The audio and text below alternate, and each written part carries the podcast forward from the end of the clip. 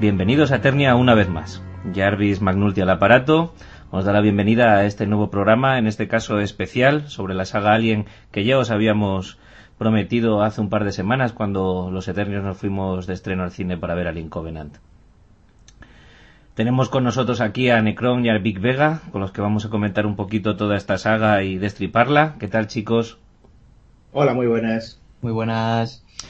Y bueno, recordaros evidentemente, como ya sabéis, que podéis contactar con nosotros en las redes sociales, tanto Facebook como Twitter, y descargar nuestros episodios y comentar todo lo que queráis comentarnos, criticar todo lo que queráis criticarnos y decir todo, que no, todo lo que nos queráis decir, eh, tanto en iBooks como en iBox y en iTunes. Bueno, sin mucha más dilación, vamos a empezar por lo que hay que empezar cuando se trata de la saga Alien y es analizando Alien 1, el octavo pasajero, la primera película de la saga dirigida por Ridley Scott. Vamos a empezar contando un poquito de dónde sale todo, todo esto de la idea de Alien para tener que tengamos una idea y ya directamente vamos a pasar a analizar la película y el resumen de la misma toda esta idea de, hacer una película sobre, sobre un monstruo eh, no proviene de Ridley Scott, ni mucho menos, sino proviene de un estudio universitario, una tesis, un proyecto de tesis final eh, de Dan O'Bannon, titulado Dark Stark, que al final lleva a la pantalla en 1974 de la mano de John Carpenter una especie de, de tragedia o terror espacial y mitad cómico eh, cuando termina la filmación y se estrena Dan O'Bannon no está, no, está muy contento con, ese resultado ni con ese concepto cómico que le da John Carpenter a, su guion y, ya planea hacer una nueva interpretación de esa idea inicial que tenía en la universidad llamada Star Beast, la bestia del espacio, para la que se asocia con Raymond Sasset para reescribir el guion y hacer una, una película de terror espacial de serie B. Em, a la vez que, esto sucede y este proyecto se está llevando a cabo, Dan O'Bannon entra a participar en el proyecto que, eh, tenía Jodorowsky para volver a firmar Dune, en el que trabajaban entre otros Moebius y, Giger. Ya sabéis que, bueno, sabéis de la importancia y hablaremos de él seguramente, eh, de la importancia de Giger para el proyecto de Alien, la estética y todo lo que tiene que ver con la saga.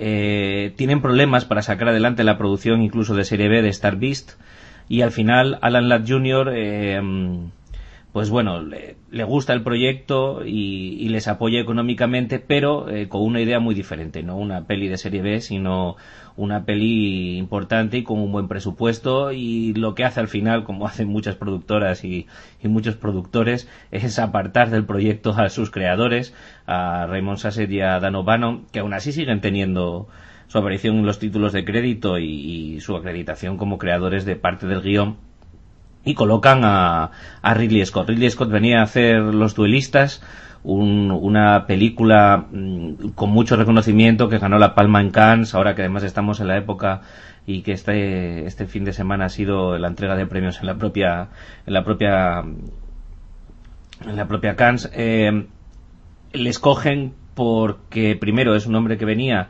eh, mm, de la publicidad y tiene un gran control de la iluminación, efectos, etcétera, etcétera. Y segundo, pues porque realmente con su ópera prima, entre comillas, eh, había conseguido un reconocimiento no solo de, desde el punto de vista comercial, sino de la, de la crítica eh, más elevada.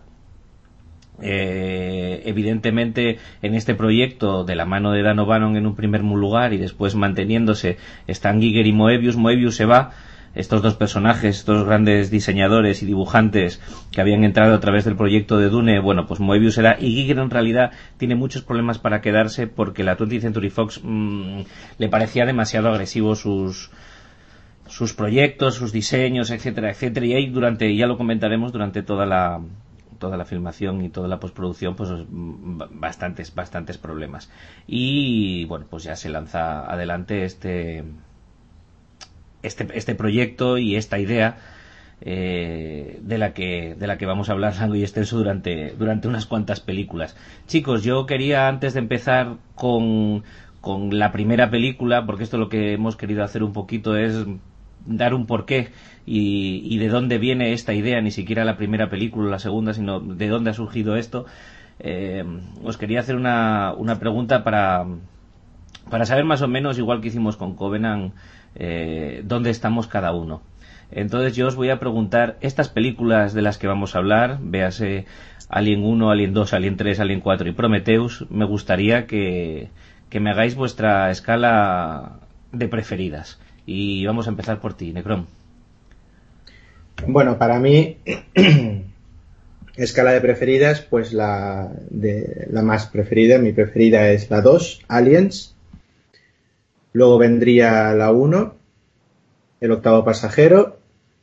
Luego pasaríamos a la 4, Alien Resurrección. Luego a Prometheus y finalmente Alien 3. No pongo Covenant por la sencilla razón de que todavía no la he podido ver, aunque bien he escuchado eh, vuestro programa, pero, pero como no la he podido ver, pues no me atrevo a, a, colocarla. Posiblemente yo creo que iría delante de Prometheus, nada más con escuchar vuestras opiniones, pero a falta de Covenant ese sería mi, mi ranking. 2-1, eh, 4, Prometheus 3. Muy bien. Por cierto, una preguntita más, no, no te lo he preguntado off the record. Eh, ¿Tú has visto esta película Dark Star? ¿La recuerdas de pequeño? ¿Te suena? Eh, la verdad es que cuando lo estabas comentando, eh, algo me sonaba. Pero en, en, entonces la, me, se empezó a mezclar en la cabeza con otra película, ¿no? Que, que creo que es de, de son, con Sean Connery, que es Gravedad Cero. No, mm, no sé. Atmósfera Cero. A, atmósfera Cero. Atmósfera Cero se empezó a mezclar con esa película y luego otra, no sé. Pero entonces ahora mismo no tengo un claro recuerdo. No, ¿verdad? No, era por si acaso, era por si acaso. Yo, yo sí la recordaba de pequeño porque fue una peli, claro, tú lo ves de pequeño y evidentemente los efectos especiales, primero que era otra época cuando nosotros éramos pequeños y segundo que cuando, bueno, pues eh, la manera de verlo de los ojos de un niño es muy diferente y, y yo sí tenía unos recuerdos fantásticos y maravillosos de esa película que sí es cierto que sí que la he buscado y la he visionado para, para este especial y, y amigo mío, eh, qué bonito era tener los ojos de un niño, la verdad. qué, qué bonito era, qué bonito era. Big Vega, ¿cuál es tu escalafón para todo esto? Mm, a ver, eh, siempre me ha tirado más la primera, siempre, aunque siempre he considerado que la primera y la segunda están en categorías diferentes, pero bueno, para ajustarme a lo que me has comentado, la primera, luego la segunda, por supuesto, luego iría Prometheus mmm, por, vamos, por muy poquito eh, por delante de Covenant. Y luego ya sería Resurrección y la última, la, la, la tercera. Uh -huh. Bueno, yo, yo tengo que admitir que mi orden también está bastante, lo tengo bastante claro hace mucho tiempo y hace mucho que no me lo cambian y es 1-2. Antes de Prometheus era 4-3, después de Prometheus es 1-2 Prometheus 4-3 y si incluyera a Covenant sería 1-2 Covenant Prometheus 4-3. Pero bueno, creo que es inherente a todos los fans, o por lo menos aficionados a la saga, que el 1, la 1 y la 2 tiene que, tiene que estar eh, en los dos primeros puestos, aunque de comentaros que, que en las redes tenemos a algún oyente que, oh sorpresa, y desde aquí le mandamos un saludo, él sabe quién es, eh, hoy mismo nos ha comentado que para él la 4 está por delante de la 2. Ahí os lo dejo por si luego queréis debatirlo o responderle. Tengo llegado a este punto y a, aprovechando, voy a, voy a contar una historia casera mía. Adelante. Eh, a, antes, de, antes de casarme con mi señora esposa, y, y lo pongo, lo, lo, lo, pongo, lo digo antes, eh, lo digo claro para, para que veáis el gran esfuerzo, me dijo que su película de Alien favorita era la 3 que es mi última película de Alien en la lista. Con lo cual, bueno, eh, ya os podéis imaginar el cisma que tengo montado en casa, sobre todo cuando vemos todas las películas o no hay tiempo para verlas todas. Así que ahí queda eso. Nadie te dijo que iba a ser un camino fácil, Big Vega. Nadie te dijo que iba a ser un camino fácil. Para nada. Bueno, si os parece, vamos a empezar a resumir un poquito la primera película, como solemos hacer por aquí en Eternia, y la vamos analizando. A ver, es eh, bastante fácil resumir porque al fin y al cabo no creo que nadie que vaya a escuchar este podcast no conozca la película, pero aún así vamos a hacer un pequeño esfuerzo eh, por hacer un resumen general. La película nos plantea una nave en silencio, a oscuras, en la que un pequeño ordenador y una pantalla de ordenador empieza a hacer cierto tipo de sonidos y a activarse con distintos mensajes. Eh, la propia nave va poco a poco encendiéndose, tomando vida, hasta que nos presentan un grupo de eh, personas que, que, se despiertan de, de, unas camas de hibernación, sueño estelar o suspensión de la vida, bueno, lo que, lo que queramos cada uno llamarlo.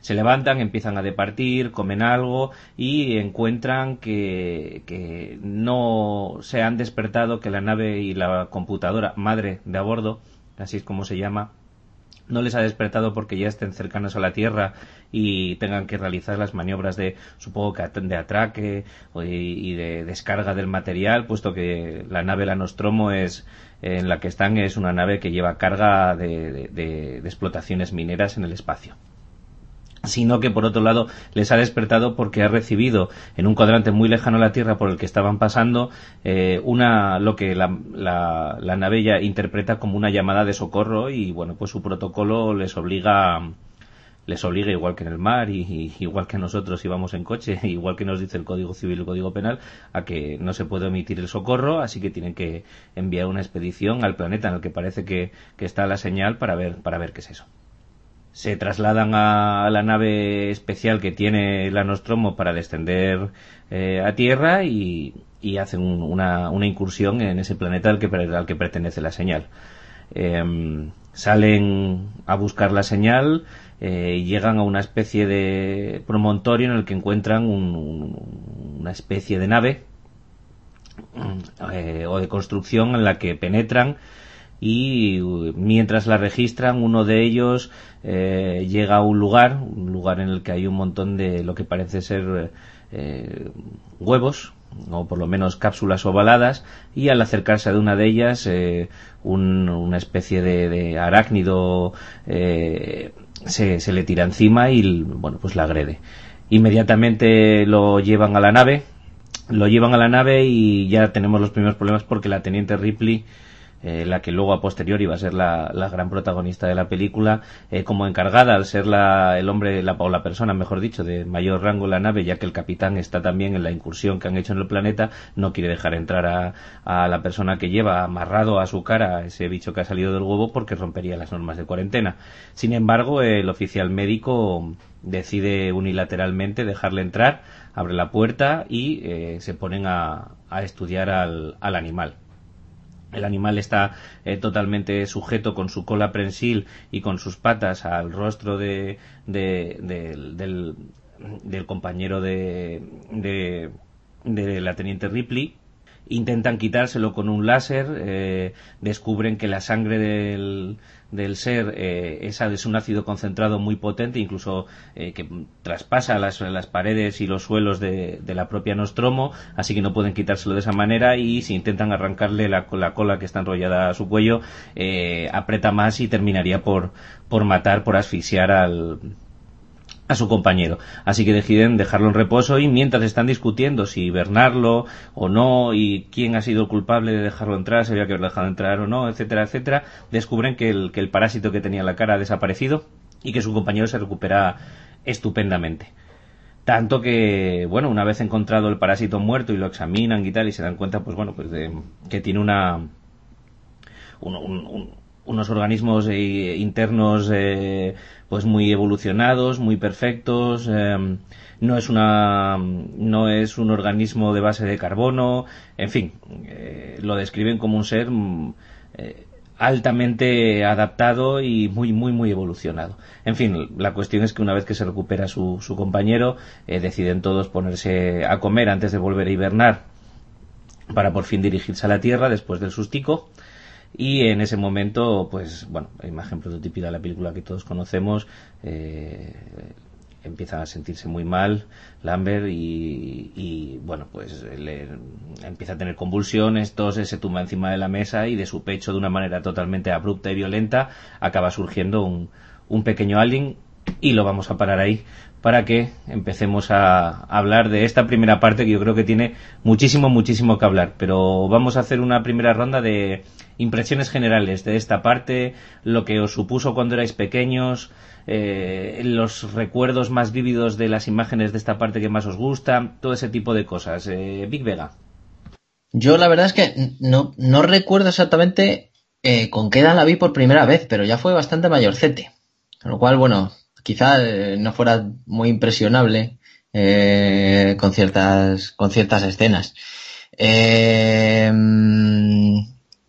a ver, de, esta película lo primero que te marca, o sea, de lo primero que, siempre siempre recuerdas es la escena de Kane cuando le, saque, le sale el, el alien del pecho.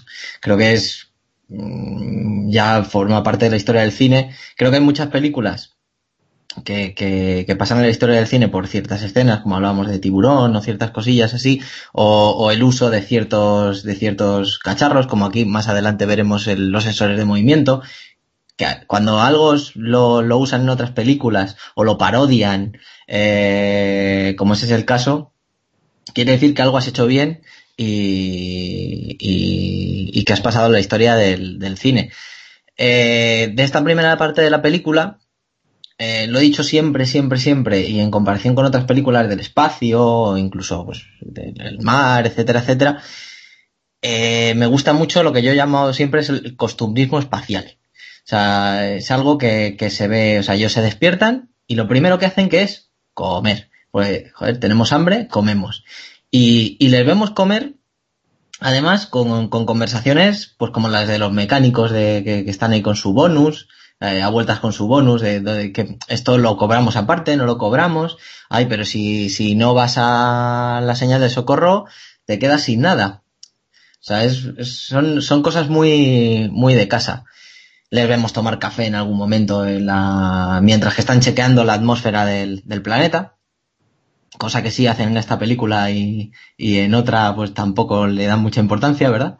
Eh, incluso en la, en la escena de Kane, que me, di cuenta ayer eh, en un revisionado así rápido, se ve a Johnsy, al gatete, comer en el fondo. Por ahí al fondo se ve comer a Johnsy y, te da una sensación como de, como de estar en mi casa, ¿no? Con, con los, con los, con mis gatetes. Mm, no sé, me, da cierta sensación de, pues eso, de, de cercanía. De cercanía, eh, ver que eso, que ahí están viviendo y que, y que, y de hecho, antes de, antes de irse otra vez al hipersueño, lo que dicen, antes justo de la escena de, la escena de Kane es, vamos a comer y luego nos metemos al, al hipersueño. Pero vamos, una primera impresión muy, muy, muy buena. Vamos a seguir con esto de la primera impresión, Necron, y luego os cuento unas cositas de, de estas escenas y me vais siguiendo comentando. Cuéntame, dime. Bueno, yo, eh, hablando de, de, la, de la repercusión que tuvo cuando la pudiste ver por primera vez o cuando eras pequeño, eh, yo tampoco recuerdo exactamente cuándo a qué edad la vi, pero sí sé que era pequeño y sí sé que no la vi entera, porque me aburrió. Claro, eh, yo es que era un niño muy peculiar porque nos juntábamos con, no sé, a lo mejor ocho o nueve años los amigos para ver Holocausto Caníbal, Comida Sangrienta, entonces, eh, la verdad es que, claro, esta película yo recuerdo que se me hizo tremendamente lenta, que se comentaba en el patio del colegio, ¿has visto esta peli y tal? Y, yo cuando la vi, pues no, no la conseguí ver entera. Dije, esto es un rollo, quítalo y ponemos La Noche de los Muertos Vivientes 2. Entonces, eh, entonces eh, no, la verdad es que primera impresión de pequeño no me impresionó, pero luego sí, cuando ya pues fue un poco más crecido, eh, la, revisioné y me parece pues una muy buena película.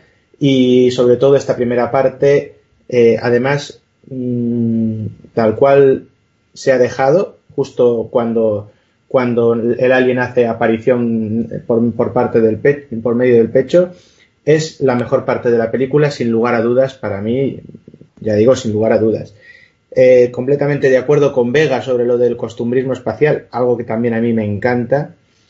Eh, y bueno, en general, pues creo que es que hay algunas cosas que yo creo que ya se han dicho hasta la saciedad, eh, la forma buena de plasmar el silencio del espacio, con estos pequeños acordes, que bueno, claro, debería haber silencio total, pero yo creo que gracias a estos usos bien dados de la banda sonora, pues se, se, enfoca más y se acentúa más todo esto.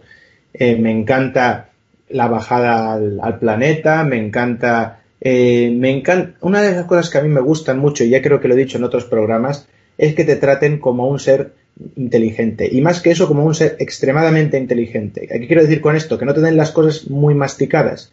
Y si ya mejor no te las pueden dar masticadas, sino que te pueden dejar una ventana abierta a tu imaginación, pues ya es ya lo mejor que puede haber, ¿no? Entonces, esto de la nave esta rarísima que aparece ahí estrellada, el extraterrestre rarísimo que aparece en la nave, que supuestamente ha enviado el mensaje de, socorro o eh, ahora no, se sabe ¿no? todavía. Eh, todo eso me parece absolutamente fantástico. Y si es verdad que los protagonistas caen un poquito en tópicos de películas de terror, pero aún así yo creo que comparando con todo lo que nos va a venir después, eh, lo, que, lo que se puede deducir, si uno ve la saga completa de Alien hasta Covenant, lo que se puede deducir es que la humanidad eh, cada vez es más estúpida. Porque la verdad es que cada vez caen trampas más tontas. Eh, pero bueno, también se puede decir, bueno, es que eran precuelas, entonces éramos más estúpidos antes y luego evolucionamos. Bueno, pero, pero en general me gusta mucho todo cómo se va hilando la trama, cómo se van presentando los personajes y cómo se le va dando ese, ese matiz a la película. Aunque no dejo no dejo de decir que si bien cuando eres pequeño eres pequeño, eh, si a mí me aburrió en aquel entonces, algo tendrá. Algo tendrá y lo que tiene para mí es que quizás a veces el, distendido del, espacio-tiempo, nunca mejor dicho, a lo largo de la película, me parece que la alarga demasiado, se alarga demasiado en algunos aspectos. Pero aún así, como digo, esta es mi parte favorita de la película. Bueno, pues al respecto de esto que comentas que se te hace un poco larga la película, voy a aprovechar y entrar por aquí para comentar unas cuantas cosas, más datos y anécdotas sobre ellas para, para luego seguir opinando todos juntos.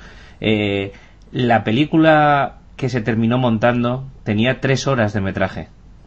Cortaron una hora entera y ya les costó y tenían que haber cortado más pero el metraje entero, que luego muchas cosas de las que se cortan fueron utilizadas en otras películas, como en Alien 2 o como contaré ahora en breve en Prometheus, eh, estaban ahí ya también presentes. Incluso hay cosas que se han cortado de esas tres horas, que no quedaba otra que cortar, que harían mucho más entendible, por ejemplo, eh, muchas reacciones de muchos personajes durante la película, como la interrelación entre Dallas y, y Sigourney Weaver y Ripley. Eh, hay, hay, muchas cosas ahí que, vamos, a, vamos a indagar en ellas porque son, son muy interesantes. Pero yo os digo que, el metraje era de tres horas. imagínate, en fin, no me gustaría estar eh, en el pellejo del montador que, le hacen cortar tres horas con el tío de la productora en el cogote diciendo esto también, esto también, esto también. A ver, la, la película, esto que habéis dicho del costumbrismo es, es es tan cierto como que cuando a Ridley Scott le preguntan para él cómo definiría a Alien, él la define como una peli de camioneros del espacio. Y yo creo que se plasma muy bien en eso que habéis dicho de, de esas escenas del costumbrismo de estar todos comiendo y, bueno, los ingenieros, los currelas quejándose por su monumento, etcétera, etcétera. Yo creo que está Está, está, muy claro, está muy claro. Haciendo un guiño a, nuestro anterior programa, eh, me gustaría decir que la campaña publicitaria en Estados Unidos de la película, que fue muy buena, fue muy buena, tanto es así que fue un auténtico espectáculo el estreno, eh, con desmayos en el teatro chino, se hacían proyecciones de 24 y 48 horas ininterrumpidas de Alien en los cines, de medio de la mitad de Estados Unidos. Eh, bueno, pues la campaña publicitaria fue es tiburón en el espacio. Ojo ahí, es decir, de hecho hasta podríamos hacer un pequeño, ahora que lo tengo fresca, fresco relación de cuán de original es eh, si, si ya lo publicitan como tiburón en el espacio, porque esto no, yo personalmente no, antes de saber esto no, no me lo había planteado. Es más, eh, el propio Ridley Scott admite que tiene, tiene distintas eh, eh, fuentes de, de influencia. está claro que 2001 Dice en el espacio, ya no solo por el concepto del ordenador a bordo de madre, sino esa pulcritud de las naves. La nave en la que, en la que te escapa al final de la película, que se llama eh, la nave Narciso, que por cierto es un guiño a Joseph Conrad, porque Ridley Scott es muy, muy aficionado a Joseph Conrad, ya que Los Duelistas está sacado un relato de él, y Nostromo la nave también viene de otro relato de él titulado Nostromo, una historia del litoral. Entonces, bueno, pues 2001 él ya lo deja muy claro. Star Wars eh, está claro porque es, es, una peli de aventuras de ciencia ficción y él siempre ha dicho aparte que la matanza de Texas le influye mucho y hablan también de una película de 1936 que yo no sé si se podrá conseguir o no, pero desde luego yo en unos pequeños intentos dice no, no, que se llama El casón de la oscuridad. Lo mencionan por ahí mucho en internet en distintos textos que he encontrado, pero yo no, no, no sé decir si, si eso es, es cierto o no. Y quería preguntaros, ¿qué os parece el mundo que Giger ha diseñado para, esta película y al fin y al cabo termina siendo para la franquicia? Pero yo creo que en esta película y en esta parte de, que es de la que estamos hablando es en la que está más presente y es más, más importante. ¿Necrom?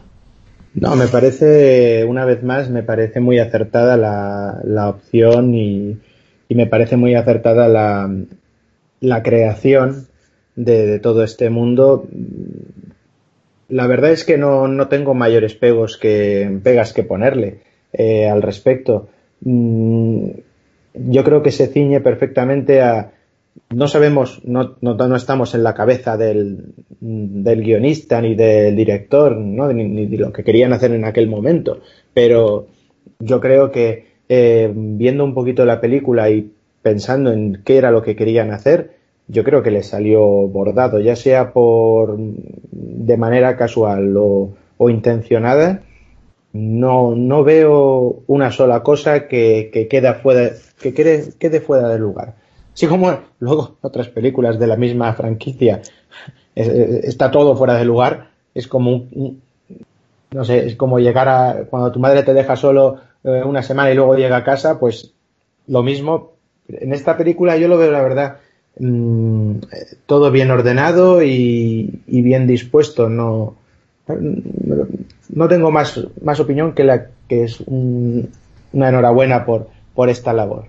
Hombre, comentarte que la labor esta se la puedes dar directamente toda a Giger porque es de él. De hecho, lo que se hacía Scott era defender eh, sus diseños delante de la productora porque la productora muchas veces decía que eso era obsceno, que eso no se podía poner, que eso era una cerdada, que o que eso era muy caro y, ahora comentaré una anécdota con respecto a, de eso era muy caro. Pero realmente todo lo que es el diseño en sí estaba totalmente en las manos de Giger y, Scott y la productora se lavaban absolutamente las, las manos. Y yo creo que es una de las razones por, la, por la que salió también. Porque si hubieran presionado mucho al artista y lo hubieran constreñido mucho la creación, probablemente hubiera salido, y ya hablaremos ahora en especial en otras películas, sobre los distintos diseños que querían hacer de monstruos y sobre algunos que han hecho. Pero bueno, hay alguno por ahí escondido que he encontrado que, en fin, ya lo, ya lo comentaremos. Pero que yo creo que el haber dejado a Giger suelto que además tenía bastante acojonado a Scott y a, los guionistas porque le preguntaban muchas veces que él de dónde sacaba esas ideas y esos bichos. Y dice esto es lo que esto dice esto es lo que me veo y lo que drogándome porque era adicto al opio consigo no ver así que ahí, ahí, os lo dejo. Big Vega tú tú cómo ves esto de Giger y ahora con este dato del opio porque ponerte ciego a opio para no verlo. Sí, sí, si, quieres, ¿eh? si, quieres, te cuento más porque Dan O'Bannon cuando conoció a Giger en el, en el proyecto de, de Dune, a Giger y a Moebius, estaban Giger, Moebius y Jodorowsky de, de opio, de amapola hasta el, hasta el Sí, sí, pero lo hacían hasta con aviones, con lo que fuera falta. Era plain potting. Menudos tres. Eh, a ver, eh, yo he estado viendo, he estado viendo pues mm, eh, ilustraciones y demás de lo que Giger quería, pues por ejemplo para la escena del Space Jockey, que ya, ya hablaremos, eh, y es una pasada. O sea, y aún así, el resultado ha sido una pasada.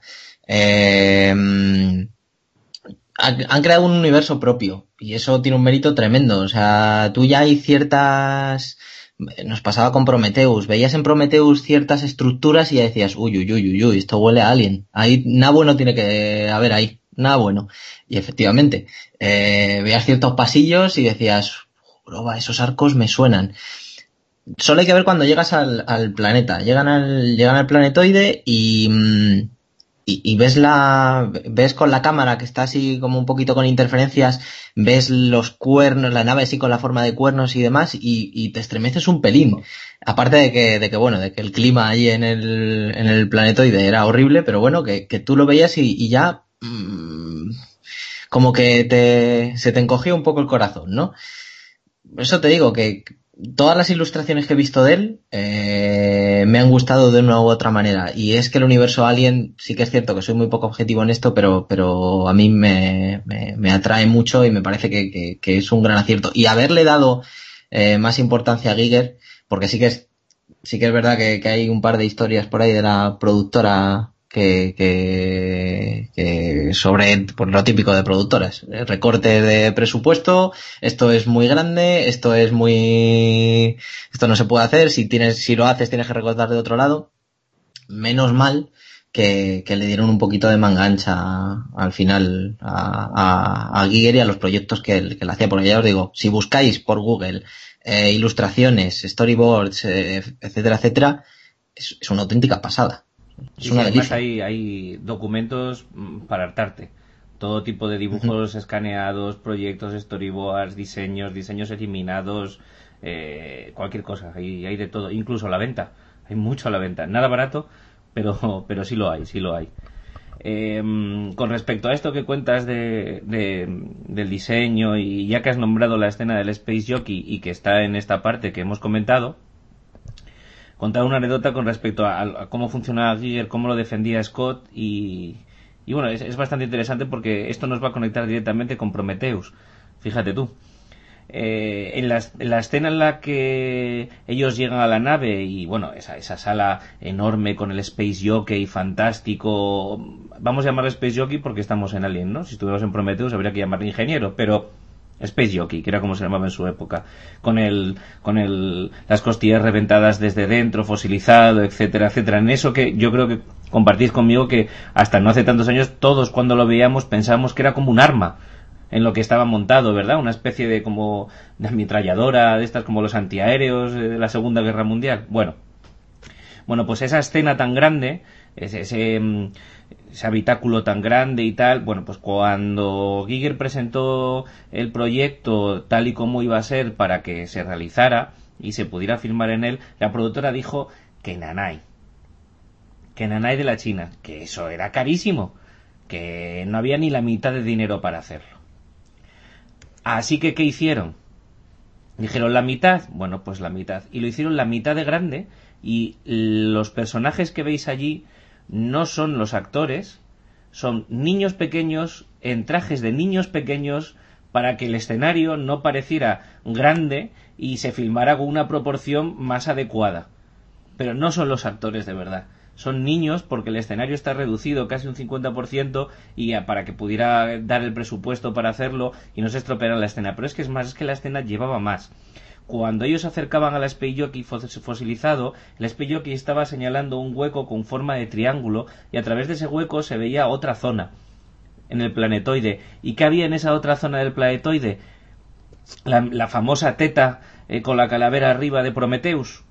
Bueno, en la que dentro estaba enterrada la nave de Prometheus. Bueno, pues eso es lo que ven. Y de hecho, los personajes de la nave, los tripulantes de la Nostromo, van al otro lado y lo que encuentran en frescos, frescos que también vemos representados en Prometheus, lo que encuentran diseñado en frescos es como, como todos los estados naturales del alien, cómo funciona, cómo se reproduce, cómo ataca, etcétera, etcétera, etcétera. Y ese era el proyecto y la idea que había para esa escena, pero que yo os cuento que por, por restricciones monetarias tuvo que quedarse un poquito lastrado, pero fíjate que queda, queda, queda en la retina de los productores y en los datos y al final se, se acaba volviendo a usar. Y va a haber más, más veces que cosas que en esta película eh, o se rodaron y luego no se acabaron descartando o estaban teóricamente programadas que se utilizan y se aprovechan en otras películas de la saga. ya, ya llegaremos a ello. Me gustaría... Jarvis. Dime. Según tenía entendido, te lo digo porque me, eh, me, ha, me, me, ha hecho gracia cuando lo he leído, eh, Scott usó a sus hijos vistiéndolos de, con el traje espacial. Por lo visto los que vemos son hijos de Scott. Pero vamos, que ahí me pueden contar lo que sea. Yo solo, no sé, pero lo que sí sé, que también es cierto, es que los trajes eran de nylon. El nylon es hermético. Entonces el nylon no transpira el CO2. Entonces, cuando los actores, y si eran los hijos de Scott, eh, supongo que también, aunque con este dato me cuesta pensar que sean los hijos de Scott, porque un padre lo hace a sus hijos, con el padre, con, el, con esos trajes se, se, ahogaban. ¿Vale? Se ahogaban porque al no pasar el CO2 llegó un momento que había tan cantidad de CO2 que, pues bueno, no, no, no, había solución de continuidad y los actores tenían que llevar cuando llevaban los trajes unas, eh, unas pequeñas bombonas con aplicación de oxígeno para poder para poder respirar porque no había. Tenían problemas de deshidratación. Eh, fue muy complicado, fue muy complicado rodar con, con esos trajes. Mira, tú no sabías lo de los niños. Bueno, eh, vamos a hablar un poquito de los actores, si os parece bien, y me comentáis me comentáis qué os parecen, o por lo menos en estas escenas y tal, o en general, lo que queráis.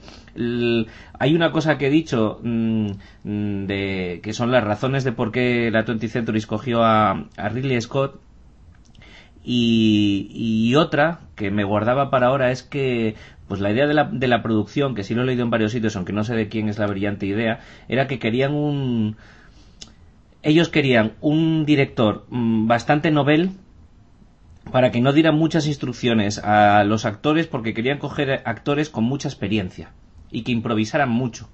Cosa que lo de la improvisación sí que la van a hacer, sí que lo van a hacer y y en su momento fue un problema muy grande para Sigourney Weaver porque ya era la más novata de todos nunca la aceptaron muy bien en el en el, en el grupo. De hecho Verónica Cartwright Lambert era la que iba a hacer de una de las que iba estaban postuladas para el, para el puesto de Weaver y al final no no lo consigue porque se lo quita. Weaver es la última persona que ven para, para, para el papel de Ripley. Eh, de hecho, hasta llega tarde la entrevista, pero le convence eh, su representante de que insistan que la deje, que la, que la vean. La ven fuera de tiempo, pero la cogen, en fin. Pero resulta que, bueno, pues todos los del cast eran actores eh, más o menos eh, con pedigrí y en el momento y pues digamos que, que no, no, la trataban muy bien como novata, como eran improvisaciones, eh, subía mucho el tono de la improvisación y ella no, no se quedaba medio colgada muchas veces, lo hacían a veces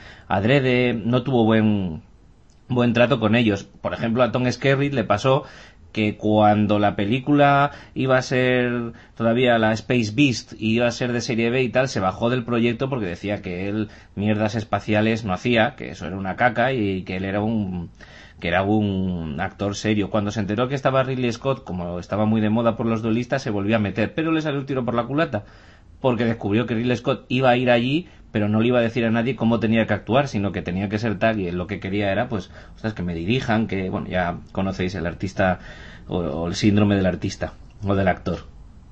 Total que, tuvieron muchos, muchos problemas. Por ejemplo, Coto, eh, Parker, el, el, ingeniero negro, eh, tuvo muchos problemas con todo el mundo, incluso con Ridley Scott y, y con ella. Eh, pero bueno, yo creo que queda muy bien plasmado a ver qué opináis vosotros y si le dais, eh, si hay algún actor, aparte de evidentemente de Sigourney Weaver, que al fin y al cabo, se, a partir de la segunda mitad de la película, eh, yo creo que pues es ella y nada más pero sí es cierto que en toda esta parte que os gusta y que a todos nos gusta el costumbrismo pues es una película muy coral si, si hay algún actor que os merece más la pena no alguno que cambiaríais eh, ¿Qué os parece la escena, la escena de, de, la, de, la, muerte de Kane, en la que, bueno, ya sabéis que les ponían petardos y a mucha gente no le decían exactamente, por ejemplo, a, a Lambert, a Verónica Cartwright, no le avisaron que le, y a varios ellos que les iba a salpicar la sangre y así consiguen esos, esas reacciones y esas caras. Hay petardos en la escena de la muerte de Kane, petardos también les metieron cuando van a aterrizar eh, en el planetoide y se les peta un poco la nave y empieza a haber fuego y tal, les metieron explosiones dentro de la nave para que reaccionaran y tal. ¿Qué opináis de toda esta labor interpretativa? ¿Con, quién os quedáis y quién os gusta menos? Eh, Necron. Bueno, a mí, ya, ya hemos dicho, eh, con Weaver me quedo con Ripley, pero si tengo que elegir a algún otro, pues la verdad es que me encanta, me encanta casi al nivel de, Ripley. Eh, Brett, que es el, ingeniero viejete, ¿no? Sí, Harry Dean Stanton. Harry Dean Stanton, exacto. Además, creo que he leído por ahí que, también le pasó una cosa parecida a, lo que acabas de comentar, Jarvis, de, de, un poco también, ¿no? Que cuando le ofrecieron el papel, también más o menos como que dijo, yo no hago mierdas de ese tipo, ¿no? Correcto, correcto, cierto. Y, que al final, pues fíjate, ¿no? Y que al final habría que decirle que va a pasar la historia por esa mierda de ciencia ficción que hizo, porque no ha hecho nada más con su vida.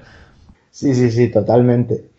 Y me gusta, y me gusta, y además dentro de ese costumbrismo espacial que estábamos hablando, le da mucho, mucho juego, y ya más que costumbrismo espacial, yo creo que es el típico, el típico ingeniero que no puede faltar en una película de cualquiera que sea la máquina. Ya ponte una nave espacial, o un submarino o un barco, no siempre está el típico que le dicen, Dale, dame más revoluciones. Y dice, tengo aquí una mezcla de whisky en mi petaca que esto lo va a petar, ¿no? Entonces, este tipo de, de, salidas de tono, de cuando una, un mecanismo no funciona y le da una hostia con la llave inglesa y dice, ah, claro, el toque maestro, ¿no?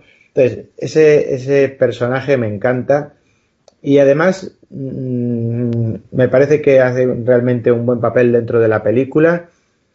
Y bueno, quizás el punto de su muerte quede un poco ingenuo, pero bueno, tampoco el hombre tenía luces para lo que tenía y para otras cosas no tanto. Pero, pero me gusta mucho como personaje. Los demás me parecen muy correctos, no hay mucho más que añadir. Eh, quizás y esto ya será una cosa que comente más, ampliamente después, el papel que no es de un ser humano, sino del, ordenador madre. Mm, yo creo que esas referencias a 2001 Diseño en el espacio están muy presentes y muy, muy claras, pero... Sobra un poquito. Me parece que sobra y, y luego además, ya después ya, ya os explicaré por qué, pero no me gusta el papel, no me gusta, me parece totalmente innecesario, es que me parece que sobra totalmente. Se podría haber hecho la película sin ello y no hubiera pasado absolutamente nada. Eh, pero bueno, el, resto estoy bastante de acuerdo. Destaco a Harry Dean Stanton y a Ripley y en el resto me parece que bueno, que están bien y, punto. Muy bien. Big Vega, ¿qué me, qué me dices del, del reparto? Pues tengo que coincidir con Necron en que tanto Brett como Parker, eh, o sea, Jape Cotto y Harry Dean Stanton están, están bastante bien. Además, me gusta mucho la relación que tienen con el resto de, ellos dos, como núcleo, como mecánicos que están ahí batiendo su cobre. ¿Y cuánto falta para, para que esto esté arreglado? Mm, pues ya te lo diré cuando sea. Cuando va Ripley a hablar con ellos abajo y, y le tienen abierta una, una especie de, de, tubería que sale vapor de ella y, la empiezan a, trolear, ¿sabes? Como que no la oyen, como que, y la otra se va, se va cabreada. Está muy bien. No sé hasta qué punto tenía que ver lo que, lo que decías, Jarvis, de, de que, de que, de que se llevaba mal, eh, Coto con el resto de, la gente y que, es que, es que es que Coto los puteaba con las por lo visto les, les el, con las eh, interpretaciones perdón con las improvisaciones eh, se venía muy arriba. E incluso en algunos momentos por ejemplo con Sigourney Weaver en las en los que tiene una discusión fuerte con ella y Sigourney Weaver tiene que acabar diciendo que aquí la que mando soy yo y se hace lo que yo diga Sí, eso pues lo como, como Era, pues bueno, pues como era una, una, una improvisación, eh, el coto le cortaba la palabra, se subía más el tono, se ponía agresivo con ella y la otra se quedaba como y ahora, ¿sabes? No sé reaccionar, no sé reaccionar y la toma a la mierda, porque claro, al final tenía que ser una improvisación, pero al final tenía que imponerse según Weaver hasta que llega un momento que se le ve, porque esa escena al final ha quedado muy bien, queda muy bien, es que la otra pega un grito y un giro y dice aquí me, lo que yo diga y es porque porque el otro estaba estaban todos hasta los huevos de las improvisaciones porque no había quien le quien le tosiera al muchacho. Además lo puedes ver bien porque se queda muy parado eh o sea me, fijé en la, escena se queda, se queda, picueto. Se, queda, se queda picueto porque no se lo espera. Dice coño pues vale vale has ganado Sí, esto, esto de las actuaciones y de lo de lo que, lo que habías comentado antes de los petardos o no avisar de que te vas a salpicar la sangre, eh, les funcionó bastante bien, la verdad, porque si te fijas, si dejas el resto de la escena, hay muchísimas cosas en la escena, en ciertas escenas que, que, en las que se te va la atención. Por ejemplo, en, cuando, cuando aparece el alien por primera vez del pecho de Kane, eh, si tú miras la cara de Lambert todo el rato, te das cuenta, porque además está editada la escena con diferentes planos y demás, te das cuenta en los, los momentos en los que le salpica la sangre y, y, la muchacha no sabía que aquello iba a ser de esa manera, ni mucho menos. Y, y, y la verdad es que, es muy curioso ver cómo, cómo aíslas eh, solamente su cara y ver la expresión eh, y, te das cuenta de que sí, de que lo han hecho así, efectivamente. Y Lambert, por cierto, eh, bueno, Verónica Garwick, Em, yo creo que le ayudó bastante esto de perder el papel de, Ripley, porque bueno, hay una escena eliminada que creo que está en la versión extendida de la película, porque hay una versión extendida o Director's Cut o algo así. Sí, déjame, eh, decir, déjame decir que la versión extendida tiene un minuto menos que la original. Ahí dejo ese dato para los eternos. Y ahora, al que lo analicen nuestros oyentes a la vez, que lo junte con el dato de que hay una hora de metraje que nunca se ha puesto. O sea, que hay gente que, pagamos, los que nos gusta la saga, pagamos dinero por un metraje que dura menos que el original cuando tienen una hora de película que no nos muestran. Que me encantaría verla.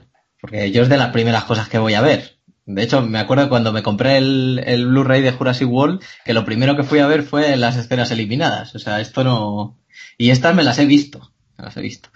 Y pues resulta que justo enfrente del laboratorio cuando está Kane con el, con el, con el facehugger ahí eh, eh, en la cara, eh, entra Lambert y sin decir nada le pega una guaya a, a Ripley, pero una guaya, guaya. y por pues. lo que tengo entendido es una verdadera hostia. Sí, sí, es una verdadera hostia porque, mira, te, iba, me, te me has adelantado porque iba a contar la anécdota, pero mira, la cuento ya. como esto iba también de improvisación, esa escena estaba programada, pero iba a ser una pelea entre ellas.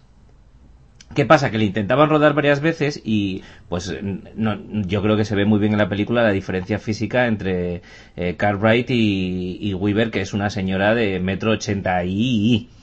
Entonces Weaver, entre que evidentemente físicamente era muy superior y que sabía que la otra le iba a soltar un bofetón en algún momento para empezar la pelea, y como era una improvisación libre, pues cada vez que la otra intentaba darle, y también iba más despacito, pues la Weaver se apartaba.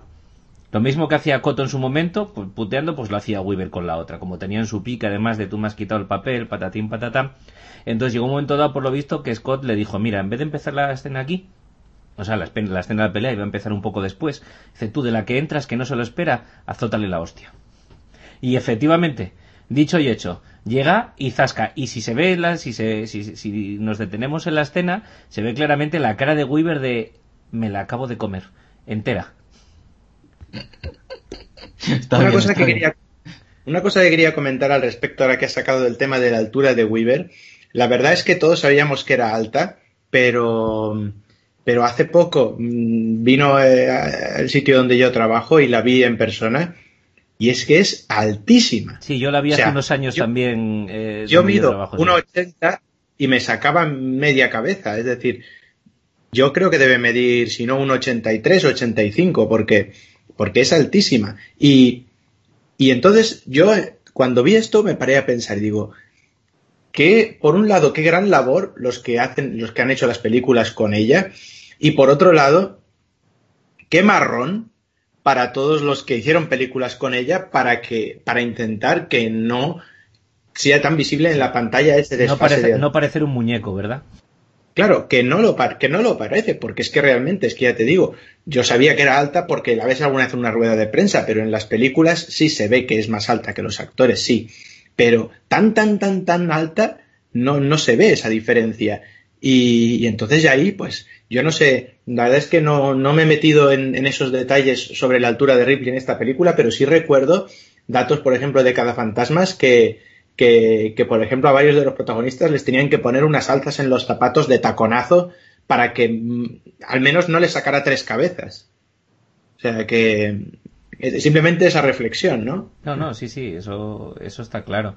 Y también me gustaría comentar el esfuerzo que se hizo, más allá de los diseños de Giger, en, en, hacer todo lo más real y lo más tangible posible. El facehugger, cuando, cuando muere y es encontrado y le hacen una disección, eh, la, parte de dentro del facehugger está hecho con, con órganos de distintos moluscos y mariscos para que al mover los tejidos, que además se, se, detallan en un plano muy bonito, en el que es un plano cenital muy bien enfocado, en el que van como levantando unas pequeñas membranas y tal, y además que parece que no está, no cogieron tres trozos de centollo y, y dos doricios y lo tiraron ahí dentro para que mm, para que pareciera cualquier cosa. No, no, no, no, está todo bien colocado, como si fuera una anatomía interna concreta y correcta y ahí me parece también un detalle delicioso y que hace mucho más creíble y, verídico el ambiente y, la credibilidad que, te da, ¿no?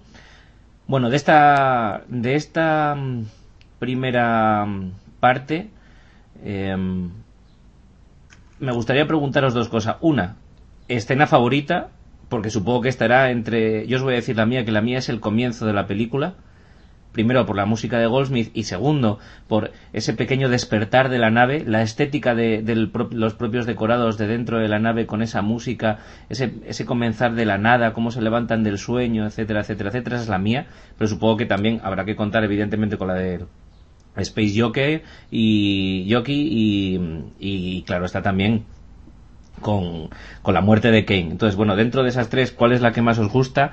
Y sí, que es lo único que creo que se nos ha quedado por tocar de esta primera parte, y que además hemos contado un montón de cosas. ¿Qué, qué os parece el guion de esta parte? Más allá de lo del costumbrismo o no, si lo veis bien hilado, veis bien justificado, porque yo he encontrado en muchos sitios en los que también se critica que, bueno, van unos tíos por el espacio, te suena no sé qué, vale, tienes que poner una ley que ponga que van, porque si no se quedan sin monumentos, pero, sabes que, bueno, un poco, vamos por el espacio, ahí no sé quién, y vamos, y, en fin, si, si el argumento os parece bien hilado en esta parte, que al fin y al cabo es un argumento que está ahí puesto y hilado de la manera que está hilado para llevarnos a un fin, que es evidentemente la, aparición del alien y la del xenomorfo y la muerte de King, si, si os gusta o no esa parte. ¿Qué me, qué me contáis, eh, Big Vega? Mm, en cuanto al guion no le veo nada nada así una disonante. Eh, por ejemplo, estaba pensando en el tema de, que lo he criticado mucho en otras películas de la saga, el tema de la cuarentena, por ejemplo. Pero sí que es cierto que, que, Ripley sigue en sus 13 y el que rompe la cuarentena al final es Ash. Eh, que bueno, que, no, se, no se sabe muy bien si a esas alturas ya lo estaba rompiendo por, eh, por investigar el, el espécimen o lo estaba haciendo porque lo decía su capitán. Pero bueno, al fin y al cabo, el, oficial que estaba en la nave era, era Ripley. Pero más allá de eso, creo que está bastante justificado porque bajan al planeta. Mmm, no sé. No le veo, no le veo, no, le pongo pegas, la verdad. yo, os lo, pregunto porque sí he, sí he leído y he escuchado gente que le pone pegas. Yo tengo que admitir que a día de hoy no me lo había ni planteado. Yo para mí también está bien solucionado, pero sin embargo he encontrado mucha gente que, bueno, pues pues la gente hace bien, se pone tiquismiquis y, y intenta sacar de, o a veces donde no hay, otras veces donde parecía que no, pero hay. Por ejemplo, a mí, yo he leído y, y me ha resultado mm, muy bien argumentado que en la escena en la que se van abriendo lentamente las puertas de las cápsulas de hibernación, hay las mismas cápsulas de hibernación que pasajeros. Y sin embargo, Ash es un robot. Y sabemos que los robots no duermen. Ay, amigo. Ay, amigo. Ay, amigo. Claro, claro. oye, pues mira cuántas veces haber visto a alguien. Tampoco me había, tampoco me había dado cuenta, pero bueno, que sin embargo hay cositas. Hay cositas. ¿No? Y, eh, Big Vega, ¿tu escena favorita? De esta parte? Mm, tengo dos. Lo que pasa es que una en realidad no es una escena, es, casi una parte entera. y es que, ¿sabes lo que me gusta al principio de las películas, sobre todo las de terror? Y esto al final lo considero ciencia ficción terror. Eh, ese momento en el que llegan al, al planeta, ese momento en el que ven la nave, se introducen en ella y empiezan a ver cosas, como por ejemplo el pecho reventado, marcas de, de, de ácido, ya no te digo cuando llegan a los huevos, que también te tengo que contar una, os tengo que contar una, algo curioso sobre esa escena, lo contaré un poquillo más tarde. Em, toda esa parte que en paralelo eh, se produce y se intercala con planos, eh, consecuencias de Ripley estudiando la señal y se da cuenta de que no es una señal de, socorro, sino una advertencia, está muy bien. A mí me, ha gustado mucho. Pero hombre, mm, todos al final nos quedamos, y es normal, porque impresiona mucho, con, la primera aparición del alien. Eh, te deja muy... Es, una, es un momento en el que te, te rompe una escena cotidiana, eh, te marca el principio de los problemas. Eh, no sé, a mí, a mí me gusta mucho, mucho, mucho, la verdad. Muy bien, Necrom. Bueno, a mí en, cuanto, en cuanto a mi escena favorita, coincido plenamente contigo en el, en el principio de la película. Eh, es mi escena, porque la, escena más efectista, quizás, más llamativa, es la, la de la muerte de Kenny y la aparición del alien. Pero Mm, y a pesar de que me gustó mucho el descenso del planeta, como digo, esa, esa nave misteriosa, ese tripulante que yo también pensé que eso era un mega cañón que flipas, no, no un radiotransmisor. Em, eh, entonces, me parece bien, pero mi escena favorita también es el inicio. En este punto que comentas de, de, las cabinas, el número de pasajeros, hombre, yo creo que estas cosas, si bien hemos dicho en otros programas que cada pequeño detalle cuenta y al final todo suma, yo creo que también hay que ponerse unos, unos límites y unos topes, ¿no? Es decir, yo el que en una película de gladiadores resulta que a un actor se le olvide quitarse el Rolex y si resulta que paras el, el, el, metraje en ese punto exacto, le das a definición de pantalla y agrandas ese ángulo y te das cuenta y dices, hombre, vale, si es un, fallo de Ragor, un fallo de, de, de la producción o de la película, pero realmente eso me, destruye todo lo, demás, ni, lo más mínimo, ¿no? Ya otra cosa es cuando haya fallos graves que, se, que contradigan el guion, cosa que pasa en Prometheus, cosa que pasa en otras películas, pero eh, en este caso no, no, veo, no veo ya. Hay una cosa que sí que me chirría mucho, pero es que no es especialmente de esta no se puede, no, no lo diría especialmente de esta parte, es en general de toda la película, pero creo que toma más protagonismo más adelante, así que me la guardo para más adelante. ¿Nunca os ha chirriado un poquito la nave de descenso al planetoide que en, la tripa, en la panza, está llena como de luces de verbena? como unas tiras de luces de verbena, como para iluminar donde... Yo, a mí eso hasta de adolescente yo decía, no sé, no sé en qué siglo están, pero igual, yo que sé, unas luces de verbena para aterrizar en un planeta que no sé, bueno, en fin, serán cosas mías, pero yo también estoy de acuerdo contigo en que es ya ponerse muy tiquismiquis y más en una película que está cuidada eh, y más que cuidada estéticamente. Yo ahí también estoy de acuerdo, pero yo os digo que me, ha sorprendido mucho porque no me, no me esperaba que la gente se hubiera puesto tan así, pero sí, sí, la gente, la gente no perdona. La gente no perdona. Vamos a pasar, si queréis, al siguiente bloque de esta película. Una vez eh, eh, el, alien sale de, del tórax de Kane, eh, echa a correr rápidamente y bueno pues le entre lo impactados que están por la escena y demás pues bueno le pierden le pierden de vista deciden evidentemente hacerle una especie de funeral marino a Kane expulsándolo de la Nostromo y se organizan para, para buscar al animal. Se separan, algo clásico de las películas de terror, eh, empiezan a buscar, creen que con sus sensores de movimiento que ya habíamos anticipado antes eh, están acercándose, pero sin embargo lo que, lo, que, lo que aparece cuando lo notan muy cerca a través de los sensores de, de movimiento es, es, el gato de, de Sigourney Weaver, de Ripley.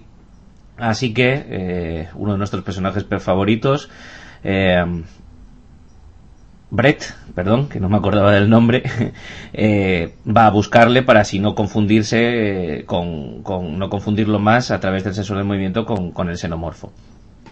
Lo sigue a través de distintos escenarios de la nave, ya hablaremos de ellos, llenos de cadenas, goteos de agua, polvo, suciedad, lo cual también son indicativos de que la nave, primero es una nave industrial y segundo, lleva mucho tiempo viajando y al final pues pasa lo que pasa que sí se encuentra con Jonesy, el gato, pero también se encuentra con el alien y se convierte en la primera víctima. A partir de ahí comienza a haber una escalada de miedo entre los em, entre los eh, pasajeros.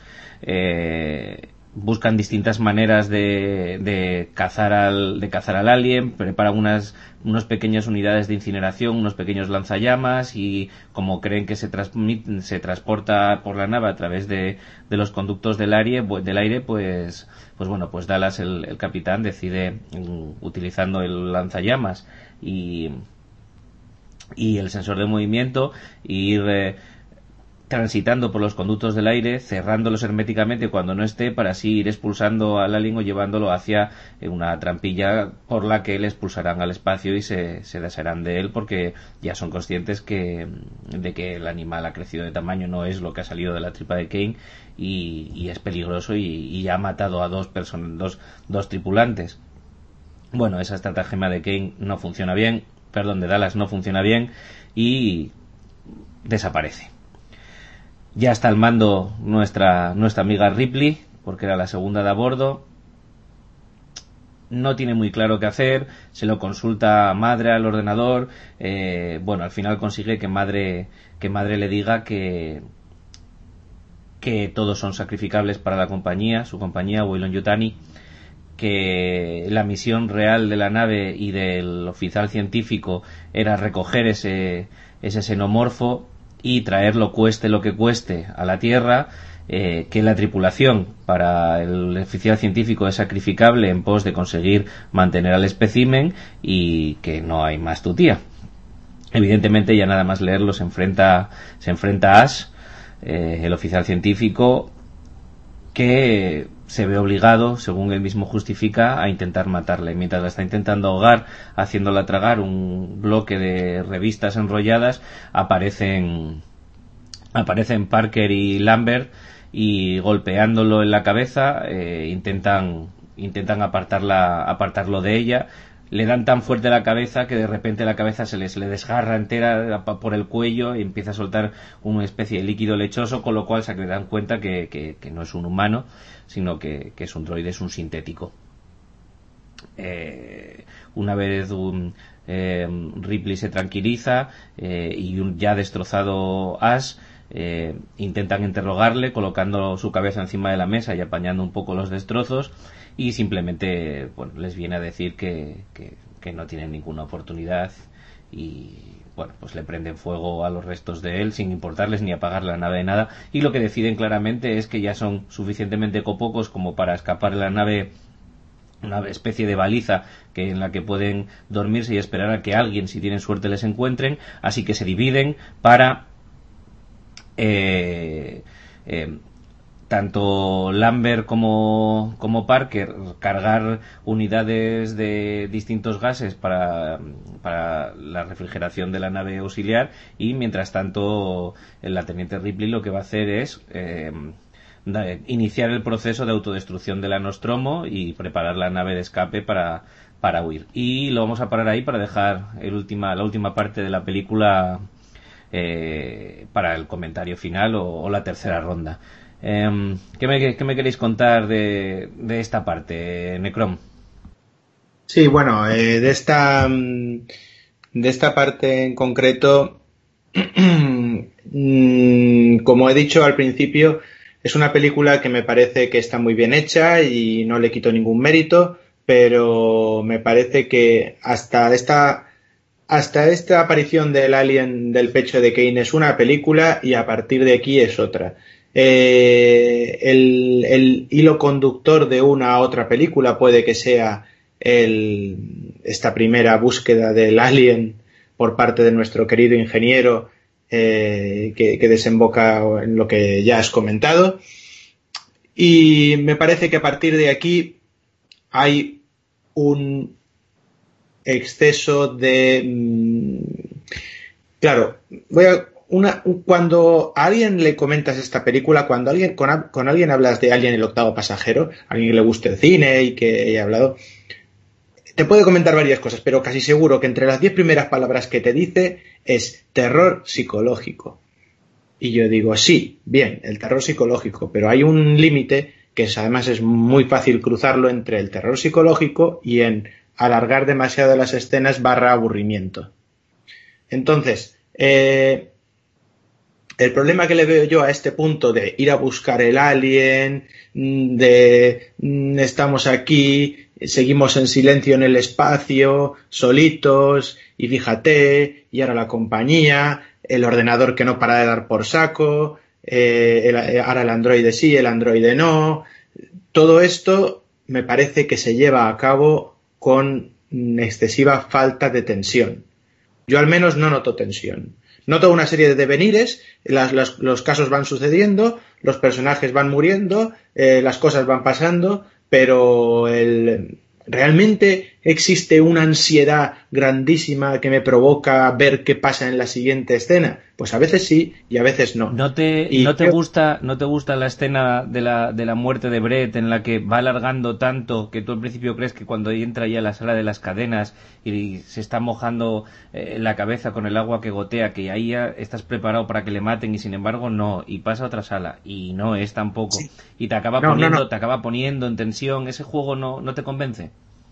Sí, ese juego, por eso he dicho que la muerte de Brett es quizás el hilo conductor. Porque a partir de ahí ya la cosa va yendo a peor.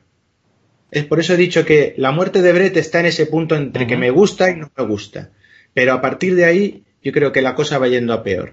Y además, lo que he comentado ya antes, ¿qué necesidad hay Claro, qué necesidad, no. En la película hay mucha necesidad de ir a ver a madre, encerrarse en el cuartete. Eh, si, si, ya la, la, nave que descendía al planeta parecía con luces de verbena, el ordenador madre es la verbena entera del pueblo. Eh, pero aparte de eso, ¿qué necesidad? En la película hay mucha necesidad, pero para, crear la película desde, el punto de vista del espectador, no veo realmente una necesidad en ir a encerrarse allí cada dos por tres a preguntarle, pues mire, con cualquier unidad móvil hubiera sido suficiente y además habrían salido esos textos en verde PC tan bonitos que, que te pueden explicar todo. Además te lo va a explicar el androide al que luego vas a matar y vas a conectar. Entonces, mm, realmente lo veo, lo veo muy 2001 Odisea en el espacio que lo bueno que tiene 2001 en el espacio es que como se le van, va quitando las baterías a madre, al ordenador, a, a, HAL, eh, Dave va quitando las baterías a HAL, se le va acabando la voz y se va, ralentizando. Entonces, al mismo tiempo que la película ralentiza su, su, su volumen, su de tensión, se va ralentizando también el, la voz del ordenador. Pero en este caso no, es otra, otra historia y me parece que se ralentiza eh, este volumen de la película, se ralentiza la, tensión y que todo eso lo puedas envolver de papel de colores y ponerle un lazo y una etiqueta que ponga terror psicológico. Pues muy bien. Pero yo he visto otras cosas de terror psicológico y realmente esto no me provoca terror psicológico. No digo que sea malo ni que estén mal tomados los recursos, pero me parece que a veces, ah, que en este caso eh, Ridley Scott ha estirado demasiado el chicle y si no, no es que se le haya roto, es que se ha quedado rancio. Luego te lo vuelves a, juntar y te lo metes en la boca y dices, me ha quedado un sabor raro del chicle este. Es lo que me da lo que me da a mí la pega que le pongo a, esta segunda parte de la película, que en ningún momento he dicho que sea mala, pero comparado con esa primera parte, me parece que va en cuesta abajo y sin frenos. Yo, yo es que lo veo más como más cercano a un thriller que, que a un terror psicológico pero ya depende de las apreciaciones de cada uno. Claro, claro está. Eh, Big Vega. Sí. Pues, hombre, a ver, terror psicológico yo no lo veo. Yo siempre lo he, lo he etiquetado como ciencia ficción terror, pero sí que es verdad que tiene más, eh, se acerca más a un Poirot en el espacio que a, que a, que a terror psicológico. A ver, Mm, lo del tema de madre, mm, sí que es cierto que, que, podría ser prescindible en, en, algunos momentos. Eh, porque sí que es verdad que Ripley necesita ciertas confirmaciones, etcétera, etcétera. No, ya no está Dallas y quiere ver que se cuece. Pero bueno, digamos que, que, que sería, sería prescindible. A mí la muerte de Brett sí me gustó bastante. Además, esa manera de esconder el alien. Ellos lo que querían era que el alien se, se, mimetizara con el entorno, o sea, en plan depredador, ¿no? no se podía conseguir por aquel entonces, así que bueno, mm, pues más o menos, digamos que, lo conseguimos esconder en la oscuridad, un poco de sombra, es negro, y, y la verdad es que, que, que, en esa escena lo consiguen. También mantienen bien la tensión, como has dicho tú, Jarvis. Eh, parece que nada más entrar, se quita la gorra, sube la cabeza y cuando sube la cabeza y empieza como a beber un poco del agua que cae, dices, uy, uy, uy, aquí te va a caer un lengüetazo de esos eh, en plan alien y te va a hacer un agujerote bien grande en, el, en, en la gorra. Bueno, en la gorra no porque la tenía quitada, pero bueno, en la cabeza. Eh, a partir de ahí, sí que es verdad que decae un poco eh, y que las muertes se van sucediendo, pero hay una parte que a mí me gusta especialmente y es la parte en los conductos de ventilación con, con los sensores de movimiento. Ese momento de lo tienes que tener a la derecha o lo tienes que tener detrás, lo tienes que tener detrás, que no, que sí, que no, que sí. Y lo que más me canta en esa escena, el abrazo. Después de toda esa, eso es, después de toda esa tensión, Ah, es, te das la vuelta y, y, el alien hace así con las manitas como, aquí estoy. Y, y de repente se apaga todo. Eh, no sé, es un, es un poco, un poco rarete, un poco, un poco rarete. Eh, no obstante, no es lo peor de esta parte, todo esto, o sea, todo eso que hemos dicho del abrazo, madre y tal. Para mí lo peor es la posesión demoníaca de Ash. Eh, todos podemos suponer que por las leyes de la robótica este hombre, bueno, este hombre, este sintético, tiene un mal funcionamiento, ¿no? ¿Vale? Porque, porque bueno, se ha intentado cargar a, a, al oficial superior, eh, etcétera, etcétera. Pero claro, que, que a la primera leche con un extintor eh, empiece a hacer un poco el chiquito de la calzada, eh, soltando, bueno, antes, antes de que le den con el extintor, empieza a hacer el chiquito de la calzada mientras vomita como la niña del exorcista. Eh, mira que han pasado los años y la intento ver con, con, con, ciertos ojos, pero me sigue cantando muchísimo y me sigue sacando muchísimo de la película ese momento niña del exorcista. No, y los ruiditos que hace. Es, yo creo que es la peor, con diferencia la peor escena de la película. Yo creo que es el ruidito, ese chillido que hace no, sí, no, no ayuda mucho. Sí, que está, es tan agudo, no, no te lo esperas. Yo creo que, que y eso lo juntas a dar vueltas y el aspersor de líquido lechoso no, sí, no ayuda mucho. Parece, eso. parece un cochinillo, la verdad. Pero La sin verdad, embargo, a mí él como actor, a mí sí me gusta mucho cómo lo hace, cómo lo hace en la película, porque está, está muy sobrio, está muy bien en su puesto, tiene tiene pocas palabras, pero cuando las dice lo plasma muy bien. Eh, además es un actor que, que venía de, de, de, hacer Shakespeare en el teatro, que era, que era lo que hacía, y hubo problemas también porque parece que al principio la productora no le quería. Pero yo creo que se adaptó muy bien incluso a la improvisación, que para ser un tío que lo que hace es recitar a Shakespeare, la improvisación desde luego no es lo mejor que puedas hacer en tu vida, ni lo que mejor sepas. Yo creo que a mí sí me gusta este personaje. Y el actor, quiero decir, No, como trabaja. el personaje y el actor como tal, sí. O sea, eh, el hace de sintético bien. O sea, de hecho hay respuestas cortantes que le da Ripley en el laboratorio, cosas así que, que, que me gustan mucho.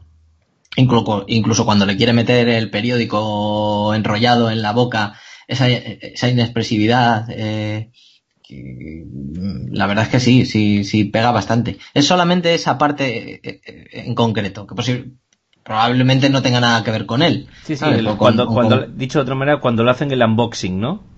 Sí, más bien. más bien, más bien.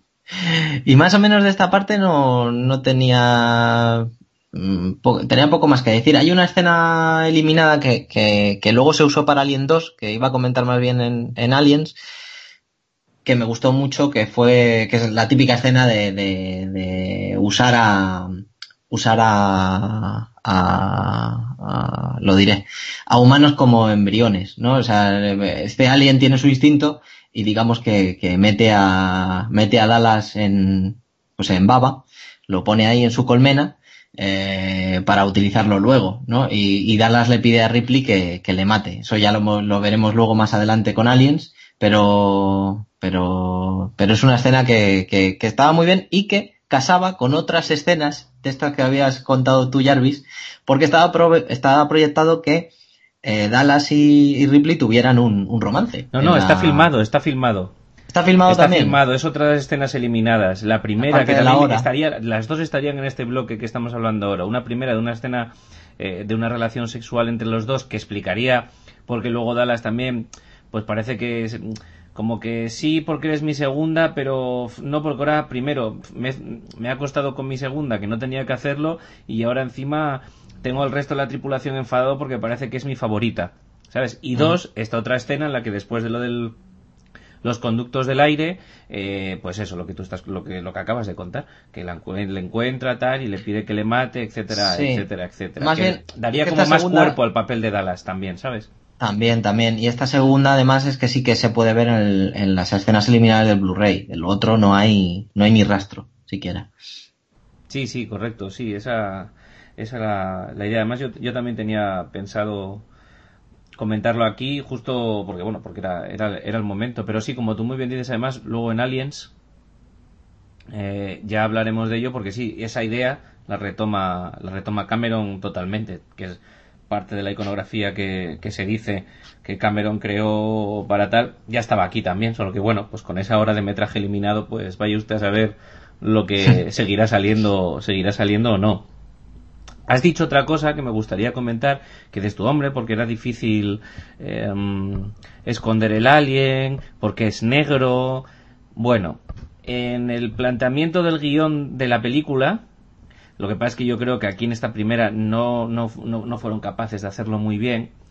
Se plantea la evolución física y de, y de piel del alien, y el alien se va oscureciendo cuanto más viejo es. Entonces, por eso, en teoría, y al principio, en la primera, en la muerte de Brett, es, es, como muy blanco y tiene ahí todo el frío ese que parece, ¿no? Como acorchado y lo intentan hacer así porque tampoco sabían cómo, poco más tarde. Y al final de la película se supone, porque bueno, con esas iluminaciones de tono azul y, y, y sombras que utiliza Ridley Scott en toda su carrera, pero mucho más en estos inicios de, ciencia ficción como es Blade Runner o Alien, eh, no se distingue muy bien, pero la idea es que fueran fuera oscureciéndose de tono y cuando el alien ya, el xenomorfo es un xenomorfo totalmente maduro y, y formado, ya que sea negro totalmente. Esa era la, la otra cosa que, que, quería comentar. ¿Algo más que queráis decir de, de esta etapa de matanza indiscriminada en la Nostromo? ¿O pasamos ya a la siguiente fase? Bueno, Podemos pasar. pasamos. Sigamos, ¿no? sigamos. Bueno, ya nos hemos quedado en el momento en el que en el que Parker y Lambert se, se dirigen a rellenar eh, los depósitos para, para la refrigeración de la nave de escape o la nave auxiliar de la Narciso, mientras Ripley comienza eh, el proceso de autodestrucción de la Nostromo.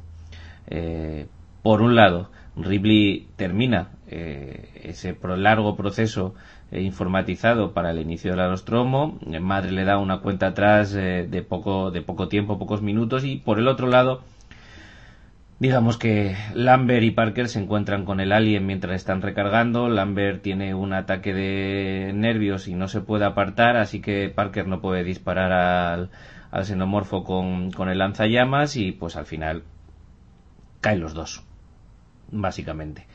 Así que tanto Ripley como Jonesy, al que llevan un transportín hermético, eh, se dirigen, una vez visto lo, lo, que ha quedado de Parker y Lambert, eh, se dirige a, a, la Narciso para huir de la nave. En el camino se encuentra el alien, así que no le queda otra, porque debe ser que solo hay un camino en la nave para llegar a la Narciso, dar marcha atrás e intentar parar el proceso de autodestrucción porque no, no puede acceder a la nave de escape.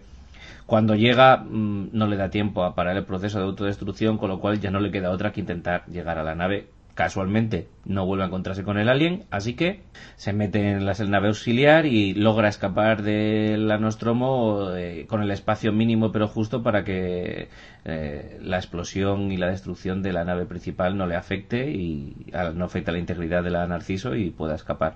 Cuando ya está más tranquila en la Narciso, pues bueno, se da cuenta de que, que hay algo raro en una pared, eh, va apretando pequeños conductos, bueno, piensa en hacerlo y bueno, pues el plan que decide al ver que el alien está allí es directamente enfundarse un traje espacial, eh, anclarse a una silla y eh, una vez logre sacar al alien de su escondite a través de pequeños, eh, pequeños escapes de gas, pues abrir la, la, la puerta exterior, la, la, esclusa exterior de, de, la nave para que al, al, con el vacío salga, salga despedido el alien y así luego poder volver a cerrar y hermetizar y presurizar la nave y poderse ya deshacer del animal. Eh, más o menos esto es lo que sucede, con más menos tensión, grandes imágenes, eh, tonos azules, oscuros, parpadeos, emoción, eh, muchos nervios, grandes planos como el de Ripley metiéndose poco a poco en, en el traje espacial, grandes planos mirando de reojo porque no ve con la con la escafandra si está o no está y justo cuando mira ya está encima de ella y es cuando aprieta el botón para extraerle. Él se queda anclado eh, en la puerta con sus cuatro extremidades, así que Ripley utiliza una especie de, de, dardo lanzado con una pistola, impelido con una pistola para para que se suelte, aún así intenta entrar por los conductos de, eh, pues de los quemadores de, de, la propulsión de la nave, así que Ripley tiene que encender también la propulsión de la nave para que se queme y así acabe saliendo despedido. Y finalmente Ripley, ya más tranquila, deja una reseña auditiva contando lo que ha pasado y se mete en la cápsula de hibernación y otra para su gato Jonesy y con la esperanza de que, de que alguien la rescate. Y fin de la película. ¿Qué os parece esta esta escena final, esta solución, se ve venir mucho, eh, pero aún así está muy bien rodada. No os parece tan bien rodada, pero os parece una solución bastante pintona. ¿Qué os parece todo esto? Necron. Sí, a mí, a mí me gusta. A mí me gusta, yo creo que precisamente justo en el momento en el que, además, el, yo creo que la Nostromo favorecía ese, esa ralentización del, del clímax y de la película y que según la abandona la Nostromo, eh, la película empieza a tomar otro ritmo. Sí, sigue en el espacio, sigue en el silencio, entre comillas, eh, y los ruiditos, pero toma ya otro cariz. Y me parece que, mm, que, está, que la escena está bien rodada y el, el final con la expulsión del alien y todo lo que, lo que has mencionado me parece que está bien. Yo creo, yo creo que sí que está bien rodado. No me parece excesivamente mm, previsible, si bien te lo puedes ir imaginando, porque claro, que otra cosa va a hacer la pobre mujer. Eh, pero mm, no me parece algo excesivamente previsible y en general me gusta. Me parece además que retorna un poquito a ese principio de la película que hemos dicho que tanto nos había gustado. ¿no? Entonces hace un poquito de, de hilo, mm, conexión, principio, final mm, y se crea todo el círculo de la, de la película y en ese sentido pues, pues me gusta.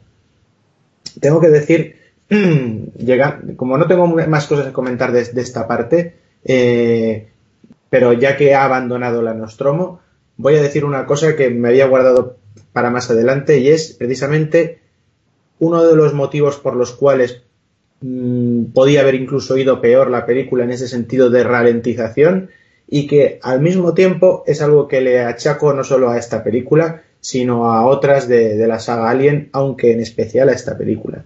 Y es que cuando te presentan la nave, la Nostromo, te presentan una nave total, absolutamente colosal.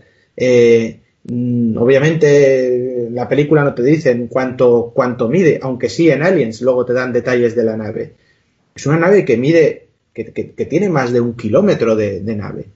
Y sin embargo los protagonistas van de aquí para allá como el que va en una navecilla, como, o sea, si tú estás en un avión de estos jumbo y ya te cuesta recorrértelo de una punta a otra y, eso no es nada, imagínate una nave tal cual te presentan la, la Nostromo en ese sentido, como digo, es una crítica ya a toda la saga porque si tienes una nave grande, si por ejemplo yo creo que la Enterprise es más pequeña que la Nostromo, o si por ejemplo eh, eh, tienes en, en, otras, en, otras, en otras películas e incluso videojuegos como uno fantástico, hablando del espacio que es Dead Space, tienes una serie de elevadores, de plataformas y de ascensores que te van llevando de un compartimento a otro, ¿por qué no ponerlo en, estas naves? Aunque en el caso de Alien el octavo pasajero, la verdad es que tengo que agradecerlo, porque eso podría haber sido un punto más para ralentizar todavía más si cabe la acción.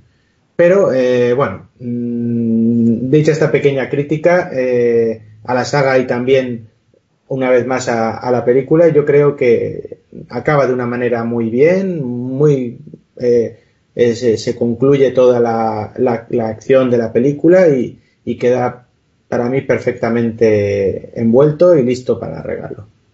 Perfecto. Big Vega. Pues, a ver, llegado a esta parte, no he hablado casi de, Ripley ni de Sigourney Weaver y la verdad es que desde el principio de la película eh, el personaje no para de crecer. Es una, es una pasada. Cuando ya muere Dallas, crece un poquito más y bueno, ya, ya hemos hablado de la escena con aquel grito famoso y demás. Ya cuando se queda sola, ya es instinto de supervivencia, puro y duro. Eh, y me gusta mucho, me gusta mucho porque se, se, crea, se crea un personaje femenino para la historia.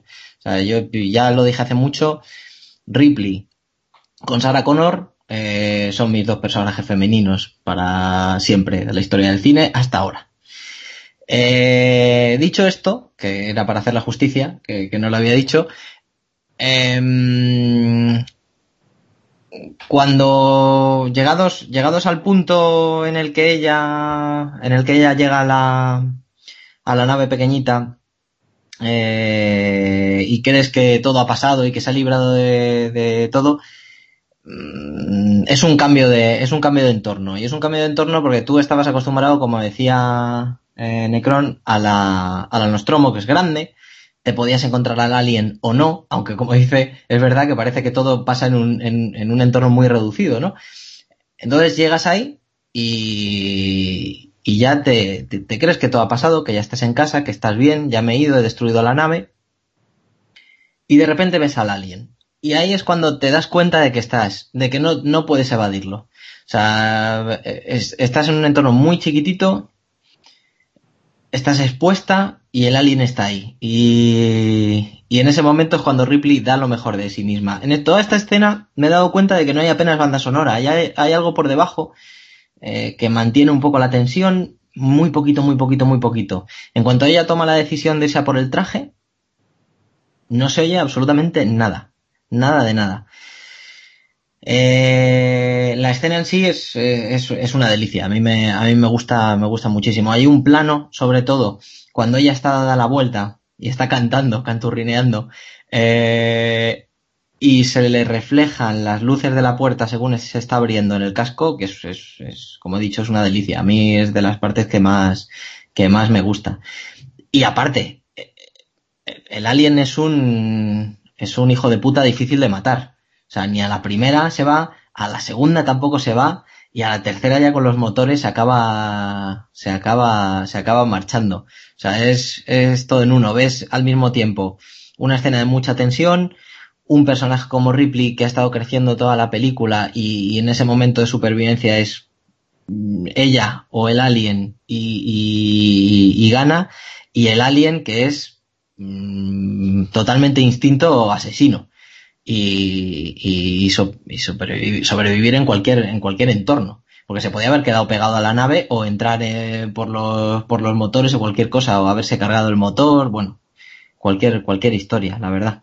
Pero muy, muy, muy buena escena para, para acabar y además acaba tal cual. O sea, se mete con sí en la, el, en hipersueño, en la cápsula y la única superviviente de la Nostromo y, ya está. Nada, nada más una gozada, la verdad, de final.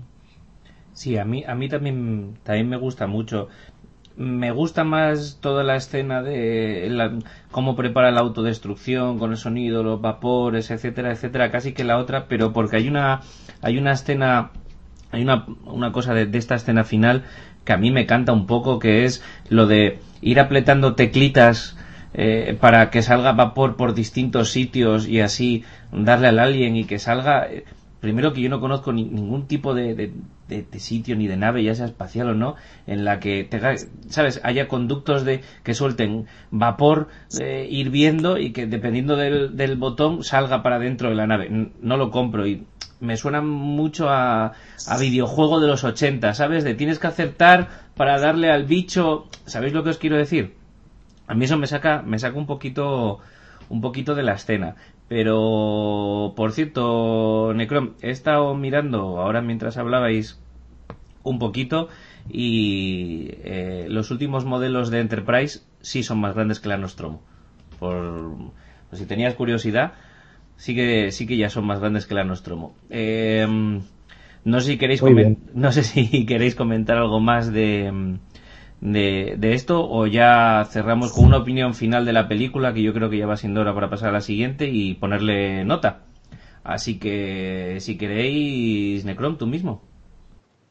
Pues bueno, eh, yo la opinión final de la película es que es una película muy buena, que es una película que, al igual que como cuando comentamos Tiburón, es una película que, si no, si bien no es la primera que lo hace ni, ni, ni se ha inventado nada nuevo, pero es la película que desata este, este gusto por las, por este tipo de, de criaturas de aliens, básicamente, porque eh, hasta que no se hizo Alien, sí, en, en, las palabras, en los mundos de habla inglesa, eh, la palabra alien sí que estaba presente, pero aquí no.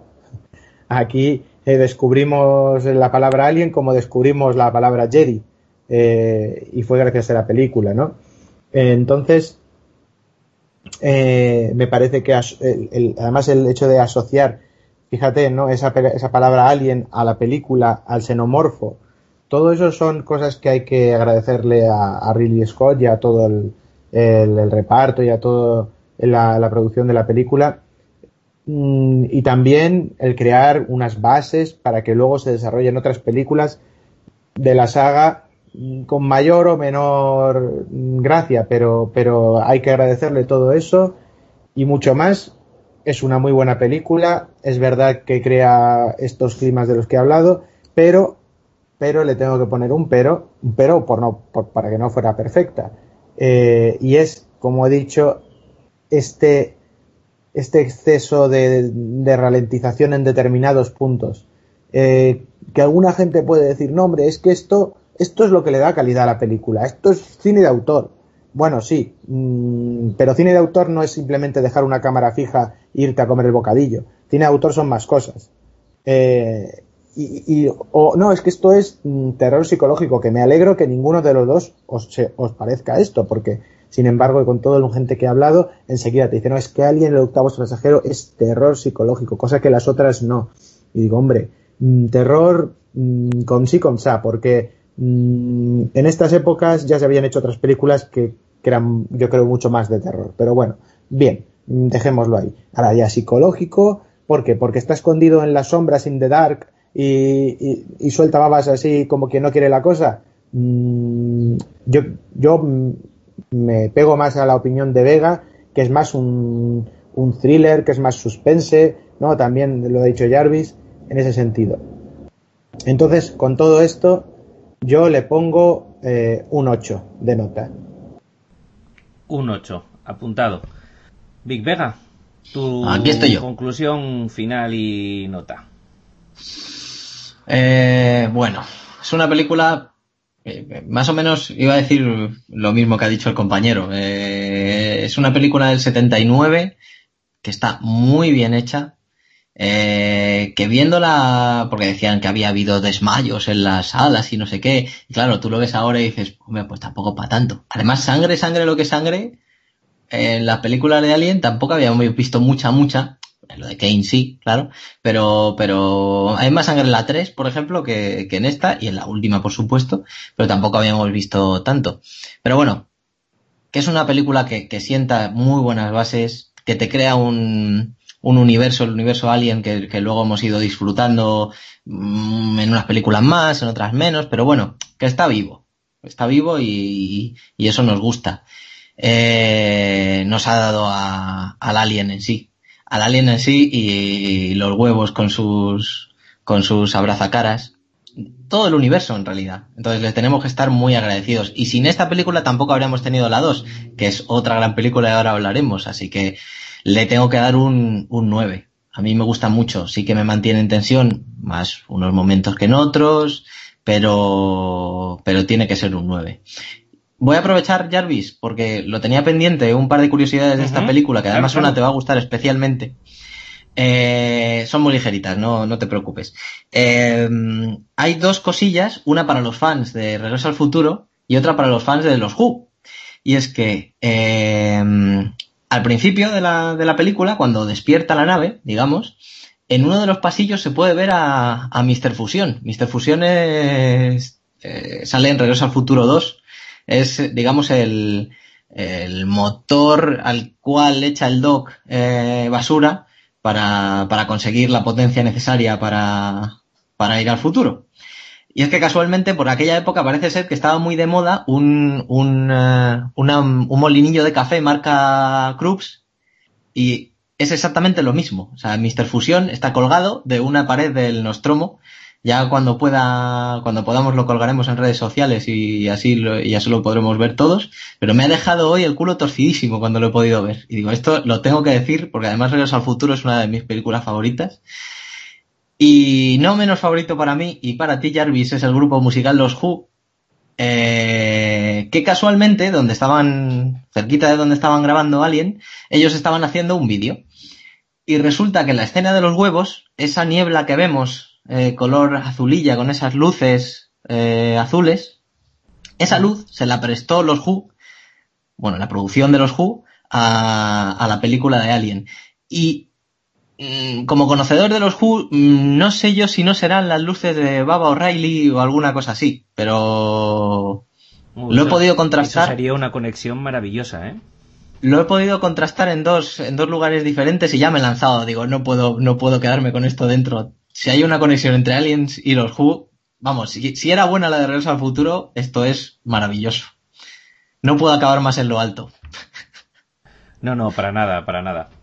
Pues vamos a ver, yo desde el punto de vista del cine de autor sí creo que es cine de autor, pero creo que Ridley Scott tiene películas de autor mucho mejores o por lo menos dentro de lo que es el cine de autor más reconocidas o más reconocibles como, como, como ese tipo de, de producción. Pero contando en primero lo mítica que es para mí, Segundo, lo fan de la saga que soy. Tercero, la importancia que tiene para el cine de ciencia ficción, quitándole alguna décima, porque si bien estéticamente me parece que puede beber de otras películas, como ya hemos comentado, 2001, etcétera, etcétera, sí es cierto que, por ejemplo, lo de Madre a mí me sobra muchísimo.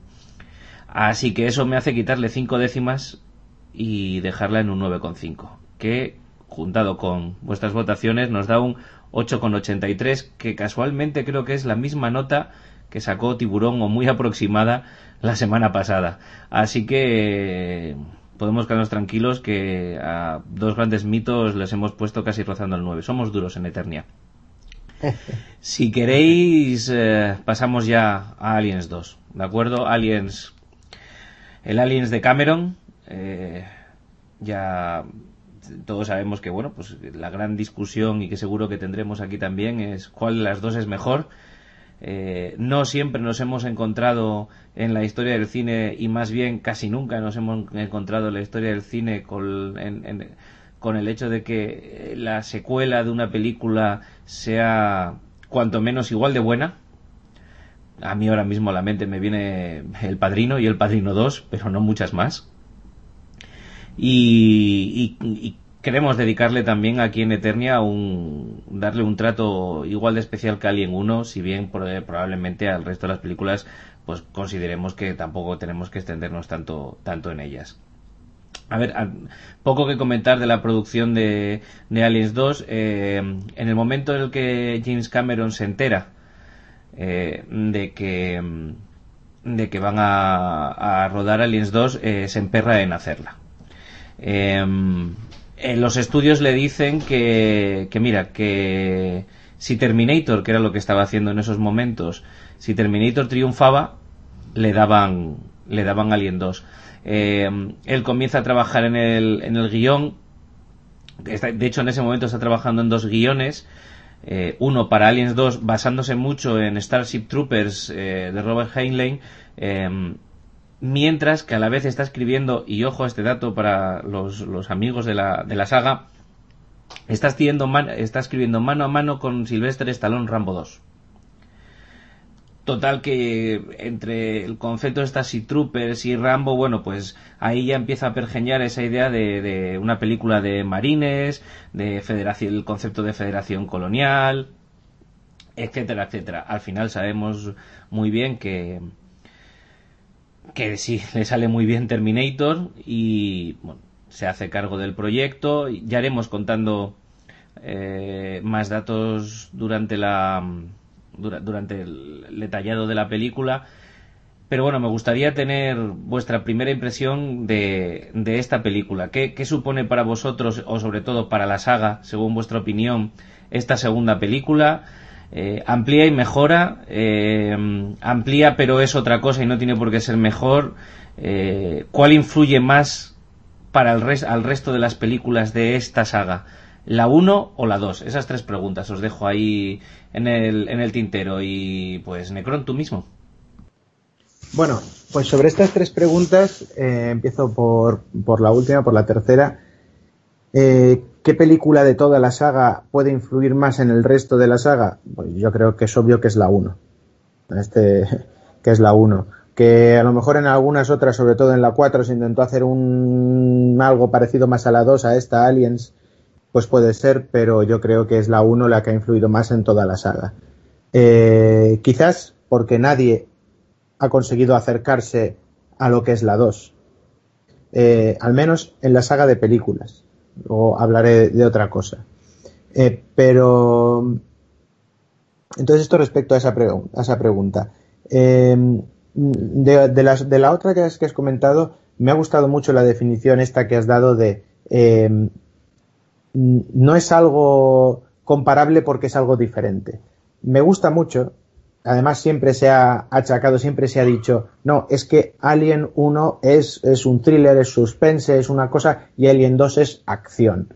Eh, bueno, pues está bien esta diferenciación y también yo creo que es un, buen colchón para, para, que no nos matemos eh, unos a otros, si cuál es mejor una u otra. Pues no, es una cosa, pero es diferente. Eh, ahora bien, en este punto y esto lo podría haber dicho en cualquier momento del de programa, pero ya que has dado paso a ello voy a, decirlo. Eh, yo creo que lo, importante es también esa otra cosa que has comentado de que es, es mejor la secuela que la original. Eh, curiosamente has mencionado El Padrino y El Padrino 2. Justo a mí, en ese caso, sigo, a mí me gusta más El Padrino que El Padrino 2, que no me parece mal El Padrino 2. Pero hay otros casos, hay otros casos y además incluso en el mismo universo espacial nos los encontramos y los tenemos aquí. A mí, por ejemplo, y yo no solo a mí, a una gran mayoría de gente que conozco, eh, le gusta, cree que es mejor el Imperio contraataca que Star Wars. Mm, porque vamos a hablar de, vamos a hablar de la trilogía original, de lo otro ya, ¿no? Entonces, eh, la secuela, Imperio contraataca, mejor. Eh, de Star Trek, por hacer el, el, el, antagonismo, lo mismo. La ira de Khan es mejor que la primera. Entonces, mmm, existen, existen precedentes, claro que sí. Eh, y claro, ahí cuando hablamos sobre Alien, muchas veces se dice, no, pero es que no hubiera existido eh, la segunda sin la primera. Es que la segunda no crea nada, porque lo único que hace es utilizar todas las cosas que se crearon en la primera. Eh, que si el xenomorfo, que si el huevo, incluso la disección del, del facehugger, eh, el personaje de Ripley que se va creciendo, no, no aporta nada nuevo. Lo único que hace es reutilizar las cosas de la primera. Y yo digo, bueno, mm, vamos a ver, eh, vamos a centrarnos un poquito porque tampoco hay que ser eh, más papistas que el Papa, ¿no? En este sentido. Eh, no hay que ser tan nazi en, en, en, este punto de, no, es que lo original es siempre lo mejor. Bueno, mm, el señor Masacho, cuando dio el pistoletazo de salida al arte del Renacimiento, pues creó la capilla Brancacci, que a cualquiera que haya ido a Florencia se le habrán caído los ojos de tal belleza, pero luego siempre se ha considerado dentro del mismo estilo del, eh, eh, Renacimiento, posterior o tal, a otros artistas como Piero de la Francesca, como eh, Antonello da Messina, Miguel Ángel, Leonardo David, mm, pues como superiores a, a Masacho. Y dices, ya, entonces ahí te podrías poner lo mismo, es que Masacho creó el Renacimiento y el pistoletazo de salida al Renacimiento, ya, pero no, no, no lo creó todo para empezar y además no siempre se trata de crear, porque es lo que hemos dicho en otros programas. ¿Qué es más importante? Eh, ¿Crear y destruir o qué es más difícil? ¿Crear o innovar dentro de la norma? Es, a eso es a lo que voy yo. Entonces, en este punto, aliens. Es un poco lo que habíamos hablado en la tertulia de animales marinos. ¿Cómo te imaginas que surgió la idea de aliens? Pues dijeron, bueno, tenemos una película que se llama Alien. ¿Cómo podemos mejorarlo? Y entonces uno levanta la mano y dice, poniéndole una S. ¿No? Y dice, ¡oh! ¡oh! Idea de oro. Y después sí, sí, efectivamente. Vamos a poner muchos aliens. Si uno ha dado resultado, pues con mil lo petamos. Entonces, bien, es una cosa de gañanes, pero, pero está bien. O sea, las cosas que están bien, están bien. Y luego, vamos a utilizar todo lo de la anterior película. No nos vamos a molestar en hacer guiños. No me voy a molestar yo en ponerme a crear un universo paralelo. No. Yo cojo todo lo de la anterior película y lo reutilizo. ¿No? Mm, soy muy ecologista y hago reciclaje güey. Pues venga. Pero no, mm, lo bueno es que, aparte del asunto de acción o no acción, Aliens pese a utilizar todo lo de, lo de Alien, no se parecen nada. Incluso, a lo mejor los tonos, esto que habéis hablado de, las luces azules, yo si me, si me dicen eh, de Alien y pensando en Alien y Aliens, un color, siempre digo el azul. A pesar de que en Aliens usen mucho el rojo también, pero yo digo el azul porque es el color que lo marca. Eh, entonces, mm, Aliens para mí es, es, es utilizar, sí, es una idea muy gañana, es utilizar todo lo anterior, más aún con los datos que has dicho que yo no sabía de lo de Rambo y Terminator y demás, pero el, fruto que ha salido de ahí es algo fantástico y maravilloso y que por muchas cosas que iremos comentando cuando desgranemos la película, en, en, mi opinión, ha superado a la original. Muy bien, muy bien. Big Vega, tú a todo esto dicho, ¿qué, qué responderías? y a las preguntas, claro. Pues estaba yo aquí pensando en una segunda parte y es que lo primero que se me ha venido a la cabeza era el padrino y lo segundo Terminator 2, la verdad. Otra, otra que para mí tremenda segunda parte. Eh, a ver, no es un bandazo esta película de Aliens, pero sí que es un cambio de tercio muy interesante. Eh, lo de tienes un bichejo eh, ponen muchos bichejos, eh, debería funcionar. Gañanesco, sí. Funciona también, pero es que está muy bien hecha. O sea, si tú me dijeras que solamente añadir bichos a casco porro, pues, pues diría, pues bueno, puede funcionar, puede no funcionarme, puedo entretenerme, como me pasa con Covenant, pero luego analizándola, pues puedo decir, oye, pues esto no me gusta, esto tal.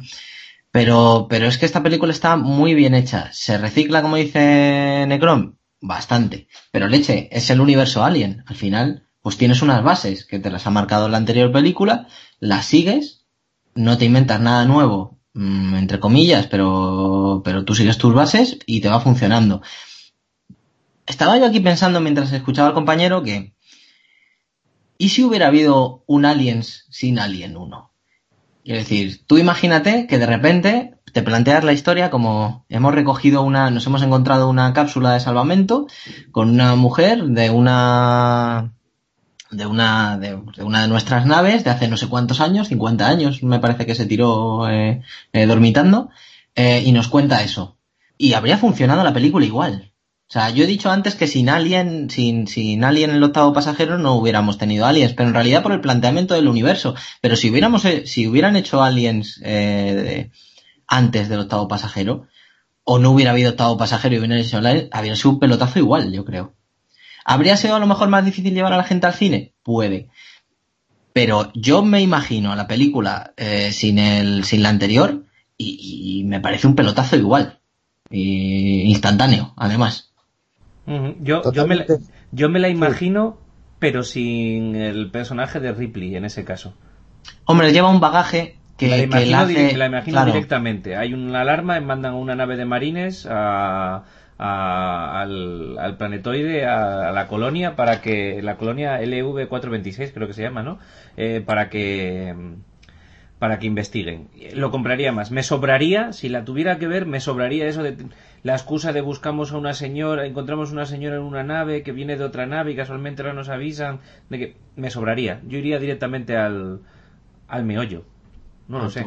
Sí, yo sí, yo sí. También te digo que esta película es para mí sigue siendo puro rock and roll. O sea, eh, para compararlo un poco con la primera, que la primera tiene sus, sus altibajos y también es lo que hablábamos. Para mí es otro género diferente. Ciencia ficción eh, como acción, pero, pero, pero ni mucho menos peyorativo lo de acción. Eh, y, desde el principio casi hasta el final hay un planteamiento rápido que además sabes de, de ciencia cierta que, va a decir que sí, porque esto es así. Eh, y, a partir de, de, de, entrar con el, con el vehículo es rock and roll, rock and roll, puro y duro, sin parar. Y me gustaría decir que al igual que habéis dicho, y he sido yo el primero, y es cierto que hay muchas cosas de la 1 que son las que se toman aquí directamente y que realmente es la 1 la que la iconografía y demás la crea más, he de decir que hay otras cosas igual de importantes para la saga, que son, que es esta peli que es la, la, la madre de, de, de, esas, de esos conceptos, o por lo menos la gran desarrolladora. Por ejemplo, el concepto de que la, la compañía quiere al xenomorfo, en la primera película sí, muy bien. Nos dicen que la compañía lo quiere a toda costa. Pero bueno, eh, tiene una escena. Ese, esa parte del argumento tiene una escena. Se le dedica una escena en toda la película. Mientras que aquí el concepto de la compañía primero se desarrolla porque hasta vemos eh, reuniones con directivos de la compañía. Segundo, está presente durante toda la película. Y tercero, se desarrolla hasta el final, hasta puntos muy elevados. Y eso tiene un germen en el resto de las, eh, de las sagas, de la, el, perdón, de las películas de la saga, en el que en la tercera sigue siendo el, la razón de por qué eliminar al alien y la escena final y culmen de la película.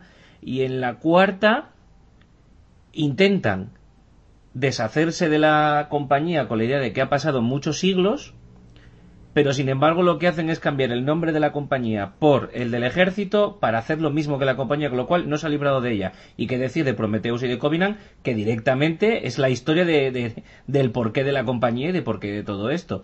Compañía, por cierto, Weyland Yutani, que no sé si lo sabíais, eh, es un invento de Scott eh, utilizando los dos apellidos de sus dos vecinos más odiados. Así que hay por ahí un tal, una tal familia Waylon y otra tal familia Yutani que, que, son muy famosos, porque yo estaría muy contento de que me hubieran, de que mi apellido saliera yo, vamos. Eh, me imagino un compañía McNulty no sé qué, vamos, me hago feliz, me hago feliz. Pero no, no sé si esto, si esto lo, lo veis así. Yo, yo también la pongo muy en, muy en su sitio y, y me gusta mucho, evidentemente.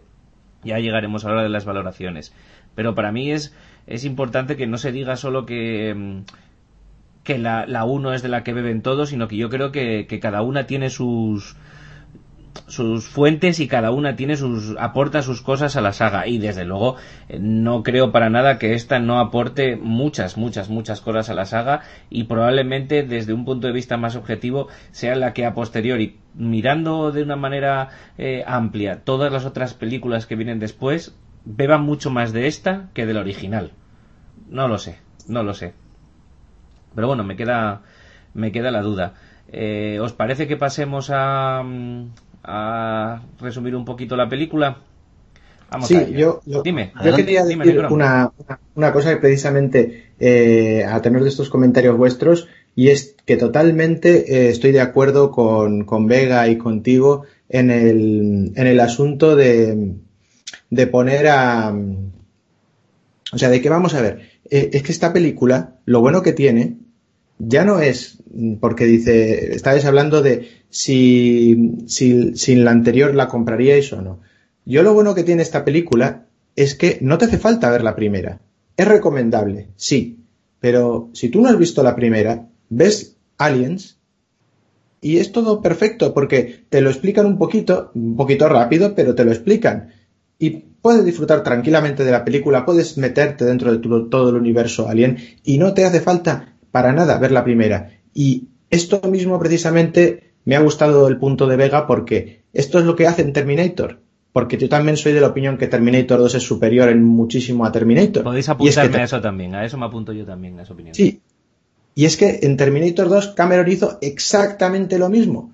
Tú puedes ver Terminator 2 sin ver Terminator. De hecho, ahí yo lo voy a confesar, mmm, levanto la mano, me da culpa, pero eh, yo vi Terminator 2 de pequeño y lo vi muchísimas veces Y como 10 años después vi Terminator 1. Porque es que no me, no me hacía falta verla, no me interesaba. Si todo lo que tenía Terminator 2 era perfecto. ¿Qué tiene Terminator? Y, y cuando vi Terminator 1 me decepcionó. Claro, porque, joder, menudo, menudo, menudo asunto tienes ahí. Mm, entonces, mm, eh, ese, es, simplemente quería decir eso, que es que eh, esta, esta labor de, esta virtud de Cameron, que es cuando hace secuelas, te explica tan brevemente, pero tan bien, la anterior película, que no te hace falta verla. Y luego encima la supera ya, para, bueno, eh, en mi opinión al menos. No te adelantes, no te adelantes. Sí, no, yo estoy de acuerdo contigo, ¿eh? Para mí es sería como una moneda que tiene dos caras. En una está Alien 1 y en otra Alien 2 y unas veces se utiliza una, un lado de, esa moneda o de ese sello para grabar y, y otras veces la otra. Y sí es cierto que una característica hasta hasta esta última película de la saga es la autoconclusión de las películas. Todas las, toda la saga, todas las películas son en mayor o menor medida autoconclusivas. Se pueden quedar ahí y, no, no, no se obliga ninguna, ningún final de ninguna de las películas de la saga clásica obliga a los productores a hacer una nueva película. Termina ahí y lo puedes dejar ahí bien tranquilo. Y creo que bueno, que eso también le da un poco de corpus a la a la a la saga y a, y a cada una de las películas, ¿sabes? Que no son dependientes de otra, hasta ya digo hasta ahora, hasta ahora en la que bueno, que con Prometheus y con Covenant pues parece que están jugando jugando a otra cosa. Entonces, si os parece, vamos a empezar a resumirlo. Bueno, vamos al lío.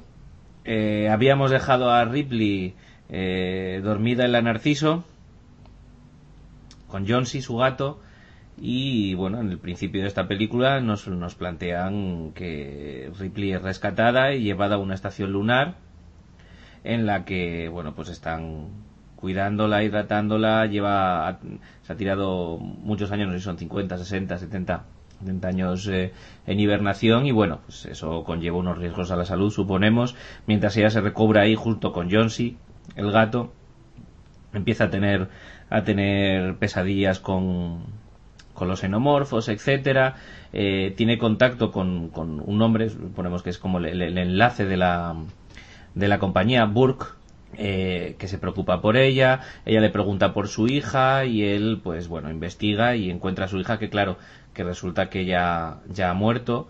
Eh, le presenta una foto que casualmente y, bueno, anécdota que ya contamos es la foto de la madre de Sigourney Weaver, así que por eso nos parece tan, tan, tan similar. Y bueno, eh, la teniente Ripley tiene que pasar una especie de comité o, o juicio por la compañía para la compañía por pues bueno pues por la destrucción de, de la nave Nostromo y de todo su cargamento.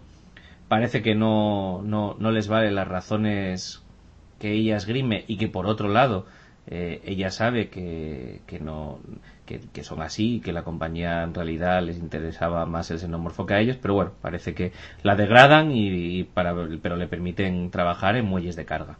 Se entera también de que de que allí donde encontraron al xenomorfo, en, la, eh, en ese planetoide, eh, hay una colonia desde hace ya bastantes años.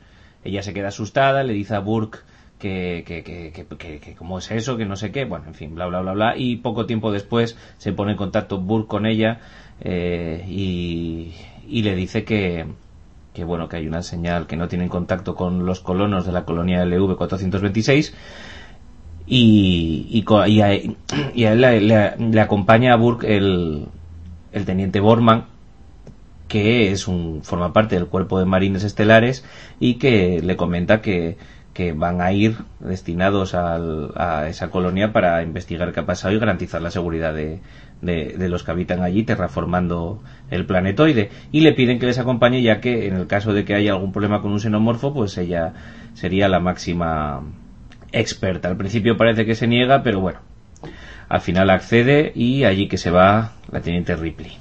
Se despiertan, siguiente, siguiente escena ya, en la nave Sulaco, eh, una nave prominentemente militar, tanto en su forma como en su ambiente, un, buen pelotón de, de, de marines interestelares eh, se despierta junto a Ripley y a Burke.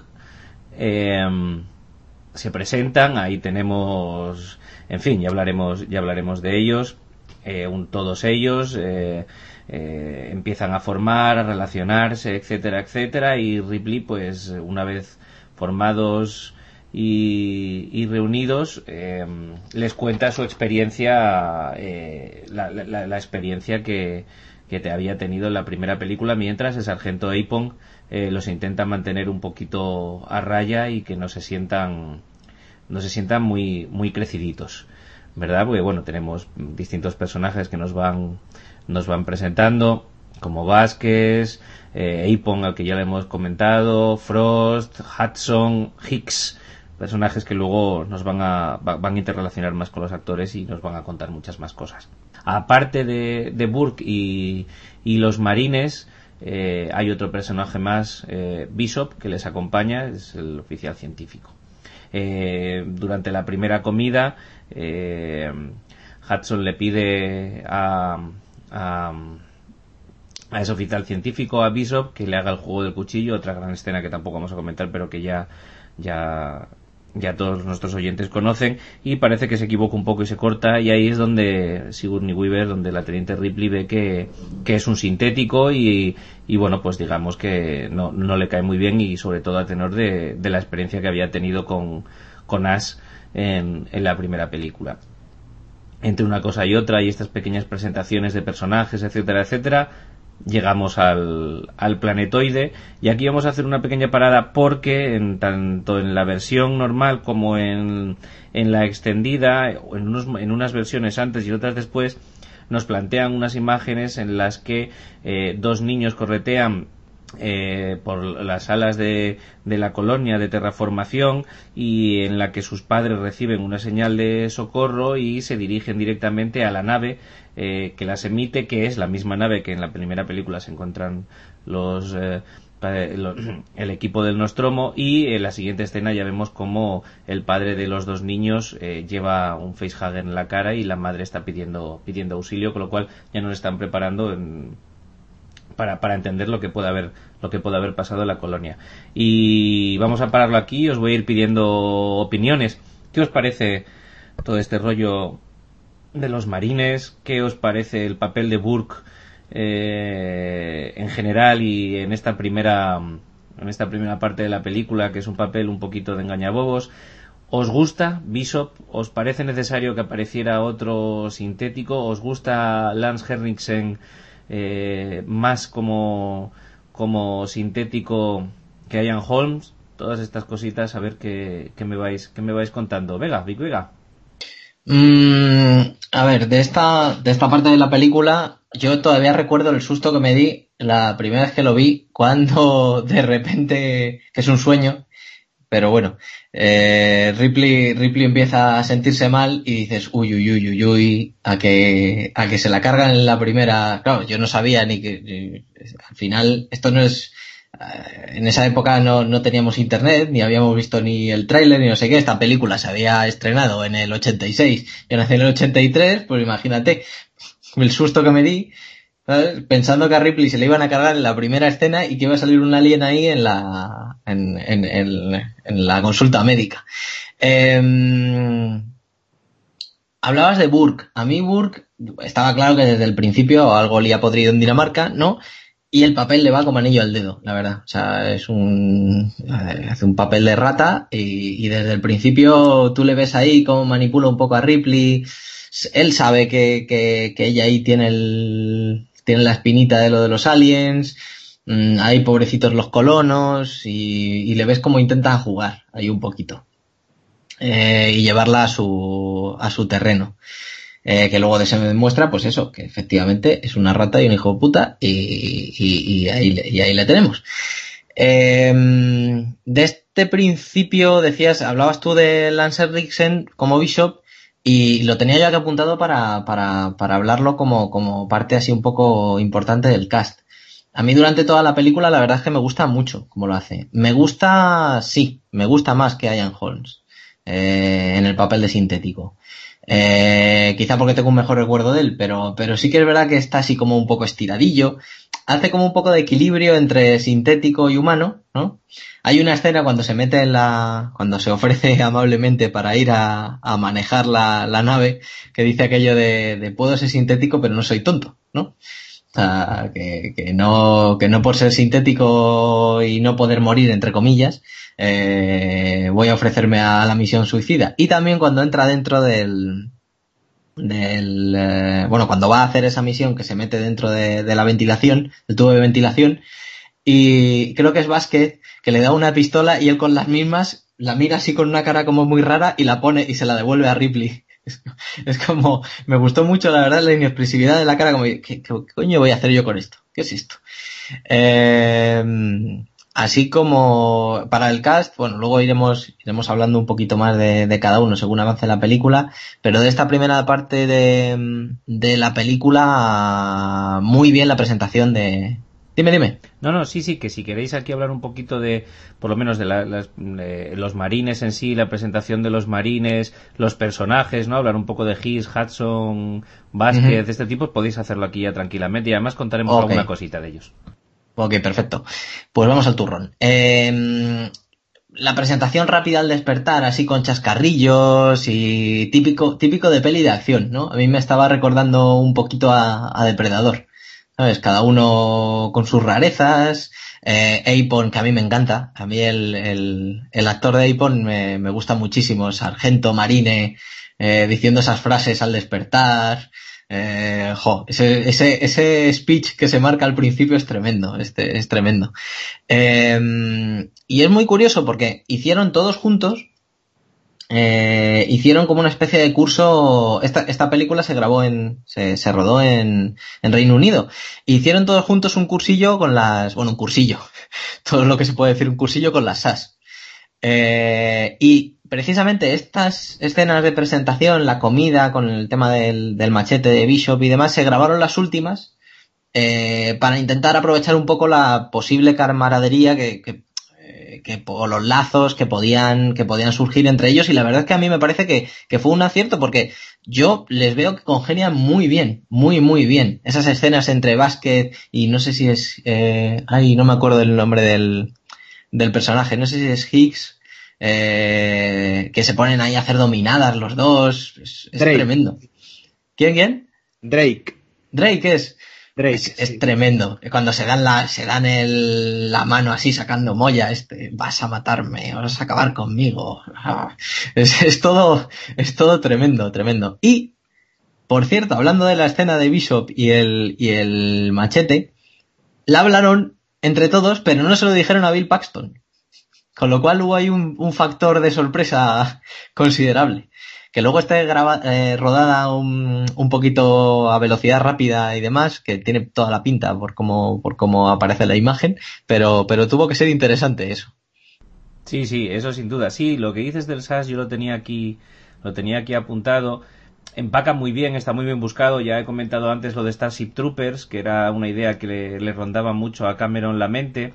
De hecho, para esas escenas también les pide y para toda la película, por ejemplo, que, el equipamiento que llevan que lo que lo tunen, que lo tunen como si fuera la típica escuadra de, de Vietnam. Para que bueno sea más personalizado más eh, que parezca que llevan mucho tiempo trabajando juntos y que son marines eh, al 100% me gustaría destacar también el hecho de que Apon eh, Al Matthews el actor eh, que es el sargento Apon en, en, en esta película, eh, casualmente fue el primer negro promocionado a sargento en el ejército de Estados Unidos. Y fue promocionado en la guerra del, en la guerra de Vietnam, con lo cual el papel, bueno, le venía eh, más al dedo, como anillo al dedo, no, o sea, espectacular yo creo que además, de hecho, seguro que cualquiera que sea fan de esta película, uno de sus personajes favoritos es el sargento Apon, eh, sin, ninguna duda, pero sin ninguna duda. Y, bueno, antes de pasar eh, la voz a Necron, eh, para que me responda también a todo esto que os he preguntado, ya, Necron, te añado una, una pregunta más para luego también, si quiere Vic, que me la conteste, y es, ¿qué os parece la ropa de diseño futurista que lleva Burke? Si, si, os cuadra un poquito esas americanas sin cuello, pero a lo mao, así un poquito raro, ¿os mola o no os mola también? Ya, ya puestos, te, te, doy paso para que te explayes sobre esta parte de la película cuanto quieras y más, por supuesto. Bueno, eh, sobre el tema futurista, te voy a decir que me mola todo. De hecho, varias veces eh, a mi querida esposa la tengo machacada porque yo creo que es la es una película Aliens es una película que veo aproximadamente una vez por mes sin exagerar. Eh, además es como ella me comenta dice cuando yo llego machacada que mis jefes me han, me han destruido en el trabajo o que he tenido un mal día en el trabajo eh, me gusta ver el diablo viste de Prada digo pues a mí igual cuando tengo un día muy muy puteado me gusta llegar a casa y ver aliens entonces eh, eh, el, tema futurista lo he comentado varias veces con ella y digo, mira, puede que las cosas no hayan evolucionado como pensaban que iban a evolucionar en esta película, pero me hubiera gustado que hubiera sido así. Porque me encanta la videollamada esta con, con la tarjeta transparente. Y dices, pero si eso lo tienen los móviles hoy en día. Pero no es lo mismo, porque es una tarjeta transparente de plexiglas. Eso, es lo que mola. ¿no? Entonces, mm, todos los, los, rollos futuristas, y bueno, la, la escena la escena, ya el detector de movimiento de la 1 es genial y aquí lo bien, bien que lo utilizan, pero la escena del principio, usando también esas luces de láseres, eh, simulando como que son también detectores de vida o movimiento, que además es una escena, la película empieza ya por todo lo alto, porque eh, empieza, sí, con esa musiquita, con, con e, esas cosas que, que eran lo que más nos gustaban de la primera película, lo habíamos dicho. Eh, y después de eso ya viene la escena en que sacan a Ripley y es que es fantástico porque eh, ya sea por casualidad o yo creo que no es por casualidad sino porque lo pensaron, dijeron con el como vamos a cortar la puerta con un soplete eso va a crear humo y ese humo nos va a venir de perlas para los láseres que vayan por ahí dando vueltas. Y es que esa escena es, es fantástica cuando la descubren ahí en hibernación. Y luego ya entramos en, en, la, en la escena de la, de la base donde tienen a Ripley, que Claro, el problema que tiene esta película, incluso la versión extendida, que, es la que, la que siempre veo yo, el problema que tiene es que quizás eh, donde la otra película se extendía demasiado en algunos puntos, esta a veces pasa demasiado rápido. Entonces yo creo que, por ejemplo, eh, el drama humano que puede suponer para Ripley despertar y encontrar que su hija ha muerto, lo pasan totalmente por alto. Eh, ve la foto, hace una lagrimita y ya se mete en la reunión a explicar por qué, por qué destruyó la nave. Entonces, mmm, ese, ese, punto sí que me parece que lo han pasado demasiado, ha, ha, habido un demasiado rápido por ahí, pero bueno, es lo que hay. Me gusta mucho lo que habíamos hablado antes de costumbrismo espacial, pero es que aquí es lo que has comentado tú, se explota todo lo que podría ser futurista. Lo de la, la cámara de mm, con las imágenes de la Tierra para relajarse, que es una cosa que luego, por ejemplo, en la película esta que hemos comentado, que a algunos de los Eternios nos gusta, Sunshine, eh, cuando uno de los protagonistas empieza a estar un poco loco, el médico le hace una receta y le dice, te receto que pases unas horas en la cámara con, la, con imágenes de la Tierra como alien. Que no deja de ser la sala holográfica de Star Trek. La, sí, la sí. holocubierta. Eh, exacto, la holocubierta me parece fantástico y, y el, lo que hemos dicho, mm, además, esa, esa secuencia de, de, eh, que se ha hablado, ¿no? De cuando parece que le va a salir en Alien y al final, y la, la actitud de Jonesy, que ahí, la verdad, muy bien, no, no sé, eh, lo, lo, los de producción y los de la película, para cabrear al gato así, eh, muy, muy bien, ¿no? Y, y toda esta presentación de, de, Ripley en la, en la estación espacial me parece, me parece fantástica y quizás un poquito rápida, pero bueno, eso es lo que quiere Cameron, ¿no? Decir, venga, os voy a, os voy a contar la, peli, la película anterior en cinco minutos y vamos ya al, al meollo. Eh, y entonces entramos en la presentación de los marines, que eh, habéis comentado que habían recibido un curso de entrenamiento. Me ha parecido leer en algún sitio que, que todos menos Higgs porque me parece que se incorporó al reparto más tarde. No sé si, Yo, si lo habéis leído vosotros. He, algo he leído así, pero no, no, no lo tengo aquí apuntado. Lo que sí sé es que, bueno, que a algunos le salió mejor el entrenamiento que a otros. Y, por ejemplo, Vázquez, Janet Goldstein, eh, en los planos en la película en los que hay un momento en el que ya no tiene no tiene balas en el pedazo de fusil ese que lleva y se pone a disparar con pistola y mira que tuvieron instrucción de armas, de tácticas, etcétera, etcétera, eh, pues que no se le daba bien disparar con la pistola. Y cuando en la película sale disparando eh, una pistola, no es ella, es su doble, porque ella tuvieron que quitarla porque se debía tener mucho retroceso o algo, y es que hasta se le escapaba la, la pistola de fogueo. Pero yo lo de Higgs, algo he leído, pero no, no, no lo tengo por aquí apuntado. Mm. Pues bueno, entonces se despiertan los marines y bueno, se despiertan con el, monólogo mítico ya de, de Para mí hay tres sargentos en la historia del cine, tres. El sargento Highway del sargento de hierro, el sargento Harman de la chaqueta metálica y el sargento Apon. Totalmente. Para mí esos son los tres sargentos de la historia del cine. Eh, y bueno, es que no es solo Apon. Sí que hay algunos personajes que tienen quizás menos empaque, como eh,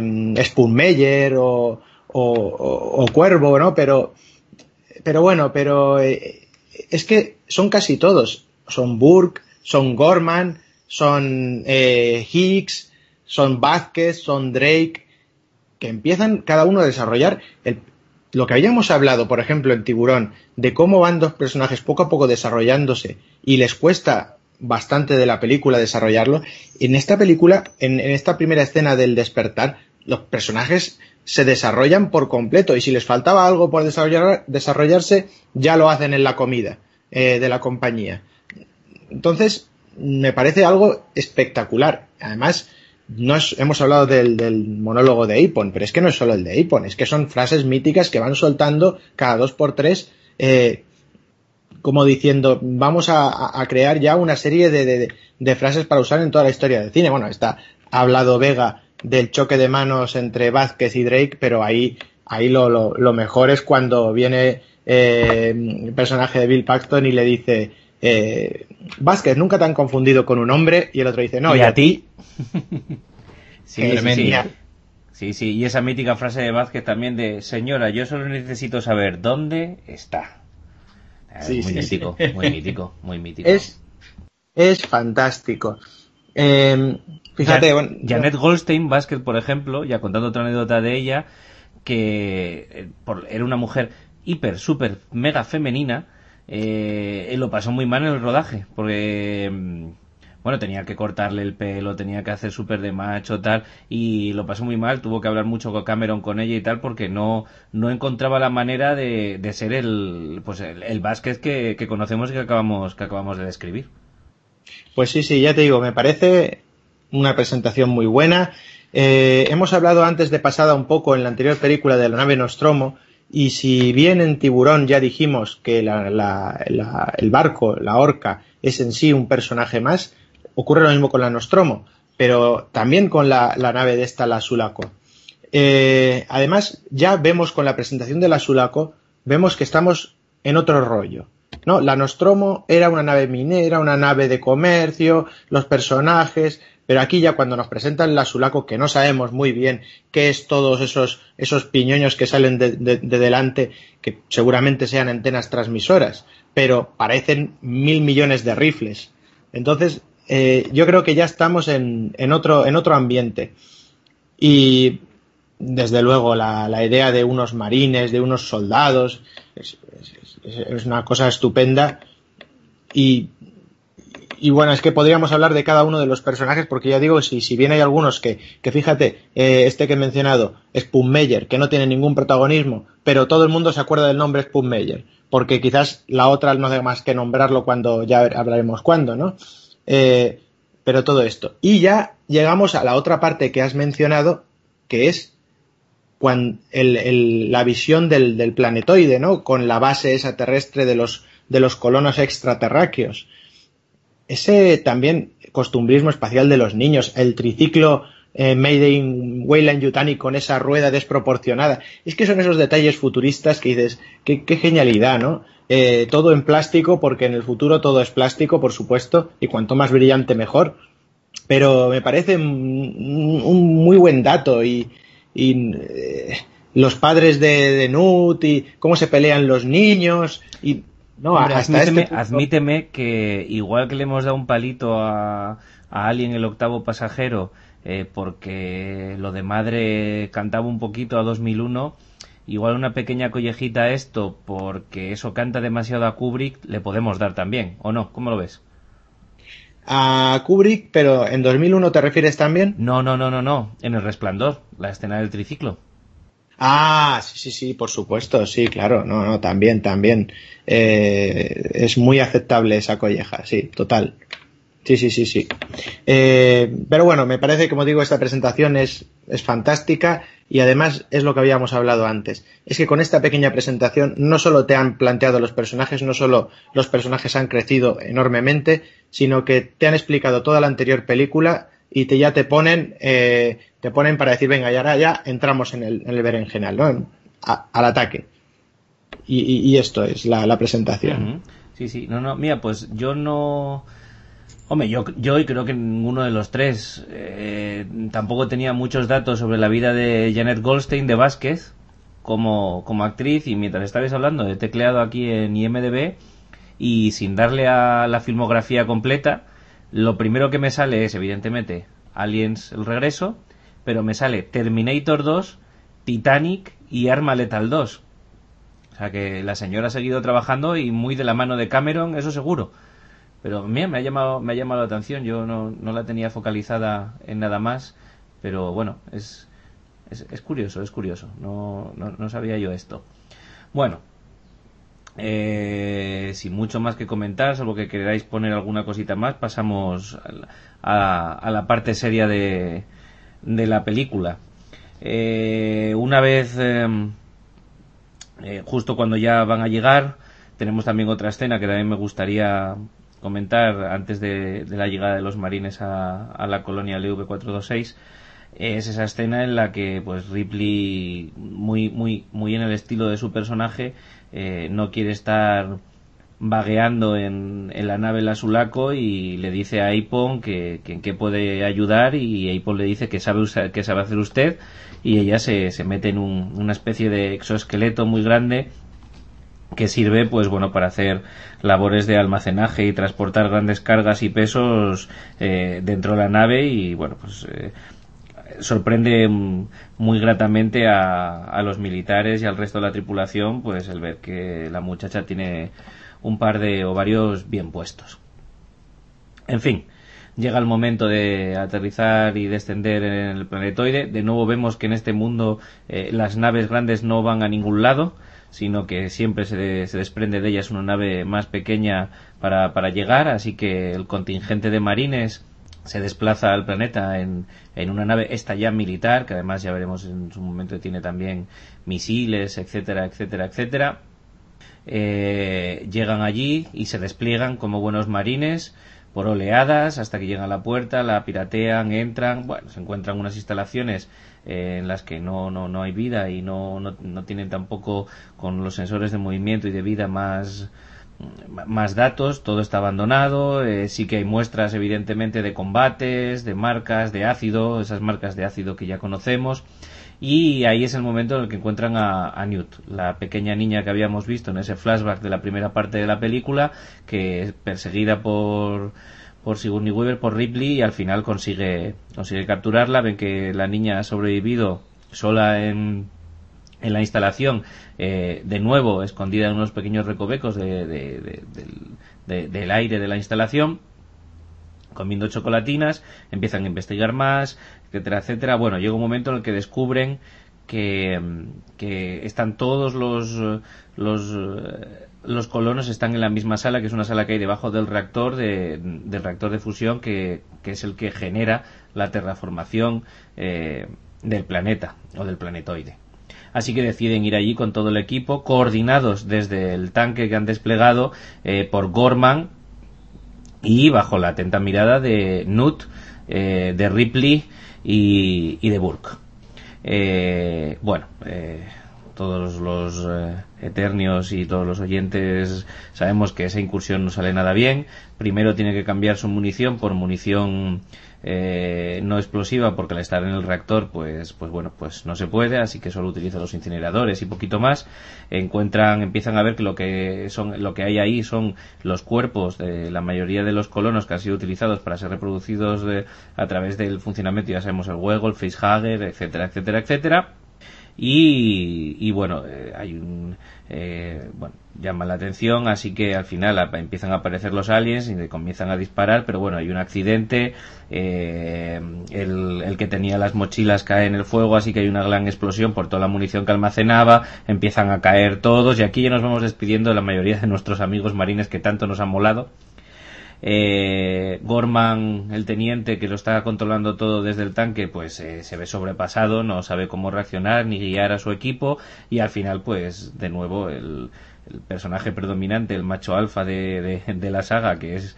el teniente Ripley, toma el mando coge el tanque y va directamente a sacarles de allí rescatando pues a muy pocos muy pocos de ellos. A partir de ahí se entabla eh, un problema grave porque ellos al escapar piden al, a la nave eh, que vaya que vaya a buscarles pero eh, hay una desgracia que es que se ha, se ha colado en, en, la nave uno de los aliens y cuando ya ha arrancado para ir a buscar a los que están en el tanque y han sido rescatados de esa fatídica incursión militar eh, pues son atacados por el alien y tanto la piloto como su segundo eh, mueren y, la nave se estrella. Se estrella además con tan mala suerte que se estrella contra el reactor, lo cual el reactor está empezando a funcionar mal y ya descubriremos luego que va a acabar eh, destruyéndose y causando una explosión nuclear que va a destruir pues no solo la instalación sino todo el planetoide. Y eh, vamos a hacer una, una pequeña parada aquí porque luego ya la siguiente es eh, ya la vamos a llevar hasta el final. Quiero que me comentéis un poquito esta parte ¿Qué, os parece el papel de Gorman, eh, el despliegue militar, el comienzo de la acción?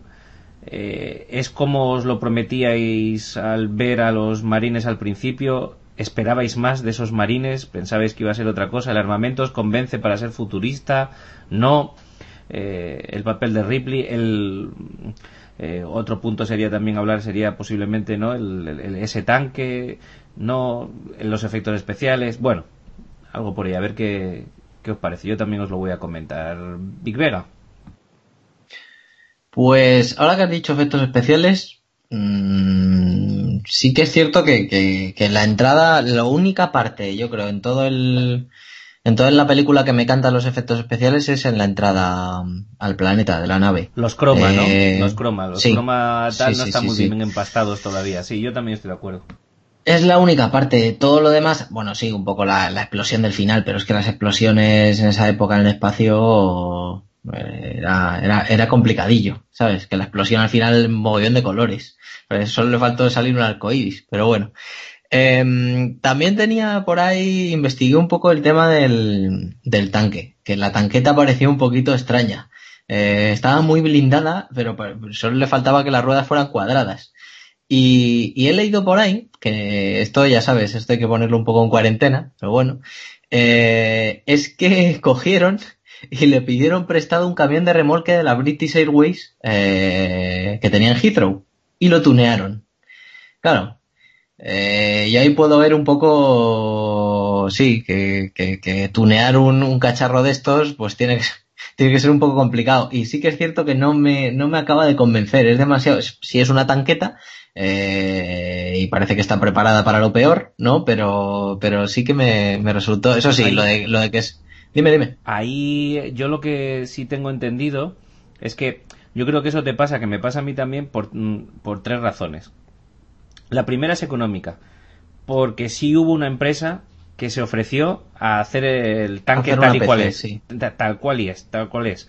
Eh, no se les iba el presupuesto, no podían. Así que una parte la hicieron con esto que estás contando tú y la otra con una maqueta.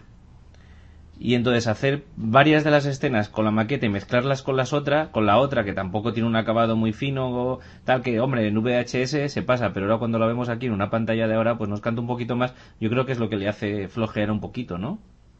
Sí, canta, a ver, canta un poco, pero también está acorde con el resto de, de, los vehículos y demás, bueno, de lo que hemos ido viendo. Tampoco es... es... un tanque estupendo y bueno, todo por dentro, como pueden ir todos allí, está bien armado, es, es flipante, es flipante. Sí, sí, sí, porque el, el, lanzamiento está muy bien, o sea, el, salto está bien, lo único es eso, lo que decíamos, la croma y, y, y esto, y esto último que comentábamos. Eh, eh, la primera parte decías tú de si era lo que esperábamos de los, de los marines. Eh, yo esperaba que entraran más como un elefante en una cacharrería, pero parece ser que, que al final las, eh, todo el, digamos, eh, las advertencias de, de Ripley no, no, cayeron en saco roto. Mm, me gusta mucho que entren así, ¿vale? En plan Special Ops, eh, porque además mantiene extensión. Mantiene extensión y pasa lo mismo que pasaba cuando, cuando descubrieron eh, la nave en la primera, en la primera película. Que ya Ripley lo está viendo desde el monitor y ya empieza a ver cosas que gírate, gírate, Higgs, gírate a la derecha, mira abajo, ¿qué es eso? Y es un agujerote de ácido y ya yo creo que ahí Ripley hace de espectador, porque es lo mismo que a mí me pasa cuando estoy viendo la peli. Eso es. Que digo eso yo, yo sé que va a pasar algo, yo sé que va a pasar... Gírate, no, pero mira bien, ¿pero qué haces? Mira, mira, coño. No te separes. ¿Qué haces? No te vayas a fumar. lo normal. Pero sí, sí, es... Eh, además es... Hablan bajito, si te das cuenta, no hablan a grito pelado. Eh, hay tensión, se nota la tensión, se nota, se nota. Y bueno, y ahí está la aparición estelar, que me, que me encanta a mí la, la aparición de Nut, que yo siempre lo he dicho y lo repetiré. Si habéis visto Jurassic Park 3, ese niño que, que sobrevive en la isla de los dinosaurios durante meses sin ayuda de nadie, si Nut y ese muchacho tuvieran un hijo, ese hijo sería indestructible, o sea, sería, sería el último superviviente. Lo soportaría todo, es una, es una auténtica maravilla, la verdad. Dicho esto, mmm, cuando empieza el rock and roll, de verdad, eh, esto, cuando achicharran al alien que aparece y, delata, y delatan su posición, es una pasada. O sea, tú estás acostumbrado a ver un alien, sabes de lo que es capaz un alien. Empiezas a ver puntos que se, acer se acercan de, de, todas partes. Y tú como espectador estás diciendo, joder, esta gente me cae súper bien, pero sé que lo que viene me va a gustar mogollón.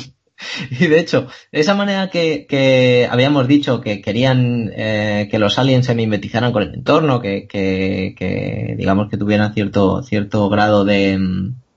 Eh, no te... sí, de camuflaje, digamos.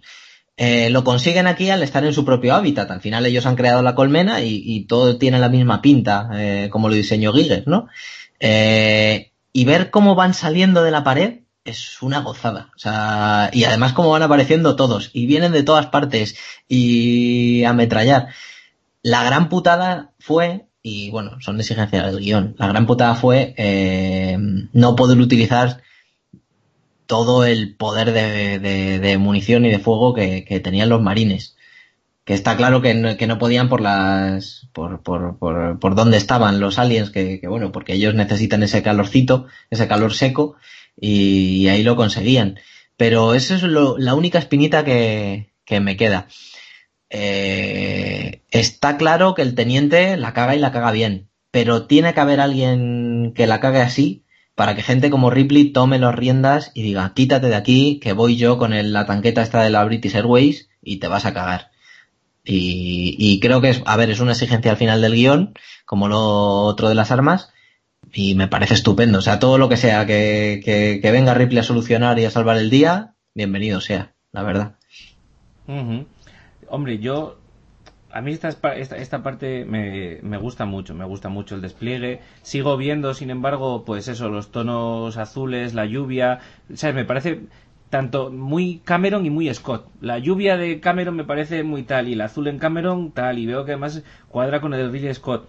Me gusta, a mí esta escena me, me gusta mucho. Sí veo un poquito falta de cabeza el, pero bueno, eso es exigencia del guion, tiene que ser así, tiene que ser así. Ah, pues vamos para allá todos juntos y, hombre muchacho, no sé, yo qué sé hace una pequeña incursión para ver qué hay, eh, estudia el sitio, eh, ahí hay cosas que dices tú, madre mía, no sé si es cosa de Gorman o de Apon o de todos, pero madre mía, me gustaría destacar, porque lo vamos a ver durante toda la película, que tanto en el montaje como en los planos de cámara, etcétera, etcétera, se hacen muy bien porque en realidad solo hay seis aliens, solo hay seis tíos con trajes de alien.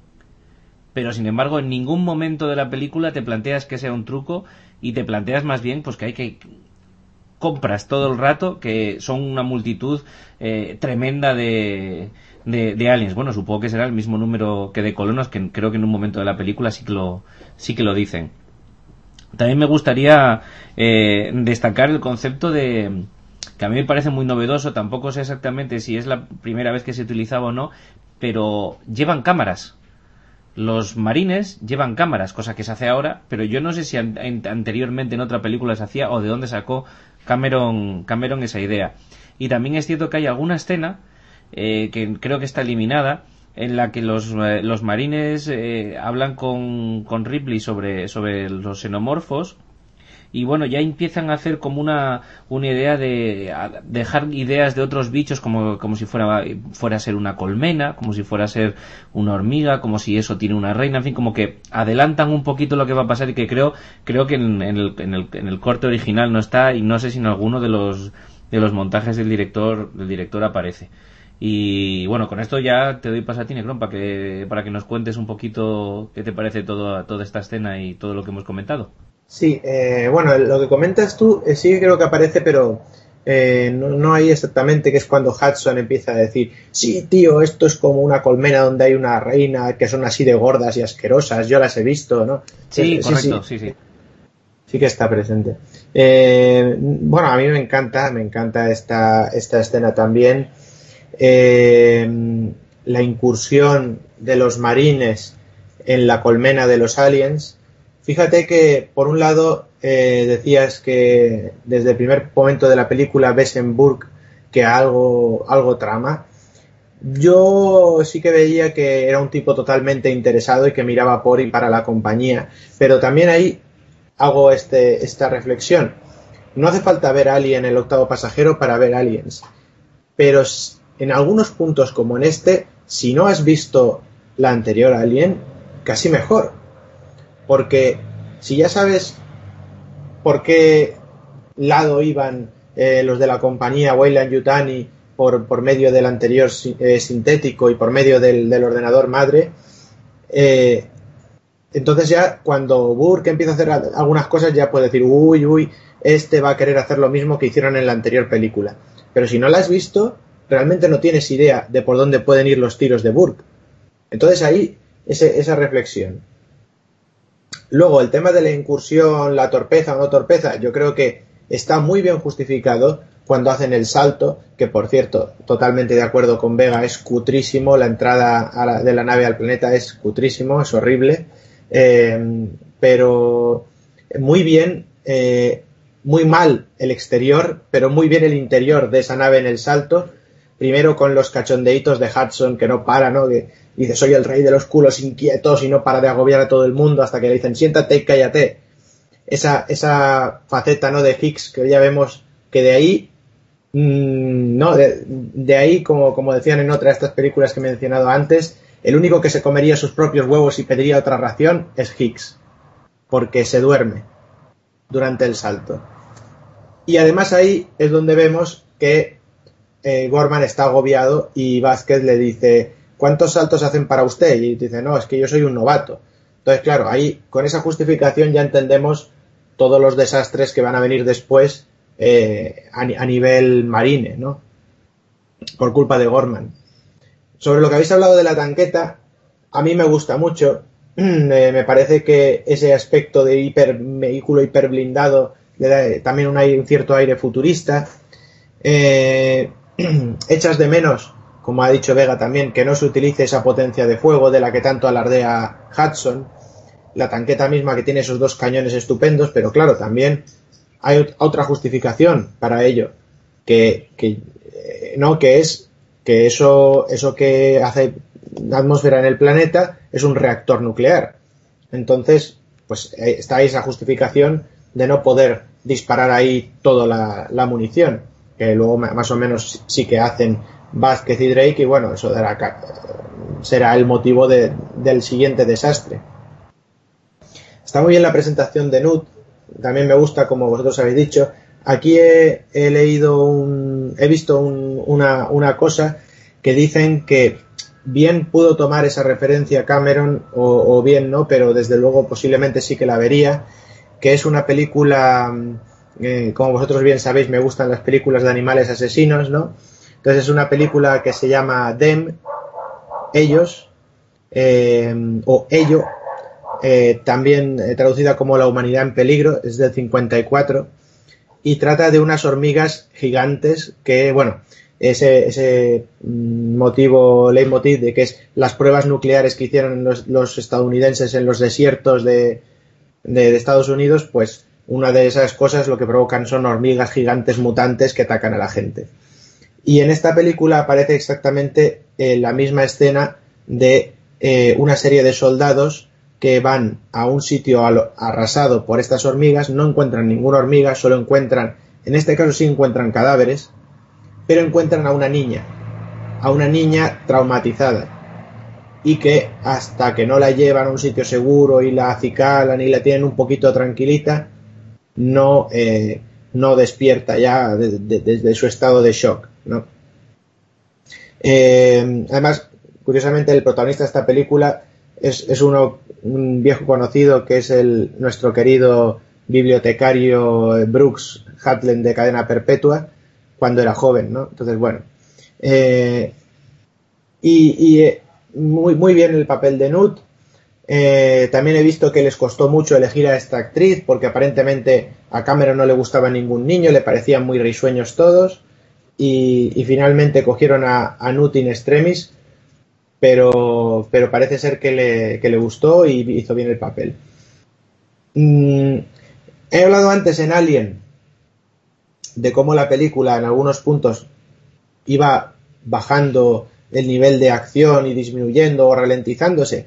Y aquí, cuando eh, hay, momentos en que parece que vaya a pasar, pero inmediatamente yo creo que Cameron lo resuelve. Quizás esa, esa manía suya por a veces ir demasiado rápido en estos puntos es bueno, porque cuando parece que va a decaer un poco la acción, ¡pum! mete otra, mete otro, otro elemento para que te, revuelva todo eso, ¿no? Eh, la misma salida del nido de los aliens está fantástico. Además, que quiero también dejar ese punto de que está muy bien ese primer enfrentamiento, primer enfrentamiento mm, caótico, ¿no? Lo, primero siempre sale mal, hace falta un segundo enfrentamiento para que salga bien. Entonces, también me gusta mucho ese punto. E inclusive eh, cuando ya llegan y, y se estrella, piden el rescate de la nave y se estrella esa nave, tenemos ahí ese punto también épico de, Hudson eh, cuando dice, eh, claro, en doblado dice, el juego se acabó, chicos, no, pero game over, game over, game over, boy. Ese punto que yo creo que además eh, muchos, muchos jugones agradecen y agradecerían en esa, incluso en esa época que los videojuegos tampoco eran algo tan, tan, tan en boga y en boca de todos me parece fantástico, me parece eh, toda esa, esa, esa, escena. Y bueno, hasta este punto yo creo que, llegamos aquí. No sé si queréis comentar alguna cosa. No, yo estoy también bastante de acuerdo con, con lo que has dicho y, has comentado. Em, creo que esta es una parte bastante importante de la película que, por otro lado, es muy necesaria y todo el mundo se esperaba, pero creo que está muy bien resuelta y tiene mucho mérito. Y por eso quería destacarla y, y hacer dejarla como una bisagra entre lo que nos han presentado antes en la película y lo que nos van a presentar a presentar después sabéis pero bueno también puede que sea una, una percepción mía pues nada seguimos seguimos con el, con el resumen una cosa Jervis dime dime que le va le va a gustar mucho a Necron esto que le voy a contar Bill Paxton le, le gustaba mucho meter morcillas eh, y Game Over es una morcilla de Bill Paxton Tal cual. Y le quedó, pero niquelado. Si hablábamos en el último, eh, en el último programa de Morcillas con lo de necesitamos un barco más grande, yo creo que es, viene al pelo. Al pelo, las dos. Sin duda, sin duda. Bueno, pues entonces proseguimos. Em, hemos dejado la situación tal que así.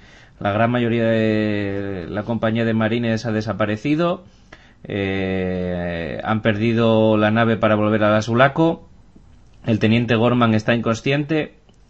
Eh, Vázquez, eh, Hicks, Hudson, eh, Ripley, Burke, Bishop, Nut, más o menos conforman lo que es el, resto de los supervivientes. Eh, se tiene que quedar al parecer en las instalaciones, bastante alejados evidentemente de- del lugar donde están los aliens o el nido de los aliens y una vez allí intentan planear pues cómo- cómo hacer para, para salir de allí con vida. Eh, la niña ya les dice que salen más por la noche, eh, que tiene muy pocas oportunidades, de hecho hasta se plantea irse a su escondite. Así que bueno, eh, Ripley la convence para que descanse un poco y hasta se acuesta con ella a dormir. Y en ese momento Burke aprovecha para meter un par de facehuggers en su habitación eh, para que las contagie y así, como muy bien explican luego, eh, una vez en la Sulaco hibernarlas y así poder llevar a los xenomorfos a la Tierra, que es en realidad para lo que está ahí, para venderlos a la compañía y sacar una buena pastita. Ahí nos queda la duda de si está ahí por encargo de la compañía o si está por idea suya propia para así, a escondidas, conseguir los xenomorfos y vendérselos a la compañía. Mientras tanto, los militares planean eh, una manera de defenderse, que es colocar un- unos dispositivos de defensa que disparan al movimiento en los accesos a la zona en la que están. Y además planean también con Bishop eh, el ir hacia hasta un lugar donde hay una terminal de comunicación dentro de las instalaciones muy alejada en el que están y además más cercana al nido de los aliens para comunicarse eh, con, con el ordenador de la nave central y así, y así hacer que baje otra nave para poder recogerlos y, y escapar del planeta. Eh, la escena en la que eh, Ripley y Nut están, están durmiendo, pues es conocida, les ataca a los facehuggers, eh, tienen que pedir ayuda de alguna manera mientras intentan eh, sujetarlos, eh, logra encender los extintores, lo cual llama la atención, acaba rompiendo el cristal y le acaban eliminando a los marines, a los facehuggers y evidentemente a partir de ese momento Burke ya no tiene nada que hacer. mm, Ripley toma el control y Burke pasa a estar muy defendido y muy muy muy presionado de hecho algún que otro marine quiere quiere pegarle un tiro porque lo que quieren es es eh, matarlos a todos y utilizarlos para dar de comer a los xenomorfos y así poder llevarlos al planeta por otro lado, Bishop sigue, sigue con, su, con su tentativa y los aliens comienzan a atacar el sitio en el que están refugiados. Llega un momento, después de grandes escenas, en el que agotan la munición eh, menos una de las, de las metralletas de un lado, mientras que el otro sí que, sí que está agotado, pero al final resulta que casualmente empiezan a notar por los sensores que están muy cerca, muy cerca. Se acerca una gran masa de los aliens, pero no saben por dónde porque no debe- ya deberían estar encima de ellos y cuando se dan cuenta realmente están encima de ellos. Otra mítica escena, asoman la cabecita por el tejado y, y por el techo y ven que, ven que está ahí. Así que ya empieza una gran batalla con ellos en la que a la vez tienen que ir escapando. Es una batalla en la que Vázquez y Gorman mueren y, y, Nut se pierde en, en un pequeño ventilador que hay, se cae al agua y cuando Sigourney Weaver, cuando Ripley, eh, cuando Ripley va a buscarla ya, ya no está. A resultas de todo esto y después de escapar y, y, y- quemarse en los marines con la sangre de los de los de los aliens eh, llega un momento en el que tienen que tienen que separarse porque Ripley dice que sin que sin Nut no se va a ningún lado. Así que se va directa a la zona de de los aliens eh, a la colmena de los aliens mientras eh, los soldados intentan ir con viso para poder escapar en, en la nave. Ripley consigue llegar se encuentra Nut, la rescata y se encuentra con la reina. La reina de la que hablaremos largo y tendido, espero. Eh, está rodeada de huevos y bueno, pues digamos que Ripley eh, lo que hace es cabrearla. Quema todos sus huevos, se echa a correr y ya cuando todas las instalaciones están eh, medio destruidas, eh, Ripley es rescatada por Bishop en la nave y huyen a la Sulaco.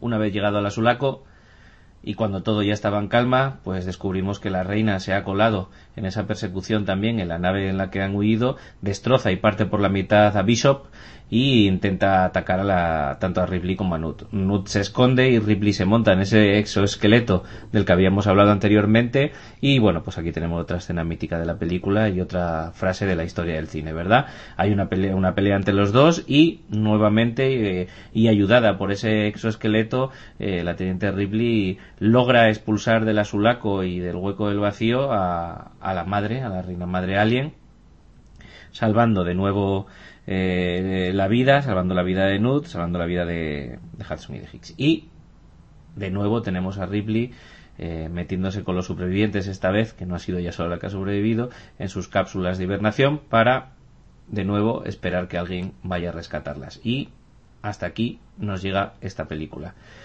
Chicos, ¿qué contar de esta parte? Mucho que contar. Necrom. Sí, bueno, mucho que contar. Y, es que además, a partir de esta, porque no exactamente este, este, este fragmento que, hemos dejado, quizás un poquito, avanzando un poquito en el fragmento, tenemos por un lado una película y luego tenemos otra muy... Mmm, no, no, no es que sea otra muy diferente, es que luego tenemos ya el subidón constante. O sea, cuando piensas que no puedes subir más, sube. Y cuando piensas que no sube, sube, sube, sube. Eh, he hablado antes en Alien de, de esa falta de escala con la Nostromo, que luego también pasa con la Sulaco, que también pasa con esta estación terrestre, que aparentemente es enorme, pero no se ve esa enormidad a nivel de movimiento de los personajes, pero sí que está muy bien ese hecho de que para ir de un sitio a otro utilicen la tanqueta. Mmm, creo que sí que deja al menos un poquito de margen a, a, a, tener un poco idea de ese espacio. Y luego ya viene la parte genial, que es cuando despliegan ese plano eh, para, para, planificar cuál va a ser la estrategia eh, con respecto a con respecto a los aliens cuando les invadan y todo esto. Y entonces en ese en ese plano pues se ve realmente la, la grandísima eh, eh, estructura lo que es. Cuando parece que incluso puede ser más o menos grande, hace una ampliación y se ve que es una cosa enorme, llena de conductos, llena de, de puestos de ventilación. Además ahí me gusta también el, el uso de esas dos ametralladoras automáticas que me parece que le dan muchísimo juego a la película mmm, porque es ese, ese asunto de estar ahí esperando, viendo cómo se van las descargas agotando y, y, se agota uno y se agota otro y, y, lo que comentabas de que parece ser que se va a agotar el otro y entonces ya están cargando las armas para salir y dicen no, espera, se retiran. Entonces, esa escena también me parece fantástica y a partir de ahí es como digo que es una detrás de otra y todo lo, cualquier cosa, mmm, no digo que no te lo puedas ir esperando, pero, pero que te sorprende, que, que dices, madre mía, chapó. Lo de la ametralladora. Luego lo siguiente, lo de, pero si ya tendrían que estar aquí, no, tú ya sabes que están arriba en el techo, porque lo sabes, pero hace falta que suban y entonces lo vean y de ese alien que estira las manitas hemos pasado a una horda de aliens que, que, que, que, están asediando todo el complejo, que empiezan a caer del techo, que además muchas luces no tienen los marines, todo es verdad, porque ¿por qué te pones a disparar al techo si sabes que van a caer todos de golpe? ¿No? Esto es como cuando tienes un panal y le das un golpe con de abejas en tu casa y le das un golpe con la vara. O sea, caer al suelo van a salir todas, hombre.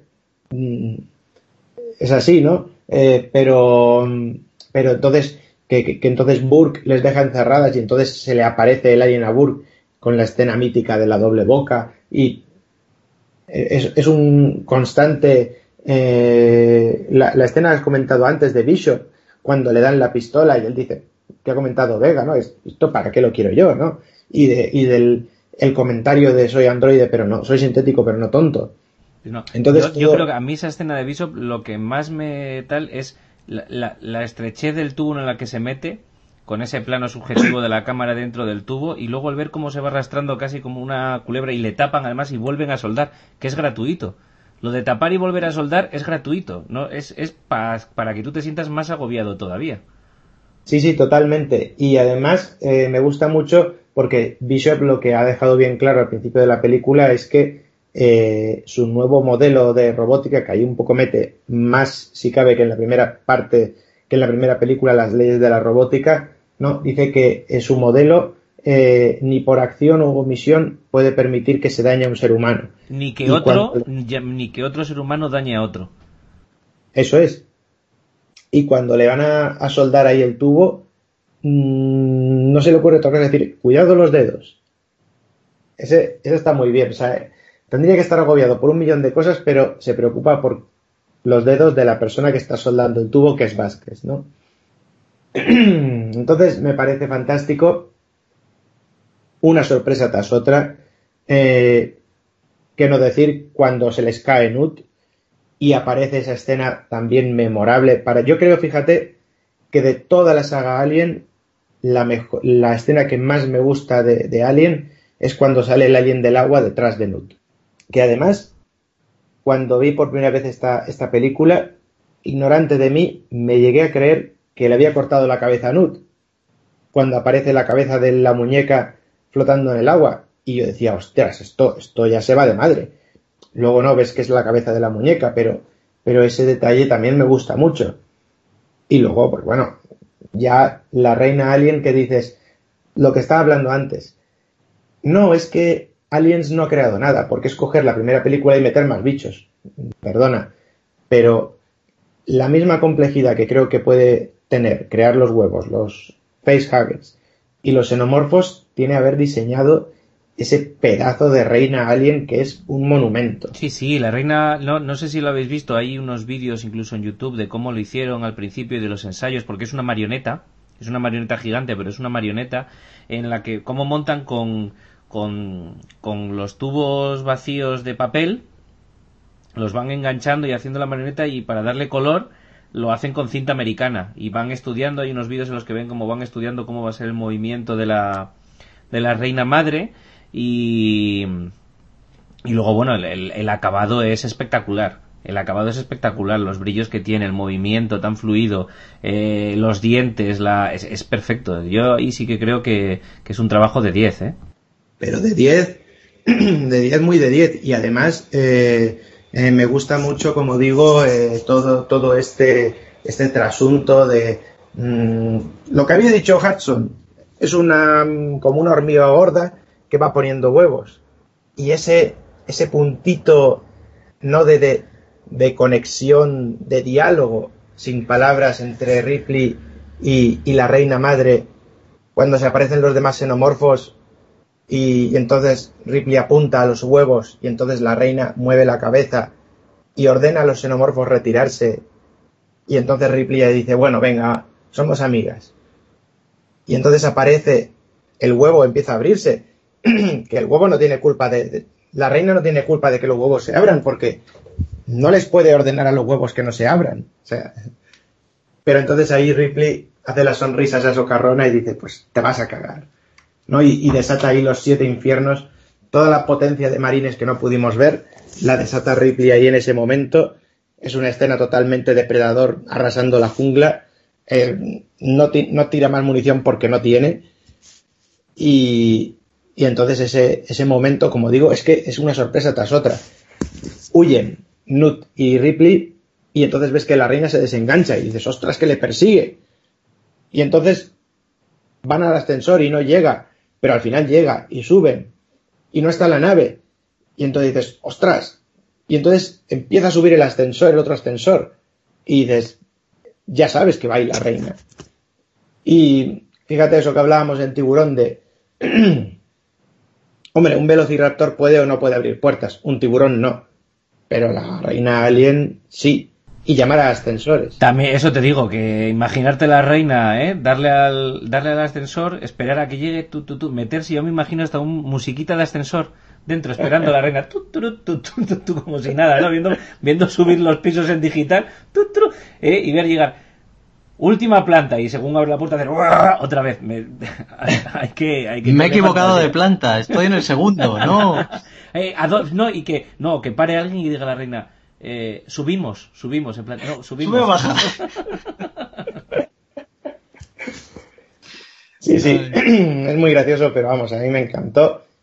Y luego al final aparece la nave, justo cuando se abre el ascensor. Esa escena de la nave pegándole con la pata a la reina me pareció sí que se me pareció un poco cutre. Pero bueno, así ya tienes la excusa para que la nave haya subido a la nave. Digo, la, la reina haya subido a la nave.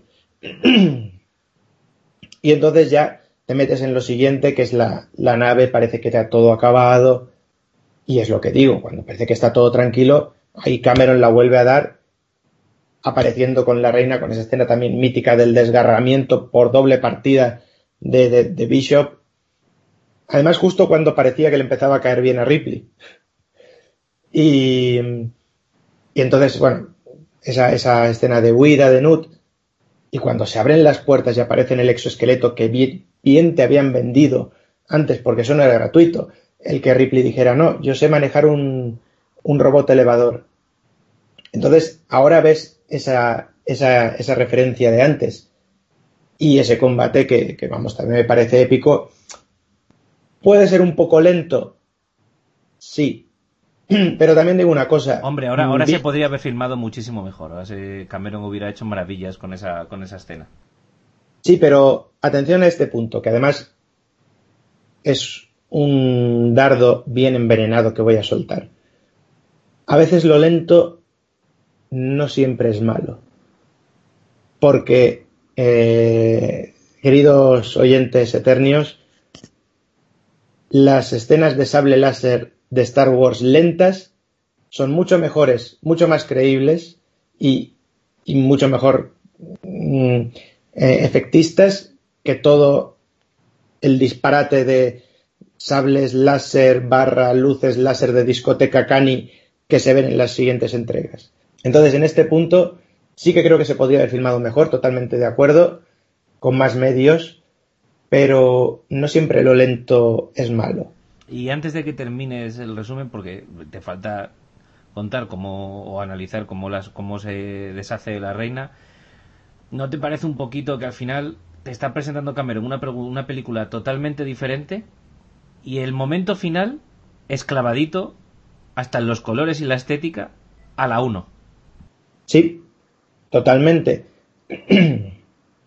y además... Que, eh, que yo digo, hombre, pero si ya te lo has inventado todo y has hecho una cosa nueva, ¿qué necesidad tienes ahora de ponerle esta manchita aquí de falta de originalidad a la hora de deshacerse del alien? Si ya lo habías conseguido, tienes aquí la tía en el robot, nos tienes a todos cogidos.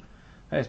No la tires por el hueco y encima el hueco de color de tonos blancos con el mismo sistema y de la misma manera. Sí, y además mmm, incluso peor, diría yo. Porque, claro, es verdad que el personaje de Ripley va creciendo en Alien 1 y en Alien 2 ya crece, pero ya crece no, ya es que es el superhombre. Ha dicho antes Vega.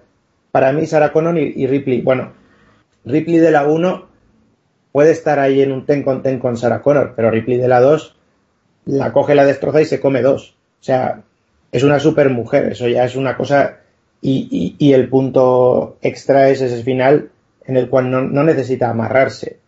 Simplemente con la fuerza de su bíceps es lo suficiente para resistir a la succión del espacio más la reina agarrando del pie. Sí, sí, más, más el peso del, del armazón mecánico. Sí, sí, total, totalmente. Lo que haga falta, sí, sí. Y sí, es, es una falta de originalidad. Totalmente estoy de acuerdo contigo y que además encima se verá en más películas de la saga. Pero, pero bueno, em, aquí quitando esto, ya acaba la película, se meten en los contenedores y vuelve otra vez a hilar con el principio, con la musiquita y acaba la, la película y bueno, yo creo que de manera bastante bien y así, así termina. Muy bien. Big Vega, ¿tú esta parte te gusta más o te gusta menos que el resto de la película? ¿Lo ves bien finiquitado? tiene, tiene partes muy jugosas. ¿eh? ¿eh? la verdad es que me hace gracia porque coincido en casi todo con, con Necron. Eh, yo cuando, cuando aparecieron, bueno, hay una, hay una cuestión es que en este, en esta cuestión que hablábamos del crecimiento de Ripley, eh, ella, aparte de crecer, eh, El tema, pues eso, en cuanto a furia, en cuanto a instinto eh, de supervivencia. Ahora hemos metido un factor que lo ha cambiado todo, que es Anut. Y se ha convertido como en una madre para ella. La ha tomado, ha tomado la responsabilidad eh, y les ha, desde el principio, desde que la encuentra en su y se mete en su refugio y la abraza y demás, pasando por la escena tremenda de los facehaders en el en el laboratorio, que, es tremendísima. Eh, eso lo único que ha hecho ha sido ir afianzando la, la relación entre las dos. De hecho es que eh, con, cuando los otros dicen, eh, mira, capto las señales de, son las señales de, no me acuerdo de, quiénes eran, de tres o cuatro de los marines del principio, son débiles pero están vivos. Y dice la otra, no, no están vivos. Sin embargo, con Nut, no sé si es porque, bueno, le, toca el corazoncito o simplemente porque ha sido mucho más rápido que lo otro, eh, va por ella directamente. Va a buscarla. Se mete en toda la colmena con su lanzallamas y sus, y sus granadas y detonadores térmicos y demás, y se mete a buscarla, porque sí. Y es ahí cuando vemos en la primera parte del el duelo de madres. O sea, está por un lado la, la reina alien con sus huevos y con sus zánganos, y por el otro lado tenemos a, a Ripley con, con Nut. Y, coincido con el compañero en ese, diálogo sin, hablar que tienen las dos entre, Ripley y la reina, en plan, no me toques los huevos, y por el otro lado, no me toques a mi niña, y, eso, con, con, una simple miradita, la reina ordena a sus, a sus zánganos retirarse, bueno, a sus, a sus eh, soldados, y, y en el último momento, como decimos, Ripley lo da todo. Lo da todo, lanza hasta, hasta las zapatillas, lanza. Lo único que le faltó fue apuntar un poquito más arriba para cargarse a la madre y no solo cargarse la barriguilla, pero claro, ella tampoco sabía lo que iba a salir de ahí. Y de hecho, es lo, como decía Necron, yo cuando veo que empieza a andar digo, pero qué coño, pero, pero, pero, pero, pero, ¿esto qué es? Digo, pero si va a ser, yo pensaba que todo era un parte de un cuerpo y que se iba a quedar allí como mucho y, y ya está. Sí que es cierto, la última parte, que te canto un poquito lo del tema del ascensor, pero bueno, a ver. De alguna manera, quizás si hubiéramos encontrado que sale, aparece por la barandilla trepando, pues hubiera sido más, más normal, lo hubiéramos asimilado mejor, pero bueno, a ver. Como dice mi madre, son cosas de novela y tampoco pasa nada. Y más caro para la producción. Ay, amigo, yo es que no, yo es que no reparo en gastos, tú ya lo sabes. Ya, pero Yo- el, problema que tuvieron es que cuando ya se iba a montar la película y la, la película está meramente montada, Cameron estaba de luna de, luna de miel, de la que es ahora su exmujer. Ujú. Y Sigourney Weaver pidió 30 veces más de lo que había cobrado en Alien el octavo pasajero. Y los del estudio llamaron a Cameron a, a su luna de miel a decirle que fuera pensando en otra o en una manera de no meter a Ripley porque no había pasta. Y Cameron les dijo que, que la película era con, con el personaje de, de Ripley y que, que él estaba de luna de miel. Que no, no le contaran tonterías y que si no querían fichar a Ripley que le avisaran que alargaba la luna de miel y pasaba de la peli. Y al final, claro, tuvo que colar eh, Sigourney Weaver, pero eso dejó un poquito lastradito, y ya lo veremos en Alien 3 que es peor, eh, dejó un poquito lastradito ya de presupuesto toda la producción, ¿eh? No os creáis. Yo te digo una cosa, eh, a mí me va bien. O sea, quiero decir, yo con esto puedo lidiar sin ningún problema porque el producto, la verdad es que, y sobre todo esta parte del final, es que, que sí, que toma el, toma el, el ascensor. Pues a lo mejor tiene un sistema automático el ascensor que siempre tiene que estar arriba, baja y sube y, ya está, ¿sabes? O sea, al final todo lo puedes, lo puedes apañar. La reina, que, que no he querido meter baza antes, pero por lo que tenía pensado, eh, por lo que he leído, han sido como, como, no sé si eran 15 personas o 16 personas para moverla. O sea, una, una cosa interesante, interesante. Como curiosidad, antes de seguir para adelante, eh, de salir de la colmena, eh, el tema de la colmena y todos esos escenarios los reutilizaron luego para el primer Batman de, de Tim Burton para hacer el- la fábrica de, de, de químicos. Eh, Mira A ver. tú, mira tú. Sí, sí, sí. además que, que es un es un Batman que me gusta bastante y, y no lo había reconocido yo. Hombre, al final todo esto es reciclar, todo lo que sea ahorrar, como ya has dicho antes, todo bienvenido sea. Eh, ¿Qué más? ¿Qué más? Eh, como ha dicho el compañero, planos para, para la historia de Alien. El Alien saliendo del agua es un must. O sea, ya hablaremos en la siguiente Alien 3 de, de cuando el Alien se acerca a Ripley y le enseña la lengüita. Pues igual, esto está a la misma altura. Es un, es un, es, de las cosas que piensas cuando piensas en Alien. Eh, me ha hecho me hizo mucha gracia cuando llegó, llegó Ripley al, a- arriba con su, con, ya con Newt en brazos y demás. Y, claro, no ve a Bishop dice, me cago en, ya estaba cagándose en los, en, la empresa que hizo los, los androides, los, eh, eh, los sintéticos, en Bishop, en Ash también, y en los que vengan después. O sea, es, es tremendo. Y, y, cuando se da la vuelta y va a la, a la reina, ya es como, venga, no me jodas, tío. Y hay una cosa muy, muy interesante. Decías, decías eh, que si se parecía mucho a la 1, en, o que se había, había copiado ciertas cosillas a la 1 en el final. Ese momento de ya estamos a salvo, no estamos a salvo, también lo, lo, repite como en la 1. O sea, ese momento de yo entro en mi nave, en la Narciso, y ya estoy a salvo, y de repente aparece el alien y ya no. Ese, ese, esa vueltita final, como cuando aparece la reina en este caso, también la copia un poco sin problema tampoco. O sea, me parece que, me parece que cierra la película muy bien y no hay nada que decir al respecto. Yo lo asumo. Mm, otros lo pueden llamar que si guiño, que si no sé qué. A mí me vale. Y la pelea, la verdad es que lento. Oye, estamos hablando de una reina que normalmente no anda, ya lo hemos visto con el barrigoncho antes, poniendo huevos. Y, maquinaria pesada. ¿Qué queremos? ¿Pacific Rim aquí o qué? O sea, no, hombre, no. Todo tiene que ser así. De hecho, cada uno lucha como puede. La otra con, con las palanquillas y la reina va tirando de cola, además a unas velocidades considerables. O sea, pasa que es una reina. No estamos hablando de un soldado. Esto, como si pones a Isabel II con un, con un fusil. Pues estamos en las mismas.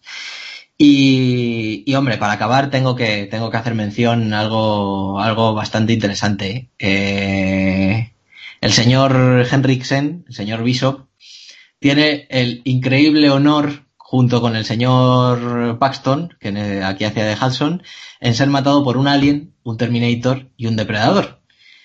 Que es como para ponerles una medalla a Henry, estos dos Henriksen señores. también, yo sabía Hudson, pero Bill Paxton, Henriksen aparece en Terminator en la comisaría y ahora mismo, joder, ahora mismo en Depredador no sé por dónde sale, espérate. Eh, creo que es en la 2. Sí, tiene que ser pero- en la 2, donde, Bill- donde, donde Paxton también. Porque en la 1 Sí, no. pero tengo que ver, o sea, ahora mismo no me pillas en fuera de juego. Eh, me acuerdo exactamente de la de Terminator, pero no la de Depredador. Sí, es en la 2. De todas maneras, es normal que Depredador 2 la tenga un poco así, así. Normal. y nada más que decir del final de la película, la verdad. Yo acabo muy contento, muy, muy contento. Bueno, pues pasamos a las notas y, y el, bueno, el resumen o la opinión general sobre la película, si queréis, Necrom. Muy bien, pues mi opinión general sobre la película es un poco en base a lo primero que había dicho, esta reflexión sobre eh, las secuelas y fíjate, mmm, fíjate si me voy a mojar porque para mí es la mejor secuela de toda la historia del cine. Toma ya. Es- sí, es eso un poco toma ya. no sabes que no te lo es- compro, pero Eso ahí es lo mucho dejas. mojarse. Pero te lo voy a, te lo voy a justificar. Porque ha habido otras secuelas que han superado. Para empezar, para hablar de una buena secuela, tenemos que ver que la secuela sea una película muy buena. ¿Y cómo puede ser muy, muy, muy, muy buena? Ya superan, si supera a la original, esto ya te da un dato de que ya no es solo buena, sino que su- supera a la original. Vamos a ver. Pero hay otro dato más, que es cuando, como ot- otro baremo para decir qué, qué es mejor esta secuela que esta otra, que es cuando es obra de un director diferente. porque yo sinceramente veo mucho más fácil que un director consiga superarse a sí mismo. Es decir, yo veo mucho más fácil que el propio Cameron se supere a sí mismo en, Terminator 2. Veo más fácil que Lucas se supere a sí mismo en Imperio Contraataca. Pero no veo fácil que un director diferente a la película original, además siendo buena la película original y siendo bueno el director de la película original, consiga superarlo. Entonces, bajo esa premisa, ya hemos dicho que pocas películas podemos encontrar que la secuela sea mejor que el original, pero, pero yo creo que de todo ese conglomerado, todavía menos podemos encontrar de que sean de directores diferentes. Incluso hay mencionado el padrino, pero estamos en el mismo caso. Se trata de Coppola. Mm, tener ese lastre tan grande de, de otra persona y superarlo y hacerlo, en mi, en mi opinión, además hacerlo, porque en mi opinión la supera a la anterior, me parece algo tan meritorio que llegaría a decir que es, sin lugar a dudas, para mí, la mejor secuela de toda la historia del cine. Y si no digo que es la mejor película de ciencia ficción de toda la historia del cine, es porque ya sería dar otro toma ya demasiado gordo, pero con lo de la secuela me quedo. Y me quedo por todo lo que hemos comentado y por todo lo que he dicho y porque le puedo encontrar pequeñitos defectillos, al igual que hablamos de ese asunto de las cabinas espaciales en Alien 1, pero pequeñitas cosas, guiños, algunas cosas cutrescas de, como lo de la entrada en el planeta, pero no veo nada, revisionándola y revisionándola la película, no veo nada que diga, oye, esto está mal hecho, o se podría haber hecho mejor. Mm, quiero decir, se podría haber hecho mejor en la época, ¿no? No con medios actuales. Eh, así que para mí estoy totalmente satisfecho con la película y obviamente ya he dicho antes que es mi favorita de la saga.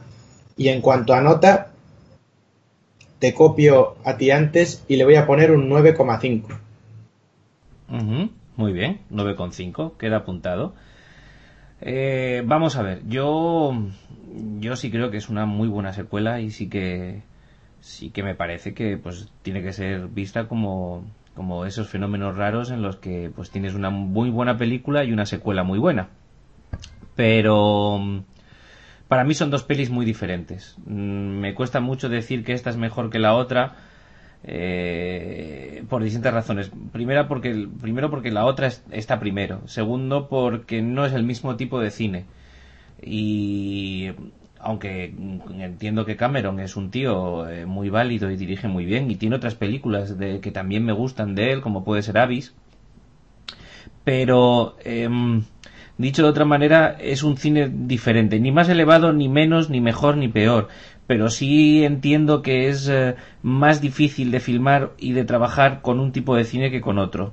Entonces, excelsa como me parece la 2, me parece, al contrario que tú, que si le había puesto un 9 y medio a la 1, a esta le voy a poner un 9.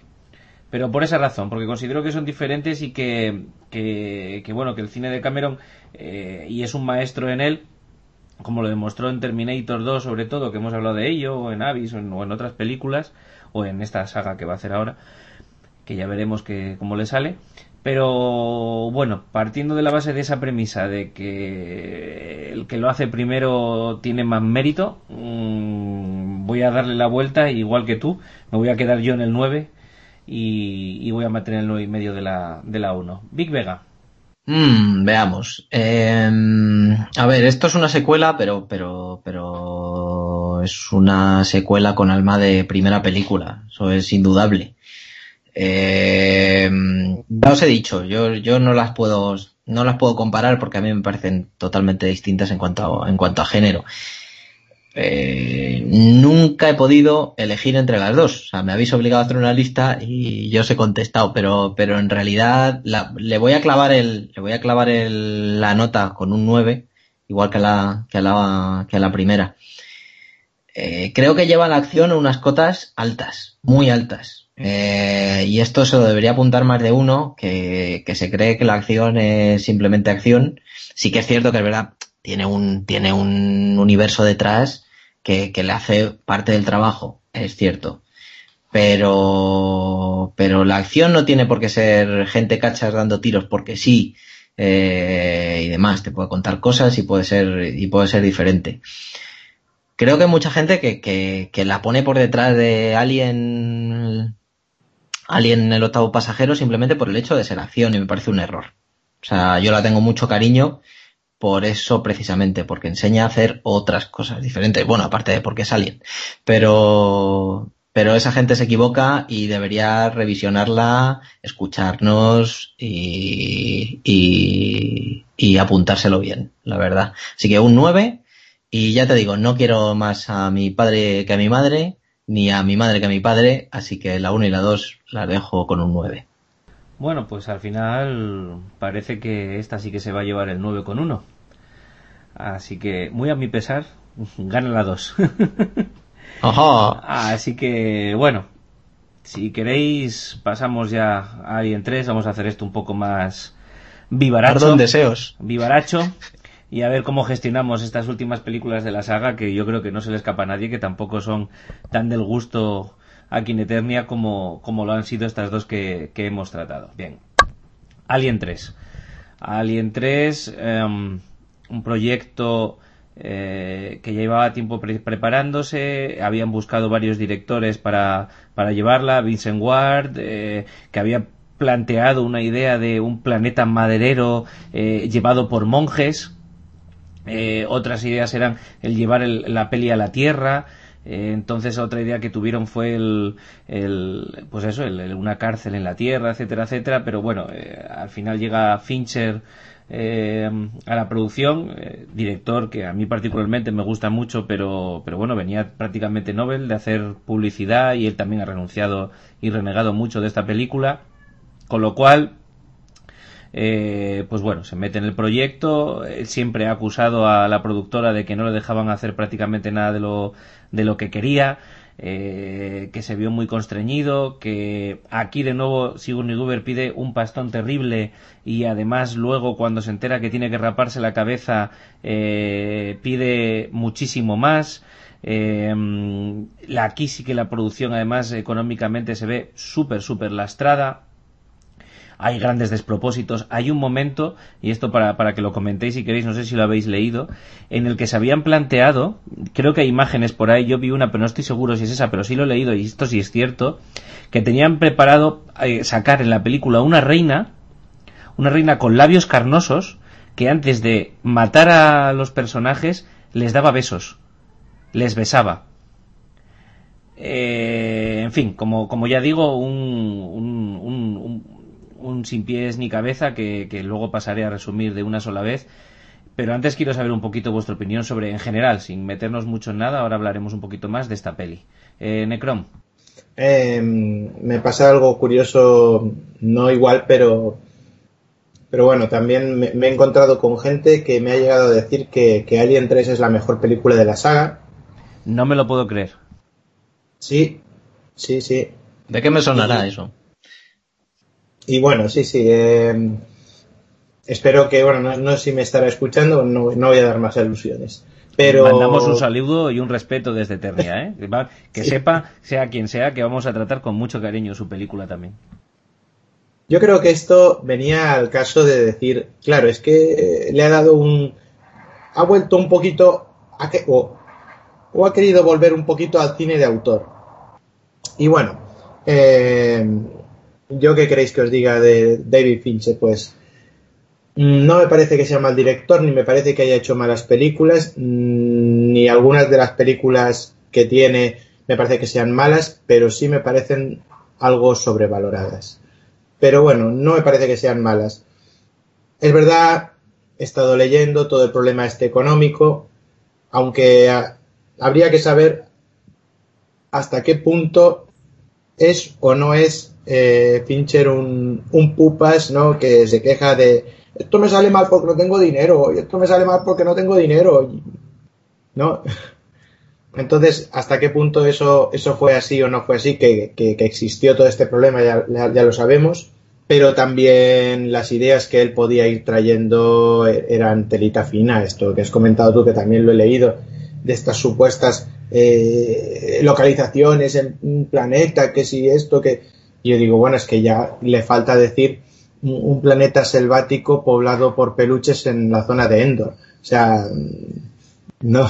Sería estupendo ver una batalla entre los Ewoks y los aliens. Yo eso, si he pagado por ver Alien vs Predator, puedo pagar por ver eso, ¿eh, Necrom? Yo lo que pagaría más es por ver a un alien con el pelico y, lo cuco de un Ewok. Un alien Ewok. Ay, por Dios. pero, pero bueno, entonces, lo que, me, lo que me parece es eso, que es una película que intentó hacer un, casi, casi un imposible, yo diría, eh, que es superar no solo a una, sino a dos películas magistrales.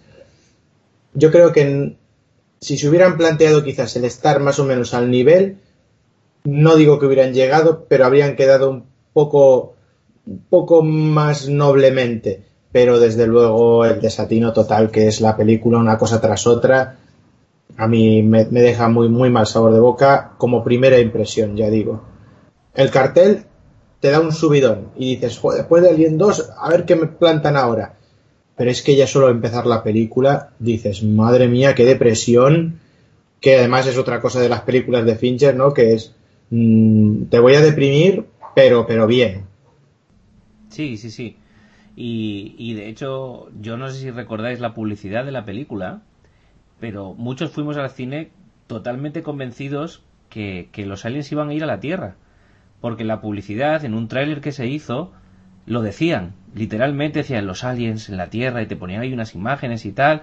Y, y, claro, tú ibas diciendo, hostia, los aliens llegan a la Tierra, esto va a ser como Aliens 2, pero ya con ejércitos de aliens y ejércitos de marines pegándose tal, y esto va a ser una mezcla entre Terminator y Alien, esto va a ser el, el acabose el acabose. Y, y, no lo fue no lo fue fue el acabose pero para casi para la saga. Big Vega tu, tu opinión general así antes de meternos en, en camisa de once varas como cuál es y qué digo yo de esto eh, a ver e, es que no, no me enganchó desde ningún ningún momento o sea yo el planteamiento eh, el, escenario el enemigo al que nos enfrentábamos.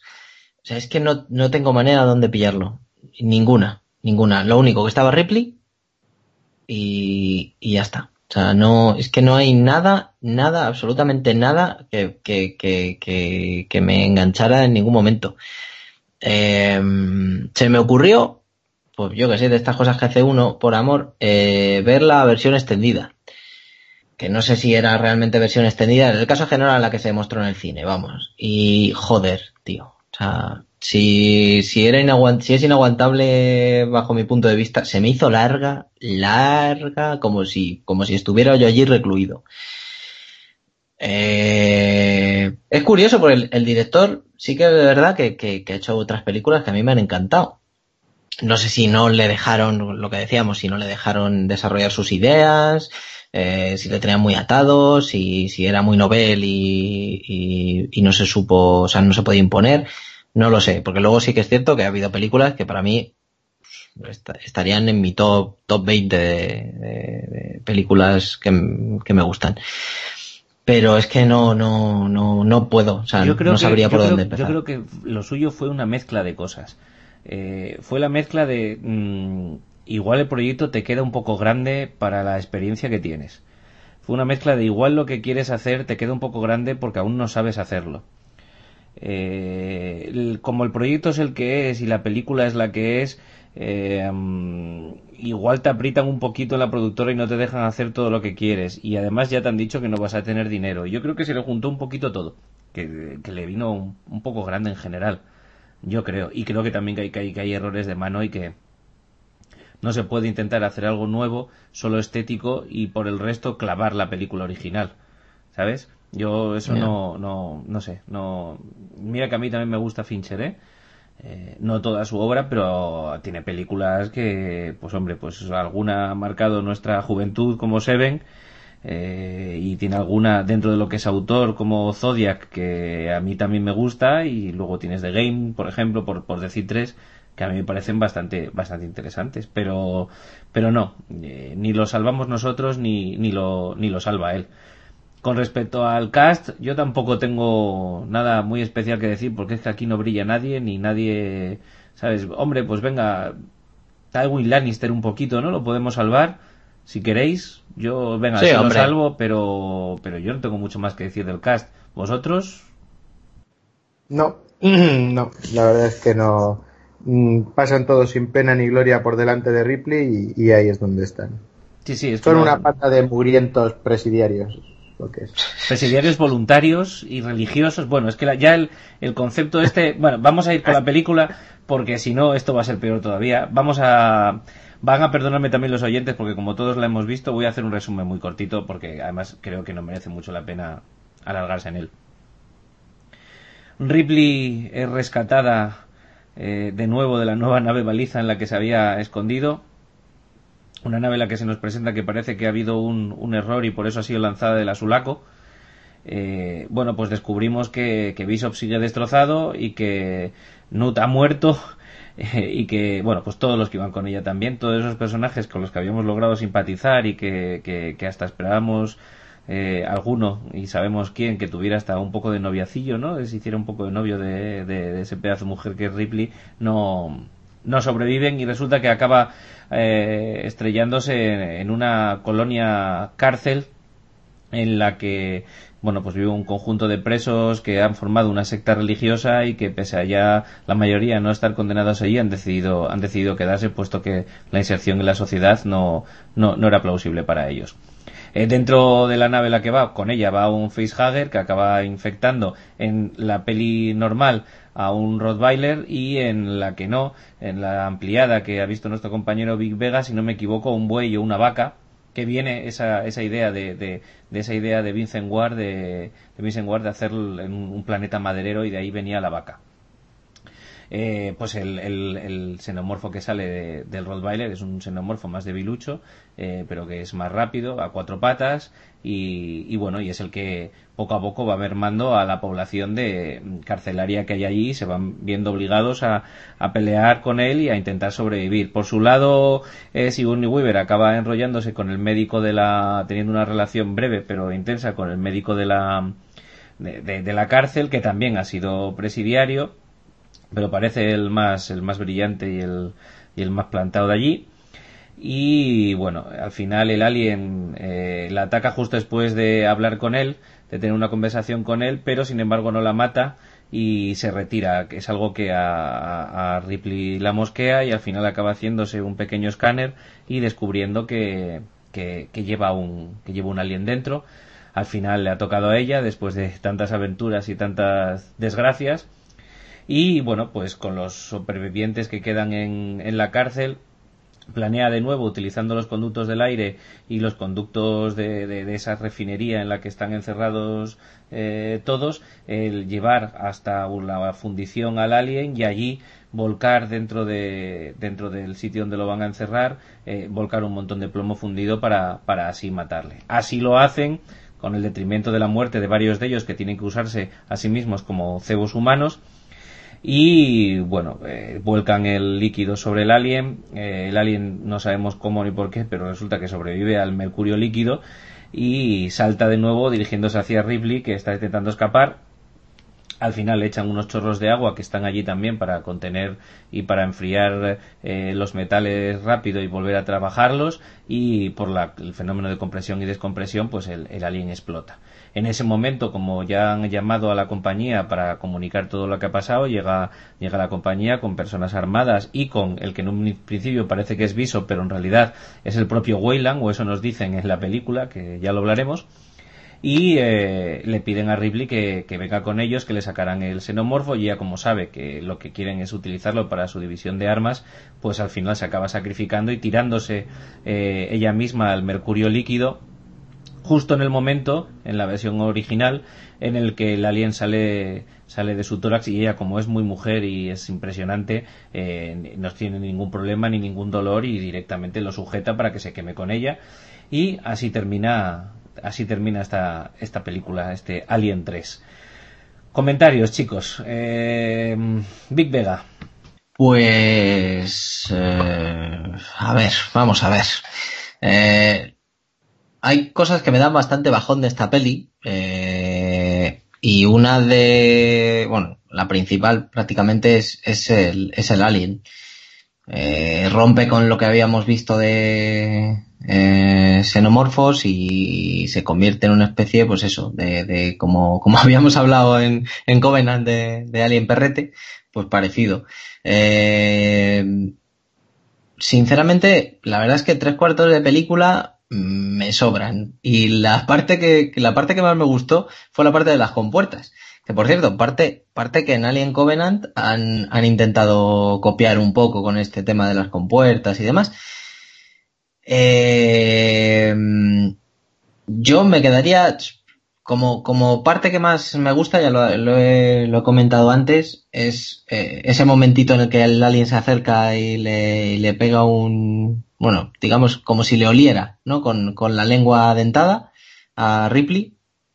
Eh, esa es una escena muy, muy, muy de Alien. Es curioso que de una película tan paupérrima eh, salga un plano así para, para la historia de esta saga, pero, pero es verdad, a mí, a mí me, me marcó mucho y me, me, gusta todavía. Y la otra parte, digamos, con el tema de las compuertas, ya llegando al final, eh, ese momento en el que el alien sobrevive a que le echen eh, todo el metal fundido encima, te quedas como, coño. Eh, claro, oye, es un alien un poco cutre, pero no deja de ser un alien. Y si algo sabemos de los aliens, es que eh, se adaptan a cualquier situación, ¿no? Y, y, bueno, al final cuando revienta, pues bueno, te quedas un poquillo así como diciendo, pues bueno, de alguna manera tiene que, tiene que morir. Eso sí, sigo diciéndolo, lo diré, y no ha mejorado nada desde ese momento hasta ahora, yo creo que ha mejorado más bien poco. Qué difícil es hacer la lava, lava, metal fundido, lo que sea, eh, como efecto especial, ¿eh? Porque madre mía. O sea, no, no, no acabamos de, de, mejorar el tema. Y la verdad es que poco tengo que decir de la, de la, de la película. Eh, y por algo está la última en mi ranking, la verdad. Es, es que no, no sabría exprimirla más, chico. Mm, hombre, de tienes, tienes, tienes otra escena que a mí también me parece bastante decente cuando están en el comedor y, y el, el, el, que lleva la, la, prisión empieza a decir no pasa nada, vamos a tranquilizarnos, ha sido un accidente ah. que de repente es un momento muy, eh, ¿sabes? Incluso muy Aliens 2. Y de repente sale la mano por, por, por el techo y dice, ven para acá, ven para acá, para acá. ¿Eh? Y sale, decir, y sale volando chorrazo, chorrazo de sangre y venga, otra cosa. te voy a decir una cosa que te, que, que te va, me vas a entender. Eh, hoy me he hecho una, un, un visualizado de estos de pasar escenas, ¿vale? Porque la había visto hace relativamente poco y bueno. Y esa escena eh, me ha pillado mirando el móvil porque estaba ya tan aburrido. estaba, estaba mirando un comentario que además que, habéis hecho en nuestro grupo de WhatsApp y, y, y de repente ha desaparecido el hombre y he visto el chorretón de sangre y digo, no puede ser que me haya perdido uno de los momentos así más decentes de la, de la película, pero sí, sí, coincido contigo en eso. Sí, por lo menos gracia me hizo, la verdad. Hombre, tiene, esta peli tiene más sangre, es más heredera sí, de, eso de sí, su eso época, sí. Eh, pero yo, tam yo también, eh, es evidente que, mira, por muy poco dinero que tengas, si puedes poner una marioneta, ¿sabes? Lo vas a hacer mejor que, que, que con el alien que has puesto, que, que, es que tiene un CGI terrible, eh, ¿Qué más dices tú? Pero si, yo, ya sabéis, lo sabéis los dos y el resto de los otros colaboradores, yo tengo un Rottweiler. Da más miedo mi Rottweiler que un alien que salga, que, que haya salido del otro Rottweiler. Esto no puede ser. Si es que no puede ser. No, no hay por dónde cogerlo. Eh, yo entiendo que puedan tener poco dinero para el CGI, pero, ostras, pues como si pones un tío enfundado en un traje como hicieron Cameron y Scott, no pasa nada. No pasa nada. Luego, ese, esa idea de, de, de visión subjetiva del alien ¿eh? que encima no va, no va en línea recta por el suelo, no, no, no, va dando vueltas, curvas alrededor de las paredes, o sea, va, o sea en vez de perseguir a alguien en línea, ¿tú conoces algún, algún animal que, con, que persiga a la gente haciendo curvas para tardar más? ¿Verdad que no? Pues imagínate dando un, y encima heredero de un perro, ¿a qué perro ha visto este Fincher dando vueltas por las paredes? No, no, son cosas que no, no, esa visión subjetiva me parece, me parece terrible. Luego hay fallos de montaje tan grandes como que eh, uno de los personajes, Golik, eh, hay un momento en el que en las escenas eliminadas eh, capturan al alien. Pero este personaje, Golik, pues movido por todo, todo este sentimiento emocional y religioso, moral, pues dice, no hombre, hay que soltarlo porque es un ser vivo y hay que querer a los seres vivos y va el tío y lo suelta y evidentemente nada más soltarlo, el alien que hace, se lo zampa. Pero como esta escena ha sido eliminada, si nosotros ahora vemos la peli, vamos a ver que hasta tal minuto este personaje está y luego desaparece. No te explican por qué desaparece, no, nada de nada, de nada, de nada, de nada, de nada, de nada. No hay por dónde agarrarla.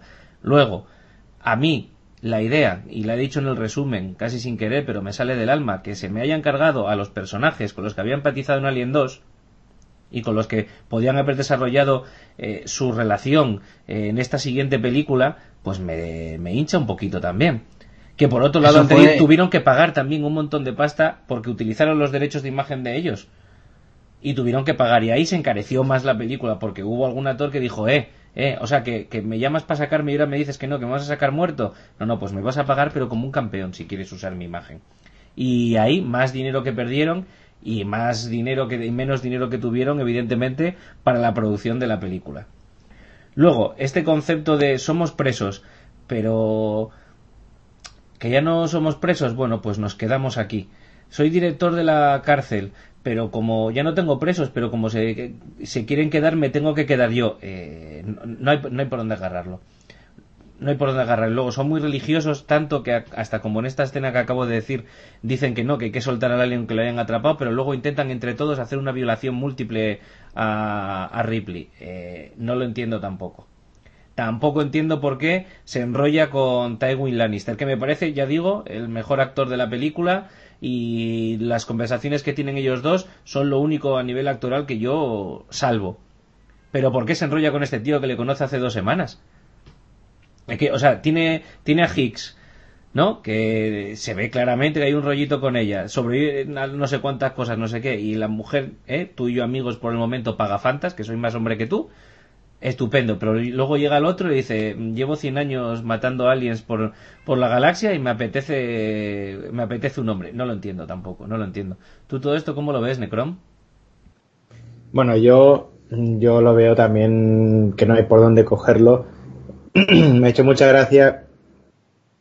Eh, precisamente iba a comentar lo que acabas de comentar tú de la de matar a los personajes de la anterior película. Me ha hecho gracia cuando eh, Vega ha comentado, no, a mí es que me deprime un poco, digo, bueno, a mí es que me deprime, no, a mí es que me hunde en la miseria. Es que según ves en la entrada de la película y te plantean esta situación de que, de que mm, ha muerto Higgs y ha muerto Nut y, y, de, Bishop ya lo que queda es lo que queda, o sea, pero, pero es, que te hunde en la miseria más absoluta.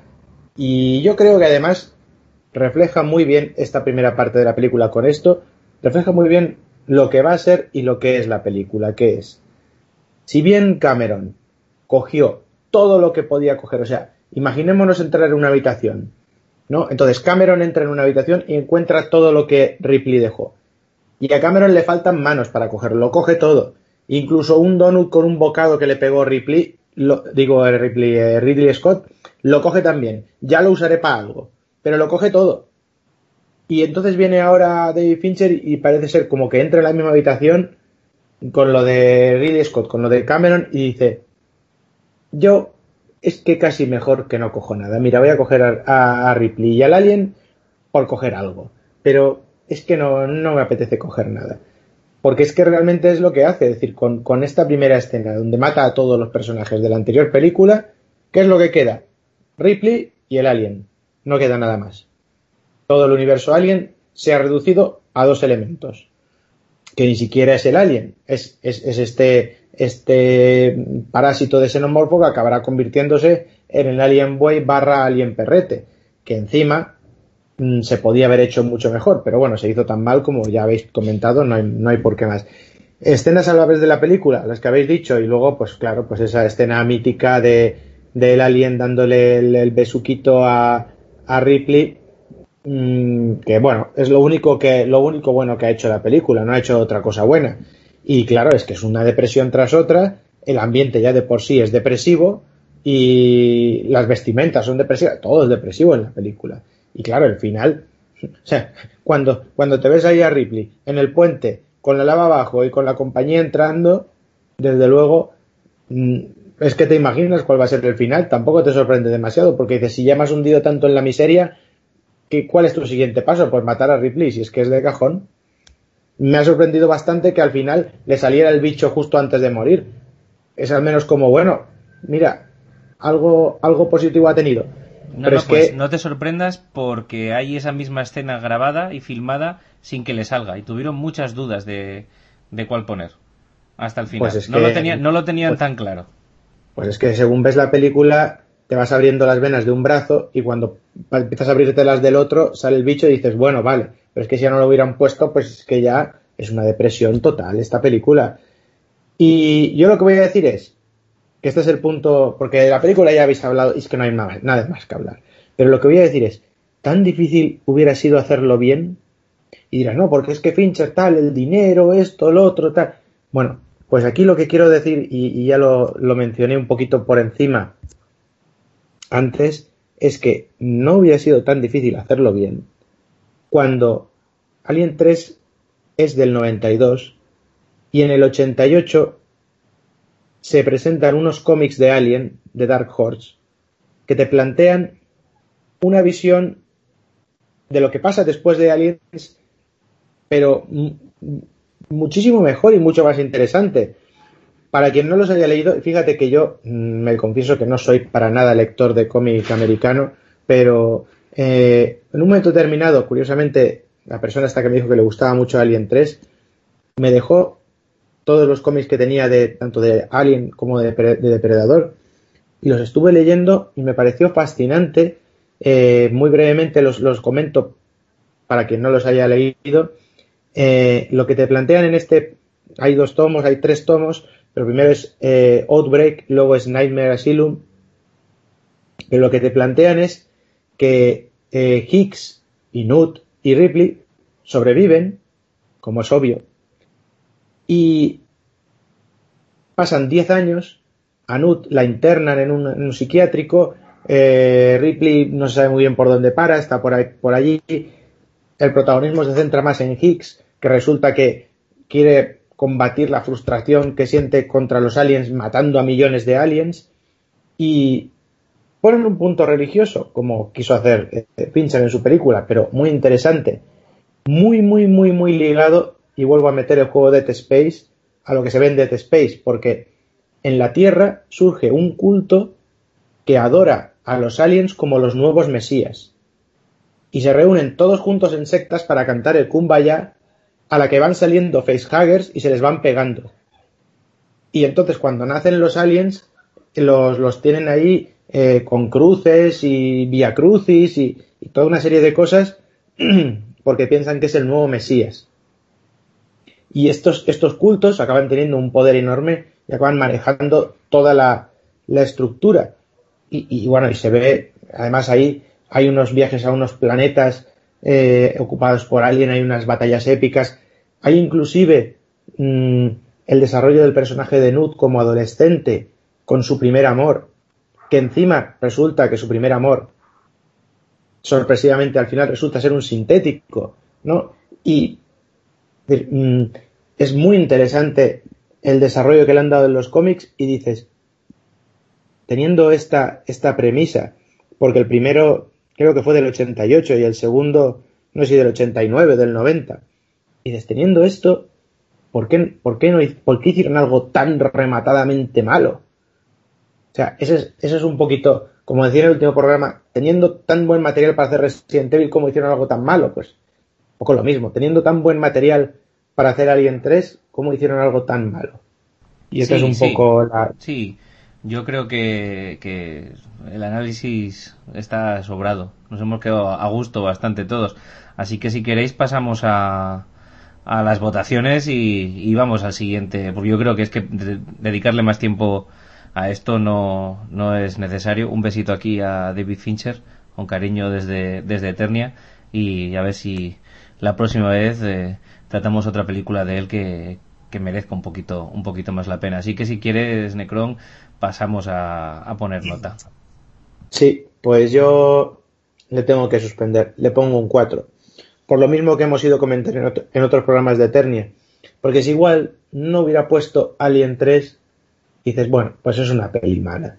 Pero bueno, tiene sus puntos curiosos. Le voy a poner un 5, pero es que ya si pones Alien 3, no le pongo un 3 por no ser redundante, pero le suspendo y le pongo un 4 porque sí. Bueno, un 4 tampoco es tan mala nota. Las hemos puesto peores por aquí, si no recuerdo mal. Vega, ¿qué nota le ponemos? Pues yo sí voy a ser redundante, qué leche. Yo le iba a poner un 3. Eh, es que ni por el nombre, ni, ni por el universo, ni por nada. O sea, es que no, no me engancha en ningún momento y es que no, no puedo, no puedo. De verdad me bloquea. O sea, esta película me bloquea. No, no puedo, no puedo verle nada bueno y, y cuando la he tenido que ver ha sido pues eso, por, porque, por, a ver, seamos realistas. Cuando me veo las de Alien, me suelo ver todas del tirón en la misma semana. Y la tengo que ver. Pero, pero ya, ya veis que no le tengo ningún cariño, ¿eh? No. Así que un 3. ¿Alien 3? Pues un 3. Yo también me voy a poner al 3. Así que total y de media nos queda un estupendo 3 con 3 que deja la comparación con, con las otras dos, pues en fin, eh, no, sale, no sale muy, muy buen parada, yo creo. Vamos a pasar ya a Alien 4, que si bien no es eh, tan mala como esta 3, o por lo menos de mi punto de vista, también tiene un poquito de jugo y también vamos a analizarla con un solo resumen y, y, y un comentario, pues lo amplio que necesitemos, hablemos, pero bueno, que el resumen por lo menos va a ser un poco más breve. Bien, Alien 4. Jean-Pierre Junet, eh, director de Amélie, Delicatessen, eh, es el encargado de, esta nueva entrega de la saga. Si bien eh, se le ofrecieron antes a unos cuantos directores y nadie la quiso, entre ellos a Alex de la Iglesia, que, renunció a ella porque estaba muy metido en lo que iba a ser su nuevo éxito, Perdita Durango, que evidentemente no fue tal éxito. Eh, también se le ofrecieron a Cronenberg, por ejemplo. Eh, muchos de estos eh, lo rechazaron como Cronenberg, por ejemplo, porque entre otras cosas mmm, el, proyecto que les presentaban era un, era un desastre. De hecho, esta Alien 4 en un principio iba a ser Alien versus Depredador. Lo que pasa es que, bueno, pues luego, luego cambiaron un poquito de idea. De hecho, y aunque también renuncia a contarlo y dentro de su currículum, aquí está metido Josh Whedon, que viene de Whedon, perdón, que viene Josh Whedon, que viene del, del cómic y, que oye, que es el eh, uno de los guionistas de Los Vengadores y de la serie de Shield. Y quizás yo creo que de ahí le vino un poquito el punto cachondo a los personajes de, de esta de esta Alien 4. Eh, de hecho, el, el, el, otra de las cosas que se planteaban al hacer esta película era el hacer que, ojo, y, esto justifica mucho el 3 con algo que le hemos dado, eh, hacer que la tercera entrega de Alien eh, fuera un sueño de Ripley que despertara interna en un centro médico. Así que ahí queda, ahí queda eso. Por supuesto, Sigourney Weaver vive, pide toda la pasta del mundo, toda la pasta del mundo, de hecho pide más dinero por actuar de lo que, de lo que costó la película de Alien el octavo pasajero. Ya, ya dijo, si me queréis, ya sabéis lo que tenéis. Eh, cogen a Wynonna Ryder, pero, pero bueno, optaron muchos, muchos actores, eh, actrices a su papel, entre otros Angelina Jolie. Eh, el papel de Ron Pellman, por ejemplo, iba a ser para Cho Yun Fat. O sea, imaginaos el concepto. Y aquí agarraros porque he descubierto que también tenían pensado llevar a Bill Murray a esta película de Alien 4 para hacer como, como, como que si tuvieran los dos un, papeles similares a, a, los que tenían en Cazafantasmas y tuvieran ahí, pues bueno, como un, un interdiálogo y unas bromas y un y una atracción. Yo imaginarme a Bill Murray, y eso que me gusta como humorista, pero imaginarme a Bill Murray en, en una película de Alien, eh, en fin, no, no, no sé ni, no sé, no sé ni cómo colocarlo. Vosotros de este cast y de, de, este director y las películas de este director y lo que ha hecho con esta película, ¿qué, qué opináis? Necrom. Bueno, yo nada más ver la película, nada más... Tenía muchas ganas de verla porque después del fiasco que fue Alien 3. Y en aquella época yo era más optimista con esto, ahora ya no soy nada optimista. Cuando hay una peli y es un fiasco y dicen vamos a sacar una tercera, no la voy a ver al cine directamente porque mm, soy ya no sé, me he vuelto más pesimista con la edad, pero antiguamente sí que mm, dije, bueno, qué fiasco que fue Alien 3, pero seguro que Alien 4 lo peta, pero bien. Y fíjate, no vi el nombre del director, no lo vi.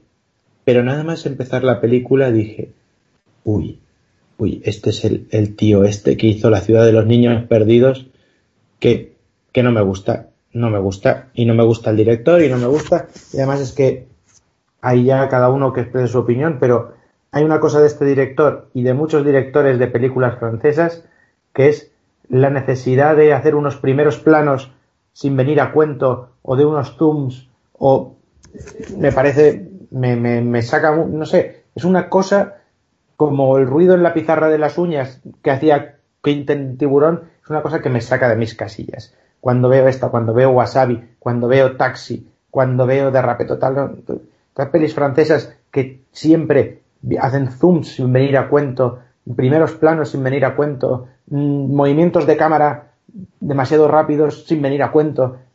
todo esto me hierve la sangre pero me hierve, me hierve bien. Y antes vi esta de la ciudad que he comentado, que sí, muy, muy innovadora, muy un mm, argumento interesante, mm, unas cosas ahí de, de, CGI muy bien hechas, pero mm, me pareció odiosa hasta puntos impensables. Cuando vi esta película digo, no, no me digas, no me digas, no me digas, y entonces empecé a mirar y, efectivamente era el mismo director. Así que ya empezamos mal. Pero bueno, luego la película, la verdad es que no me la tomé como una película de Alien, sino más como otra cosa. No es como lo que estaba diciendo de Alien 2 es otra cosa, no es Alien 1, hay diferencia. Para mí Alien 4 también es otra cosa, que podría haber salido todavía mucho peor, y ahí está Alien 3 para, para, para comprobarlo.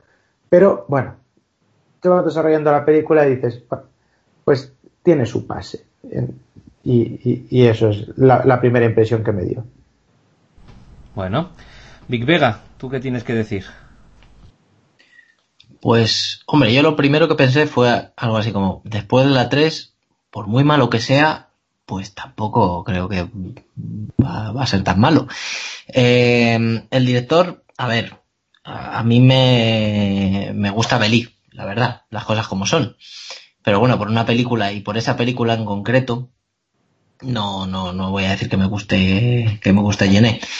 Eh, coincido al 100% en lo que dice el compañero Necron del cine francés. Sí que es verdad que a veces esos close-up que se, que se marcan, esos movimientos, esa manera de hacer acción que tienen ellos, eh, un poco loca, a veces, a veces funciona y otras veces, uff, eh, es demasiado para mí.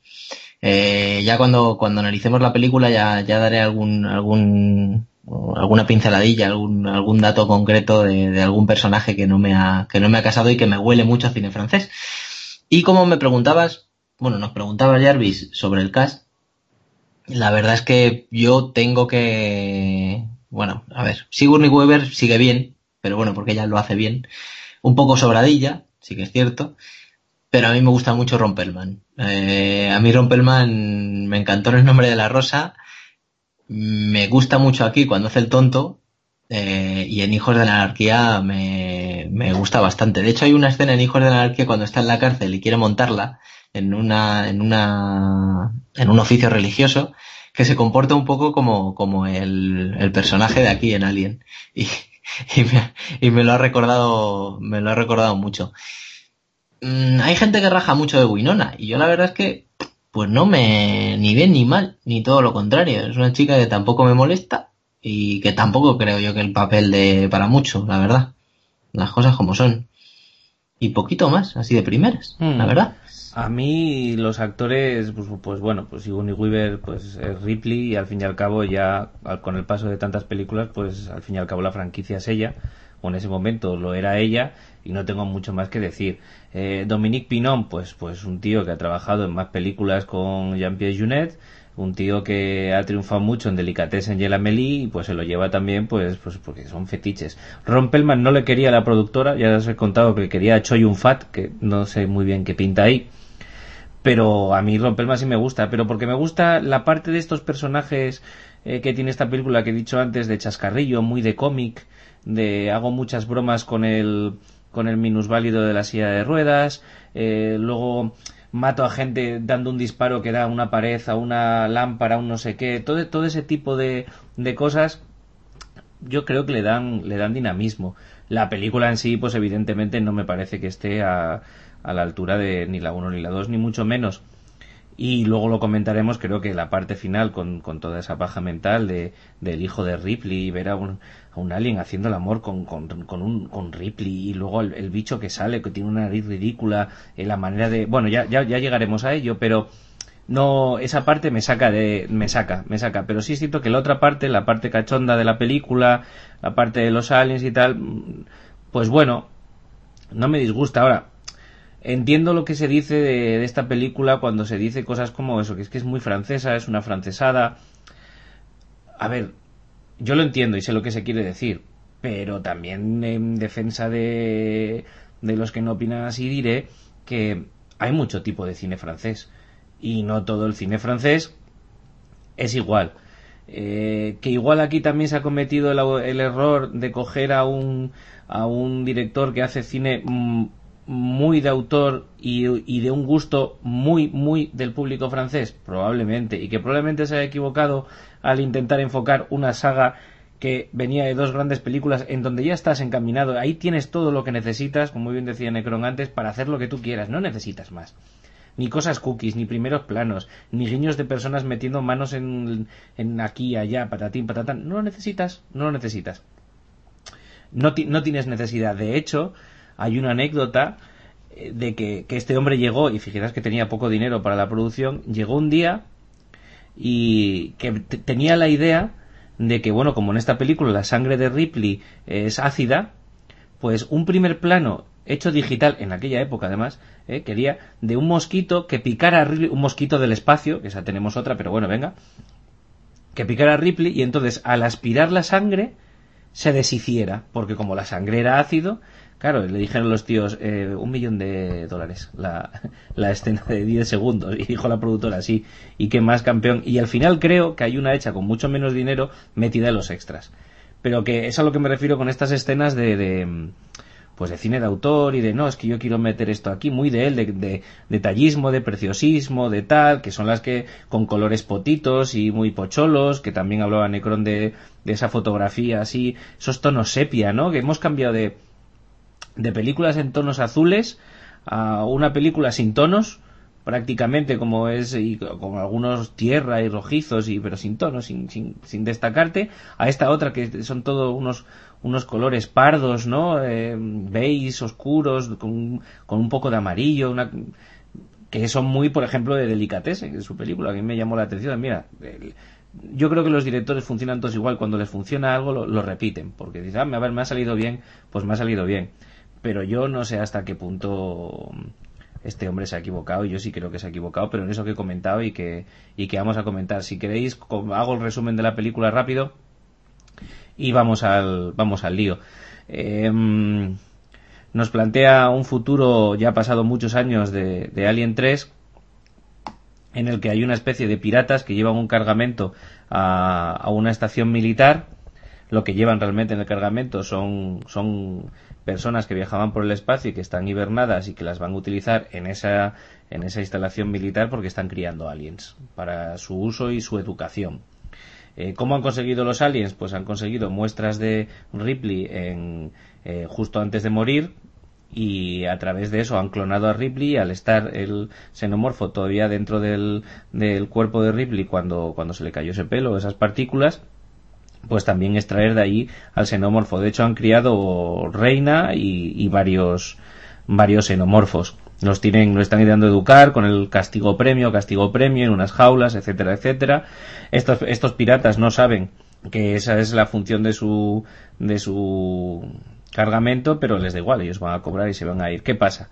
Que durante ese tiempo conocen a Ripley en una cancha de baloncesto lúdica que tienen allí eh, y además justo cuando le sucede todo eso eh, los aliens se escapa y hay un pánico en la estación la gente se todo el personal eh, se evacuado todo el que puede muchos mueren y los demás se han y se queda se queda en la estación media abandonada, pero entre otros con los piratas, con Ripley y con alguno de los, de los del equipo médico que clonó, que clonó a Ripley y básicamente eh, de nuevo se vuelve a tratar la idea se vuelve a tratar de vuelve a tratar de pues en eso en salir de, de, esa, de ese lugar y llegar a la nave en la que en la que han partido y mientras tanto los aliens les van a les van a perseguir.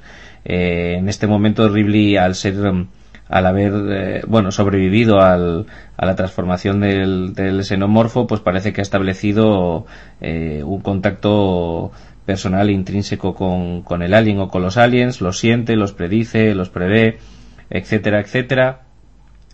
Eh, de tal manera que, bueno, llegado un momento y cuando ya está muy cercana eh, el éxito de la misión, que ya han muerto varios de ellos, eh, los abandona para reunirse con, con la reina. Allí tiene una, una especie de, danza con la reina y, lo que hace es, es gestar un, un, un, nuevo xenomorfo, pero eh, directamente eh, salvando ya la fase del huevo y del facehugger que persigue a Ripley y mata a la reina madre que, en realidad en parte le ha dado, le ha dado vida. Ripley llega a la nave en la que se van a escapar y eh, pues al final el bicho nuevo semi-humano también va con ella.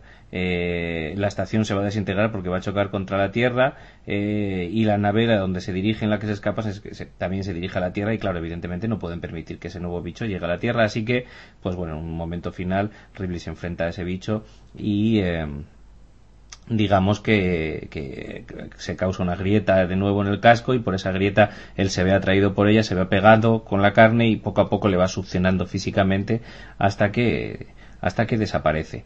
Eh, bueno, pequeños detalles como que hay otro personaje de un de, un robot eh, representado por, por Winona Ryder, eh, que es bueno pues un sintético ya muy evolucionado. De hecho, copiamos un poquito la idea aquí de Ridley Scott en Blade Runner de bueno pues de sintéticos que, al ser tan inteligentes y ser iguales que una persona pues eh, se revelan y son independientes y no están controlados que su papel es al descubrir que, que han creado una nueva una nueva Ripley y van a usarse en xenomorfos el destruirlo destruirlo todo pero al final es ayudado por la propia por la propia Ripley y también se involucra en salvar al resto de la tripulación que queda.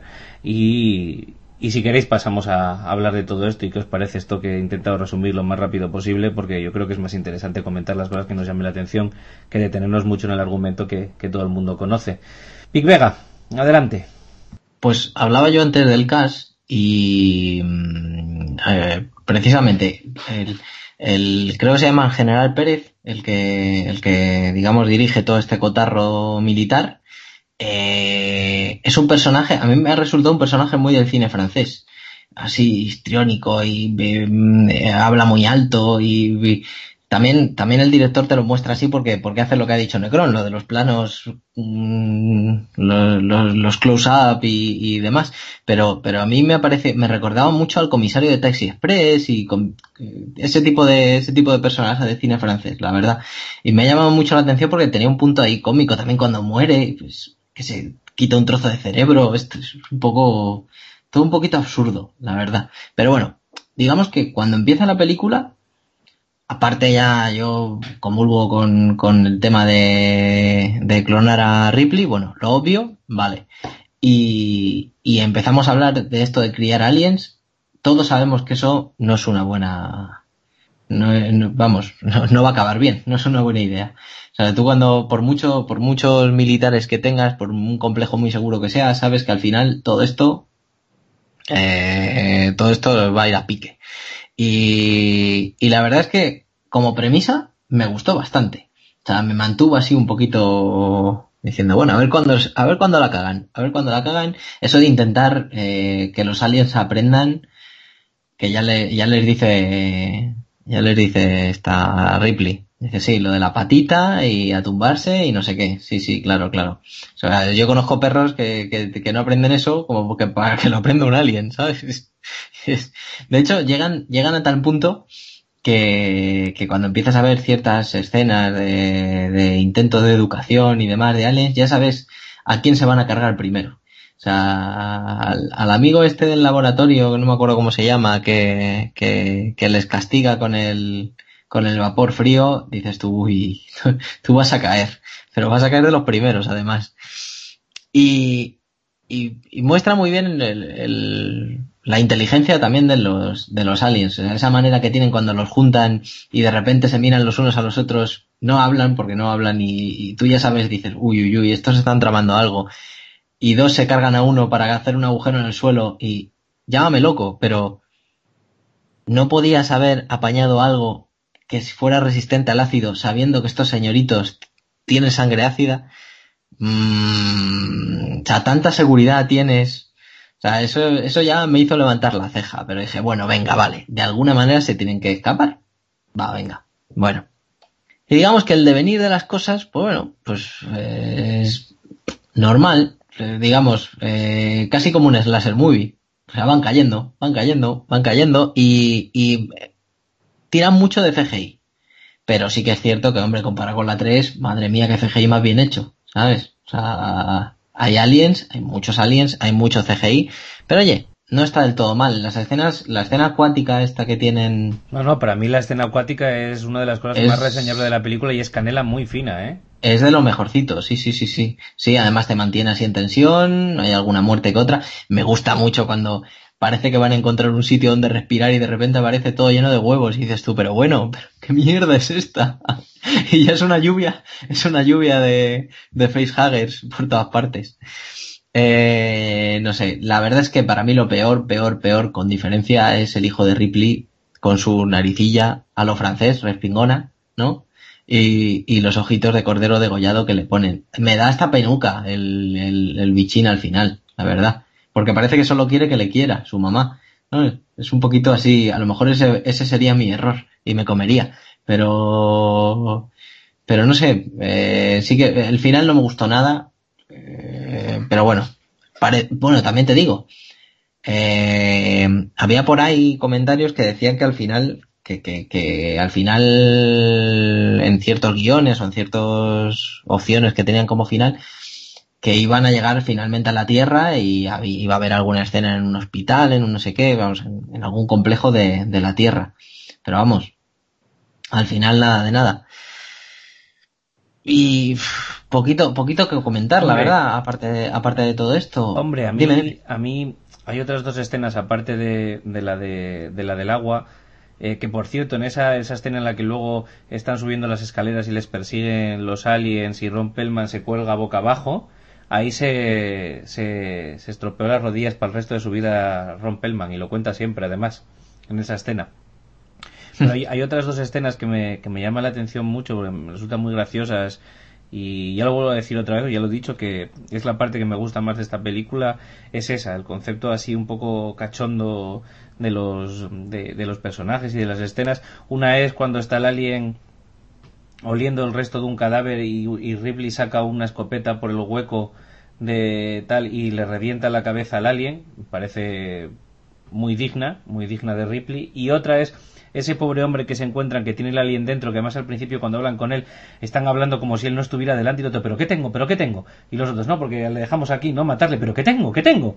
Bueno, pues ese mismo luego cuando al final va a morir porque ya le va a salir el alien, que agarra la cabeza del, del, científico malo que les va acompañando y puteando durante todo el recorrido, se la pone a la altura del pecho para que el alien al salir la atraviese a él y la cabeza del otro y luego ya les disparen a los dos.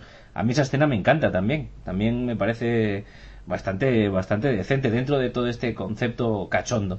¿vale? Y sí, la, hay muertes originales ahí. ¿eh? Lo, acepto, sí, sí. lo acepto por esa misma razón. Por, porque, bueno, pues eh, eh, si critico la 3 por intentar hacerlo de siempre, encima hacerlo peor, bueno, pues esta le tengo que poner un puntito más porque, bueno, por lo menos han molestado en hacer otra cosa. Necron, ¿tú, ¿tú qué opinas? Bueno, yo en este, la verdad es que mm, una vez no voy a decir salvado porque es algo que siempre llevaré ahí, el, el, modo este del de, cine francés y, de los actores franceses, porque muchos los, los utiliza eh, en otras películas suyas, no solo La, la de los Perdidos, Amélie, es decir, un sinfín de películas. Em, pero bueno, quitando eso, hablando de cosas de la película, bueno, para empezar, uno de los motivos por los que vi la película fue que en el tráiler aparecía parte de la escena acuática.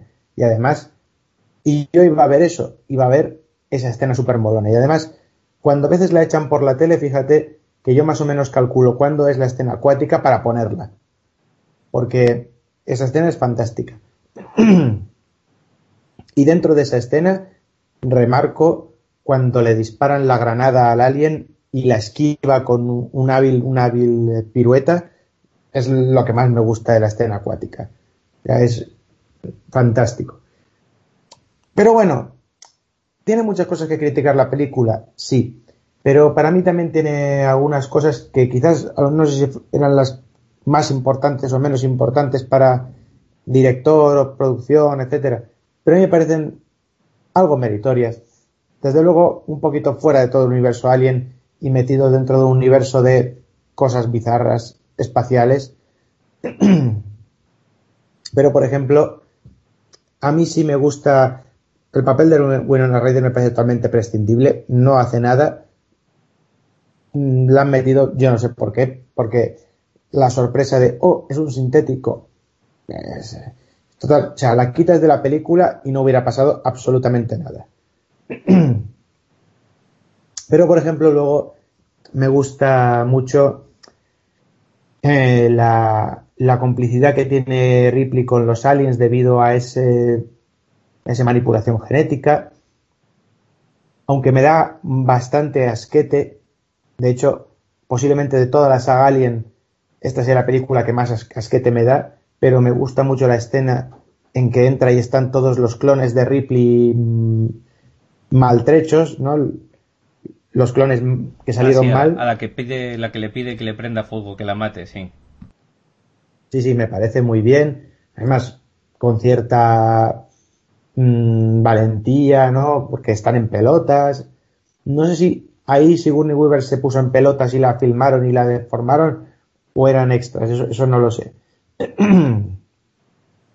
Pero me parece una escena interesante y bastante impactante. Y el hijo de Ripley, fíjate, pues a vosotros lo habéis criticado, pues a mí me gusta.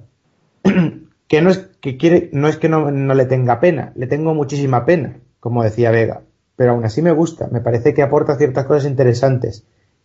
Ese hecho de que el hijo de Ripley se cargue a la reina alien, mmm, me parece que es interesante, ¿no? Porque es como un niño adoptado, tiene dos madres, entonces, ¿a quién quiero más? ¿A la mamá eh, biológica, digamos, o a la mamá medio genética adoptiva? Entonces, mm, y al final que se decida por el lado de Ripley, pues me parece una cosa muy interesante. De hecho, eso hace que te dé más pena el bicho todavía, porque ya no es solo la cara, ya no es solo el alien mimitos, mamá quiéreme, sino es que encima se ha cargado a la otra. Entonces, Fíjate, yo creo que a Ripley no se le habría cargado. Se habría cargado a toda la humanidad, pero a Ripley no. Entonces también ese final, que también me da asquete, lo del agujero este en el espacio y, todo, pues mm, me, da, me da bastante pena. No es una depresión tan buscada como en la tercera, pero, pero me da pena. Entonces yo esta película, salvo algunas de las escenas que ha comentado Jarvis, del cachondeíto, lo del el tío de que aprieta la cabeza contra el pecho, me parece muy muy buena también. La escena acuática que ya hemos comentado me parece muy buena también. La escena de los clones de Ripley también me gusta mucho. La escena de que el hijo mata a la reina alien también me gusta mucho.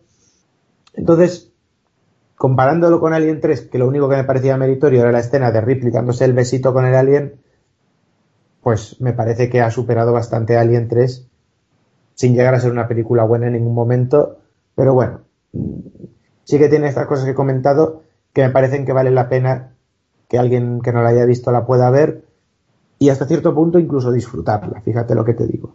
Ahora, totalmente de acuerdo con vosotros en que hay unos puntos muy cutres, como por ejemplo eso, que, no hablamos, no vamos a hablar de, de Alien versus Predator, pero es que si estás criando aliens y sabes que tienen sangre ácida, pues hazlo contra el ácido. Es que si incluso Ripley tiene sangre ácida, vale que está un poco diluida con agua porque no quema tanto como la sangre de Alien, pero joder, qué melones. Pero bueno, este, esta es mi opinión. No, no, al final tuvieron lo que se merecían, desde luego.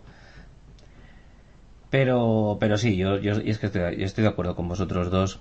Eh, sí insisto igual que vosotros en que, hombre, está claro que, es, mejor película, pero hay muchas cosas en esta película que te sacan de la película. Me gustaría destacar también esa escena de la cancha de baloncesto cuando conocen a Ripley, en la que Ripley tira bastante lejos de la canasta un balón de espaldas y lo clava que sí, sí estuvo practicando por lo visto porque pero sin avisar a la dirección porque querían hacerlo por CGI.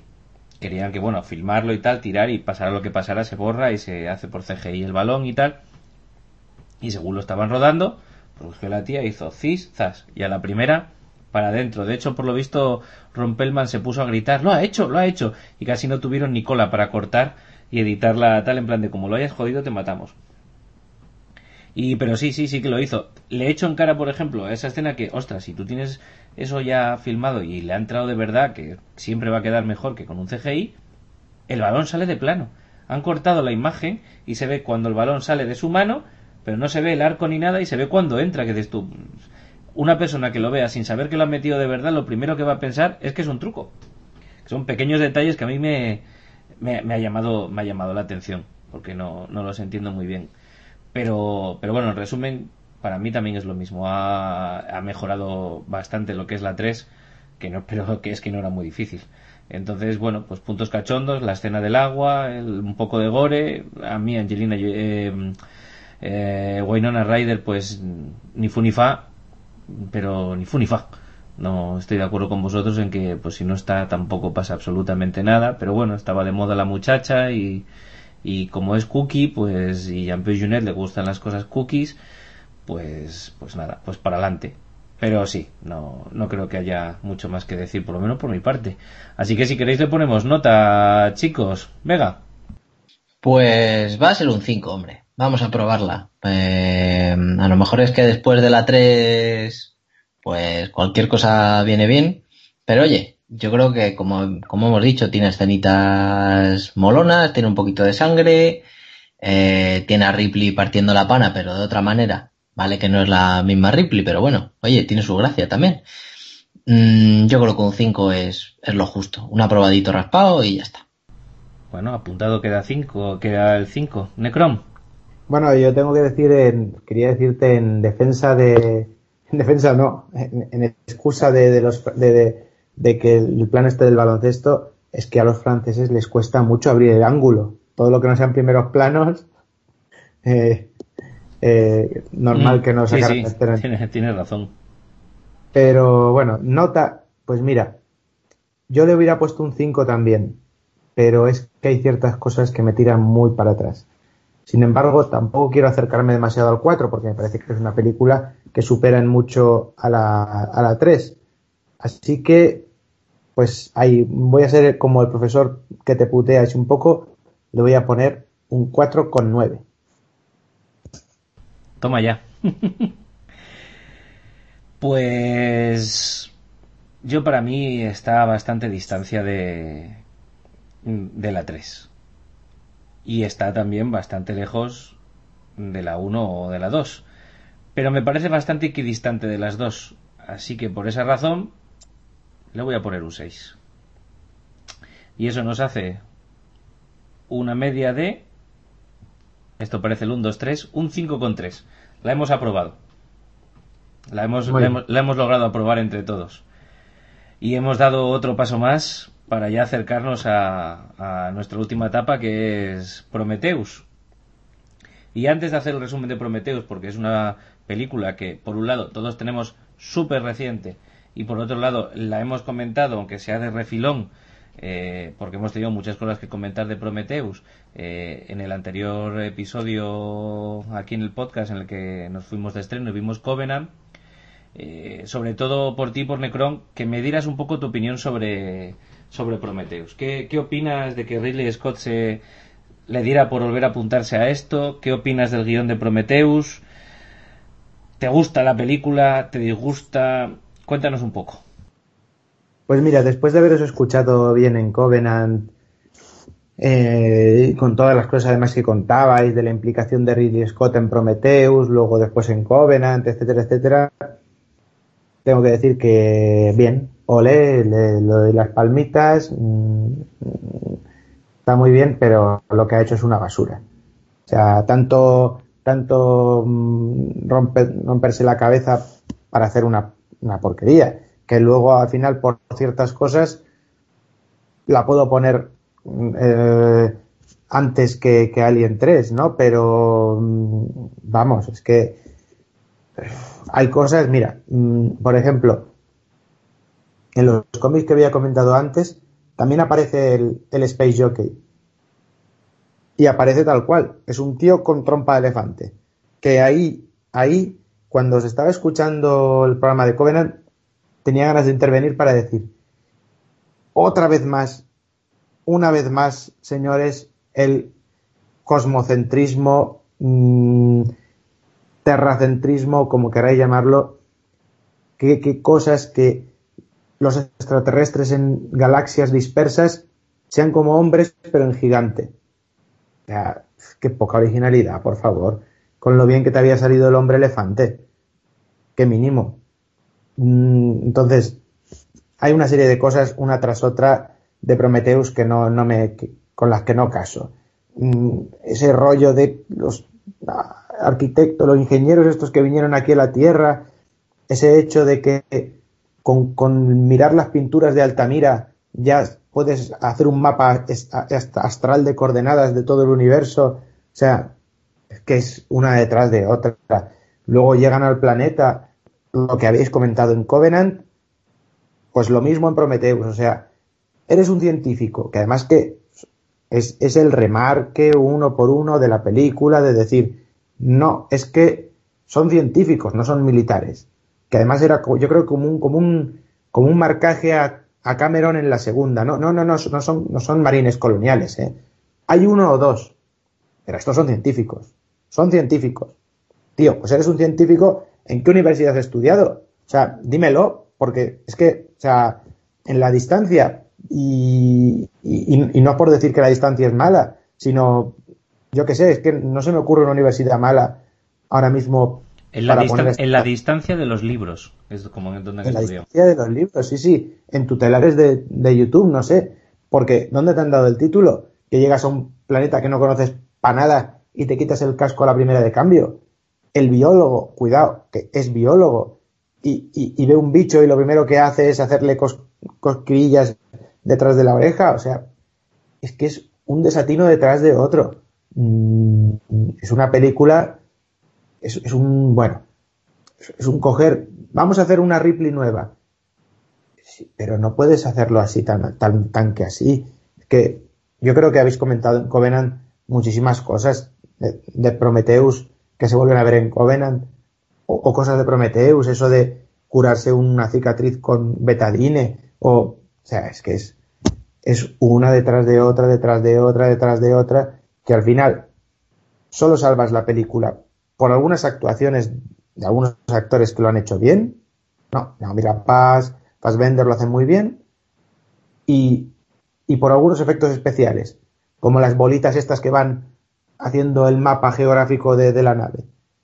Pero quitando de eso, o sea, es una, basura detrás de otra. Puede ser, ¿no? no? A ver, eh, vamos a hacer un resumen muy muy rápido sin contar cosas porque todo el mundo lo ha visto, pero bueno, para, para, para ponernos un poquito en, en tesitura. Como muy bien ha contado Necron, eh, dos arqueólogos de la Tierra descubren que existen patrones similares pintados en muchos sitios de la Tierra en los que realmente lo toman como una invitación para, para ir a visitarlos, que es un, pues un sistema muy alejado de, la Tierra. Al final, Weyland la compañía Weyland de robótica fleta, fleta una nave, la Prometheus, para, para, para llevar a los arqueólogos y a su equipo a esa zona. Allí en esa zona, en ese planeta, descubren una construcción eh, de hemisférica eh, que investigan. Allí encuentran eh, restos de esa civilización, lo que antiguamente conocíamos como Space Jockeys y ahora y ahora ingenieros y que, que bueno un líquido negruzco que no saben muy bien para qué para qué ha sido utilizado. El robot David envenena con ese líquido a, la pareja de, la doctora, de Nomi Rampaz, de Elizabeth Shaw, con el resultado de que por un lado este, este hombre muere eh, con una infección muy rápida al día siguiente, por otro lado dos de los integrantes se quedan en la, en la zona eh, atrapados durante la noche por una tormenta y también son uno atacado por, por, un, por, un ser ya mutado gracias a ese líquido negro y otro eh, porque directamente se cae sobre él, ese se transforma y va a atacar a los de la nave, en fin. Todo va peor, eh, la doctora So está embarazada de su ya difunto marido, eh, y David y Wayland, que sí que viajan en la nave, deciden ir a ver a ese ingeniero que descubren que todavía está vivo, o ese Space Jockey. cuando todo esto se, da unas cuantas vueltas y, se resuelve, pues por un lado la doctora So, eh, y sé que va a ser muy rápido decirlo así, pero da a luz a un calamar gigante en una máquina que la opera sin anestesia nada más que local. Y el ingeniero cuando, cuando ya después de esta escena van todos a visitarle y le despiertan, pues lo que hace básicamente es matarlos a todos porque descubren que la idea de los ingenieros que había ir a llevar ese líquido que es mortal eh, ese líquido negro que es mortal a la Tierra, que ellos donde ellos mismos dieron vida a los hombres eh, para eliminarla, no sabemos no sabemos muy bien por qué. Así que la Prometeos, una vez que descubre que la nave está despegando, la nave del, del ingeniero, pues eh, como no tiene armas, pues se plantea chocar contra ella para reventarla y así que no vaya a la Tierra a eliminar a la humanidad. La Prometheus explota, la nave se derrumba, la nave del ingeniero, pero él sobrevive aún así pero al final es matado por el calamar gigante que crece sin alimentarse de nada. Y eh, Nomi Rampa sobrevive también, la doctora So. Eh, recoge los restos de David, que había sido despedazado por el ingeniero, el robot, y eh, se dispone a, usando otra nave de las que tienen los ingenieros allí, dirigirse al planeta de los mismos para pedirles explicaciones de primero por qué nos crearon y segundo por qué querían destruirnos con ese líquido. Y este ha sido el resumen más rápido que he logrado hacer de Prometeos, que, en fin y en sí tiene, tiene mucha chicha. Big Vega, tú. Yo sé que a ti Prometeus te gusta y sabes que a mí no me disgusta tanto, tampoco. Cuéntame. Bueno, eh, a ver, yo me acerqué a Prometeus eh, así sin haber visto nada ni leído nada, ni, bueno, como dice, con Covenant, y tampoco me ha salido muy bien, así que, em, pero bueno, yo, lo único que sabía es que era una película del universo Alien, universo Alien, pero ya me dejaron claro, es universo Alien, pero no tiene nada que ver con Alien, bueno, nada que ver. Digamos, no vas a ver xenomorfos y no vas a... O sea, se separa un poco del tema. Yo dije, bueno, vamos a ver qué me cuentan, ¿no? Entonces yo empecé a ver la película y digamos que, que, tampoco le doy mucha importancia a todas estas incongruencias que, que, luego hemos ido sacando y que y con las cuales estoy totalmente de acuerdo. ¿Vale? Lo que pasa es que bueno, eh, lo de lo de los científicos que, que van haciendo cosquillas a, aliens que no saben muy bien de qué palo van, eh, otro un geólogo que tiene montada una cachimba dentro del casco eh, etcétera, etcétera, pues bueno, yo me lo iba tragando sin mucho problema, porque bueno, lo que me estaban contando al fin y al cabo me gustaba. Más que me gustaba, yo creo que yo quería saber más. Y, y estaba como expectante. Y esa expectación yo creo que me hizo omitir el resto. Tal cual. Al principio de la peli, cuando encuentran, eh, digamos, el sitio donde, donde está la nave del, del, del Space Jockey, del nuevo Space Jockey, ahora llamado, ¿cómo era? Eh, Jarvis. Eh, ingeniero. Ingeniero, que no me salía, leñe. Eh... A ver, yo te lo explico. Es que en los, en los 70, pues, pues bueno, aún, aún era más difícil estudiar una carrera y, pues bueno, pues Space Jockey. Ya en el siglo XXI todos tenemos una cultura y pasamos por la universidad porque ya, como tampoco sirve para mucho, pero entonces los muchachos ya les pusieron un título universitario para que tuvieran empaque, ¿me entiendes? Sí, que para, para ser un jockey yo lo veía un poco grande, pero bueno, para el caso. El caso es que, que a ver, eh, la idea, me acuerdo que el, cuando hablábamos de Alien, eh, la primera idea que tuvieron, sobre todo con los diseños de Giger y demás, fue, fue el hecho de hacer una pirámide y dentro de la pirámide que el aire se pudiera respirar era una de las cosas que tal. Y luego yo, viendo Prometheus, dije, anda, leche, mira, aquí ya lo han copiado. ¿Sabes? Hicieron un poquito de, no le hicieron exactamente igual, pero digamos que, sí que hemos visto otras, otras cosillas. Esa ambientación sí que me gustó mucho, tengo que reconocerlo, y estaba deseando, ya sabes, cuando llegan ahí ya sabes que algo va a pasar, te empiezas a acordar de Alien 1, empiezas a decir, bueno, a ver qué van a encontrar, porque huevos no van a encontrar, suponemos, pero bueno, a ver qué van a encontrar, qué es esto, empiezas a ver los, eh, digamos, la, no eran frescos, pero bueno, las imágenes que había dentro de la sala donde estaba todo el chapapote espacial este, y, y era muy llamativo, muy, muy llamativo. Mm, lo dije con Covenant y lo digo ahora, recortaron ciertas escenas que para mí le habrían dado un poquillo de, pues, pues de continuidad al tema. Eh, por ejemplo, esto de que aparezca de repente un, una serpiente gigante y se cargue a dos de los tíos y dices tú, ¿y esta serpiente de dónde ha salido? Y bueno, pues sí, pues unas lombrices que están ahí en el suelo, eh, que les cae el chapapote y crecen y pues, pues eso, pues ahí, ahí vienen. Hay muchas cosas en la película que me gustan. Para empezar, Fassbender, que ya empezaba a hacer de David de manera, de manera buena, buena. Eh, no mi rapace a mí me... No, no, hombre, está claro que no llega a ser Ripley, ni creo que quieran que llegue a ser Ripley. Eh, ya la muchacha hace lo que puede. Eh, y me dio mucha rabia que luego en Covenant se la quitaran de encima ahí en un momento así en plan... En plan... En plan Alien 3. O sea, me la quito de encima de películas anteriores, pim pam. ¿Sabes? Como que quisieron, quisieron cortar con Prometheus de todas las maneras posibles y ya está. Y hay un personaje que me gusta mucho y que tiene más fondo del que parece que es Vickers que, que, que lo interpreta Charlize Theron, eh, que es la, la, la, hija de, de Wayland. Eh, me gusta la manera que tiene de, de, tomar decisiones, me gusta cuando dice este tío no entra en la nave por, por mis santos cojones o por mis santos ovarios, porque no, y coge lanzallamas. Me gusta la escena eliminada que tiene con su, bueno, la escena eliminada no es una escena extendida en realidad que tiene con su padre, que, le tenía real, realmente le tenía devoción a su padre y en, la y en la película lo que parece es que, que, que, le desprecia en realidad, ¿no? Digamos que es una película que, yo creo que había mucha gente esperando otra cosa y se encontraron con esto y no, no, sí que es cierto, me lo decía un compañero y, y, y yo no puedo quitarle la razón. Se plantean muchas cosas, no se da ninguna respuesta. Bueno, por eso supuestamente iba a haber más películas y se sabía que iba a haber más películas. Eh, pero realmente la película a mí, a mí, no, y no es porque me guste, es que, no me aburrió, tampoco me aburrió Covenant, ojo, que se me pasó enseguida, pero es una película que, que, que yo le encuentro, le encuentro, le encuentro chicha, no paran de pasar cosas, incongruencias tiene a saco, y eso no lo voy a negar pero que cuenta una historia, que plantea unas bases que luego se las pasan por el forro en muchos casos. Genial. Mm, no me parece muy completa, pero tampoco como para tirarla a los pies de los caballos. No sé, no sé qué opináis vosotros, la verdad.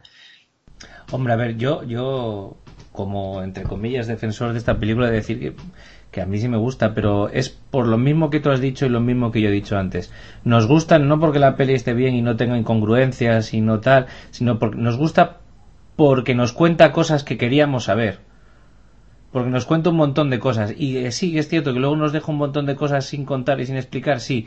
Pero nos presenta a los ingenieros, nos dice que los Space Jockeys o barra ingenieros han creado la humanidad, que querían venir a destruirnos y que de ese chapapote tenemos que deducir, pero es fácil deducir que vienen los aliens aunque no sabemos exactamente cómo todavía. Entonces a mí todo ese tipo de informaciones y, el punto de vista este casi casi de Indiana Jones, ¿no? De, entrar ahí en, el edificio, en la cúpula esa y, ver las arquitecturas del tal, pues a mí ese tipo de cosas me gusta, me llama la atención.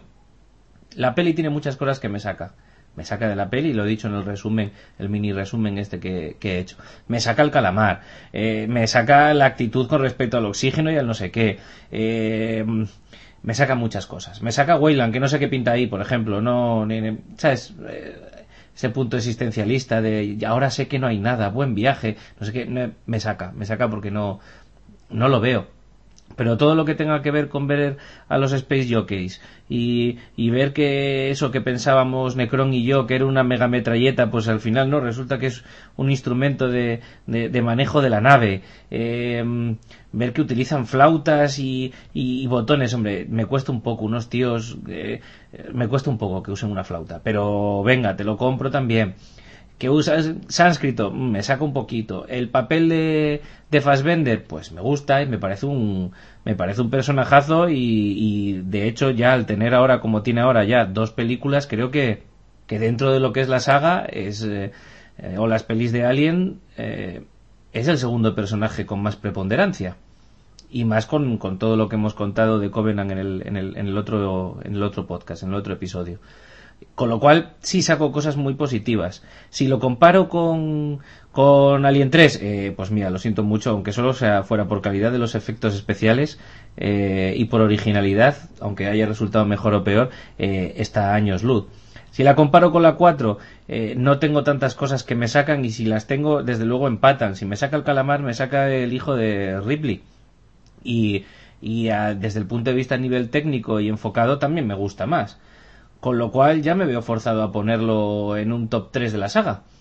Entonces, si la tengo que poner un top 3 y las otras dos sé que son películas de 9 o 9 y medio, como les he puesto en su momento, eh, pues hombre, claro que no es ni un 9, ni un 9 y medio, ni un 8. Igual no es un 7. Pero desde luego es más que el 6 que le pongo a... He dicho que le pongo a, a Alien 4, con lo cual, pues ya está en un 6 con mucho. Dentro de lo que es la saga. No valor de, de cinematográfico en sí para mí, sino ya, aunque sea solo dentro de la saga, no puedo salir del cine diciendo que es mierda. Yo no puedo salir diciéndolo porque, coño, si lo analizo fríamente, tengo estas razones. Ahora sí es cierto que si salgo de la, del cine medio empalmado porque me han contado todas esas cosas, pero analizo todas las cosas que me han sacado de la película, también llego a casa diciendo me tiene que haber molado menos de lo que de lo que en un principio me moló porque aquí hay un montón de cosas que no hay Dios quien las compre. Y sí tengo que decir que si bien Fassbender me parece uno de los personajes de la saga eh, más interesantes y que y con más preponderancia y que se está haciendo con ella, tengo que decir que mira que a mí no mi rapaz eh, me pasa sin pena ni gloria y no la echo de menos en Covenant. Charlize Theron me parece que está desaprovechada y que tiene un personaje que insisto, si no está no pasa tampoco absolutamente nada lo único que hace bien es acostarse con Idris Elba, que sí creo que sin embargo tiene muy poco papel, muy poca línea y muy poco plano, pero cuando sale amigo te quedas con él. Y el resto, pues es nada, es, pues eso lo que decimos siempre, gente que está ahí en la lista del paro para que se los coma el alien o el bicho o lo que vaya a tocar. Pero vamos, que, que yo creo que Fassbender y Idris Elba resumen eh, prácticamente todo porque luego el, el marido de Guy Pierce, pues no, creo que no, ¿sabes? Quitando esa escena que está en los créditos eh, añadidos, porque la de viejo, el maquillaje de viejo de Guy Pierce eh, es para coger al de los efectos especiales y darle hasta en el carnet de identidad. O sea, eso es para llevar a producción, a montaje, verlo y decir, oye, oye, esto se graba otra vez, ¿eh? Esto se filma otra vez, lo hacéis como queráis, pero esta mierda no. ¿Sabes? Y luego, pues, el, el marido francesito de Nomi Rapaz, pues, otro que tal baila, y es que ni, ni fu ni fa, es que no pinta, no pinta nada. Eh, Necron, ¿tú esto qué tienes que decir? Pues yo, pues yo em, me, me, me, vuelvo a, a ceñir a lo que ya, a lo que ya he dicho. Eh, a mí sí que me gustó. te, lo, te, lo digo, te lo digo de otra manera. A ti eh, no te ves no te no te es válido para salvar la película el hecho de que te cuenten que te cuenten cosas nuevas no no te ha traído tanto. A la hora de verla no no la has dado por bien empleado aunque tengas que comerte todo lo otro. No a mí eso no digo que no me, disguste pero a, a, diferencia de vosotros no iba con ese esa ansia tan brutal de que me hablaran del universo o la Génesis o la Biblia Alien o como se quiera llamar. Más que nada porque además ese, recurso así un poquito manido de los extraterrestres, yo creo que precisamente eh, Alien nos ha presentado a unos extraterrestres primarios, a unos extraterrestres que son animales, que son animales que pueden llegar a tener una inteligencia bastante grande, pero al fin y al cabo son animales, que no son, a pesar de que el empaque que le han querido dar en las primeras películas de son malos, y es que ahí yo estoy con Burke de la segunda película, cuando dice, bueno, eh, le dice a Ripley, pero ¿quién somos usted y yo para exterminar a una especie mm, de la que no sabemos nada? Y los otros le dicen, se equivocan, em, amigo, está usted equivocado, ¿no? Y, ahí yo sí que estoy un poco con Burke, ¿no? Mm, son animales, pobrecitos, son peligrosos, pero bueno, también es peligroso, como decíamos, el tiburón blanco y no hay que exterminarlo de los mares, ¿no? Em, entonces, nos planteaban eso. Y ahora de repente no, porque todo esto, los aliens, el universo, el mundo, la Tierra, todo viene por unos extraterrestres muy, muy, muy inteligentes, los hombres grises, ¿no? del área 71, del área, 50, del área 51, patatín, patatán, eso ya no me gusta tanto, ya ese rollo, mmm, los aliens construyeron las pirámides, los aliens esto, los aliens... A mí no me gusta tanto ese rollo.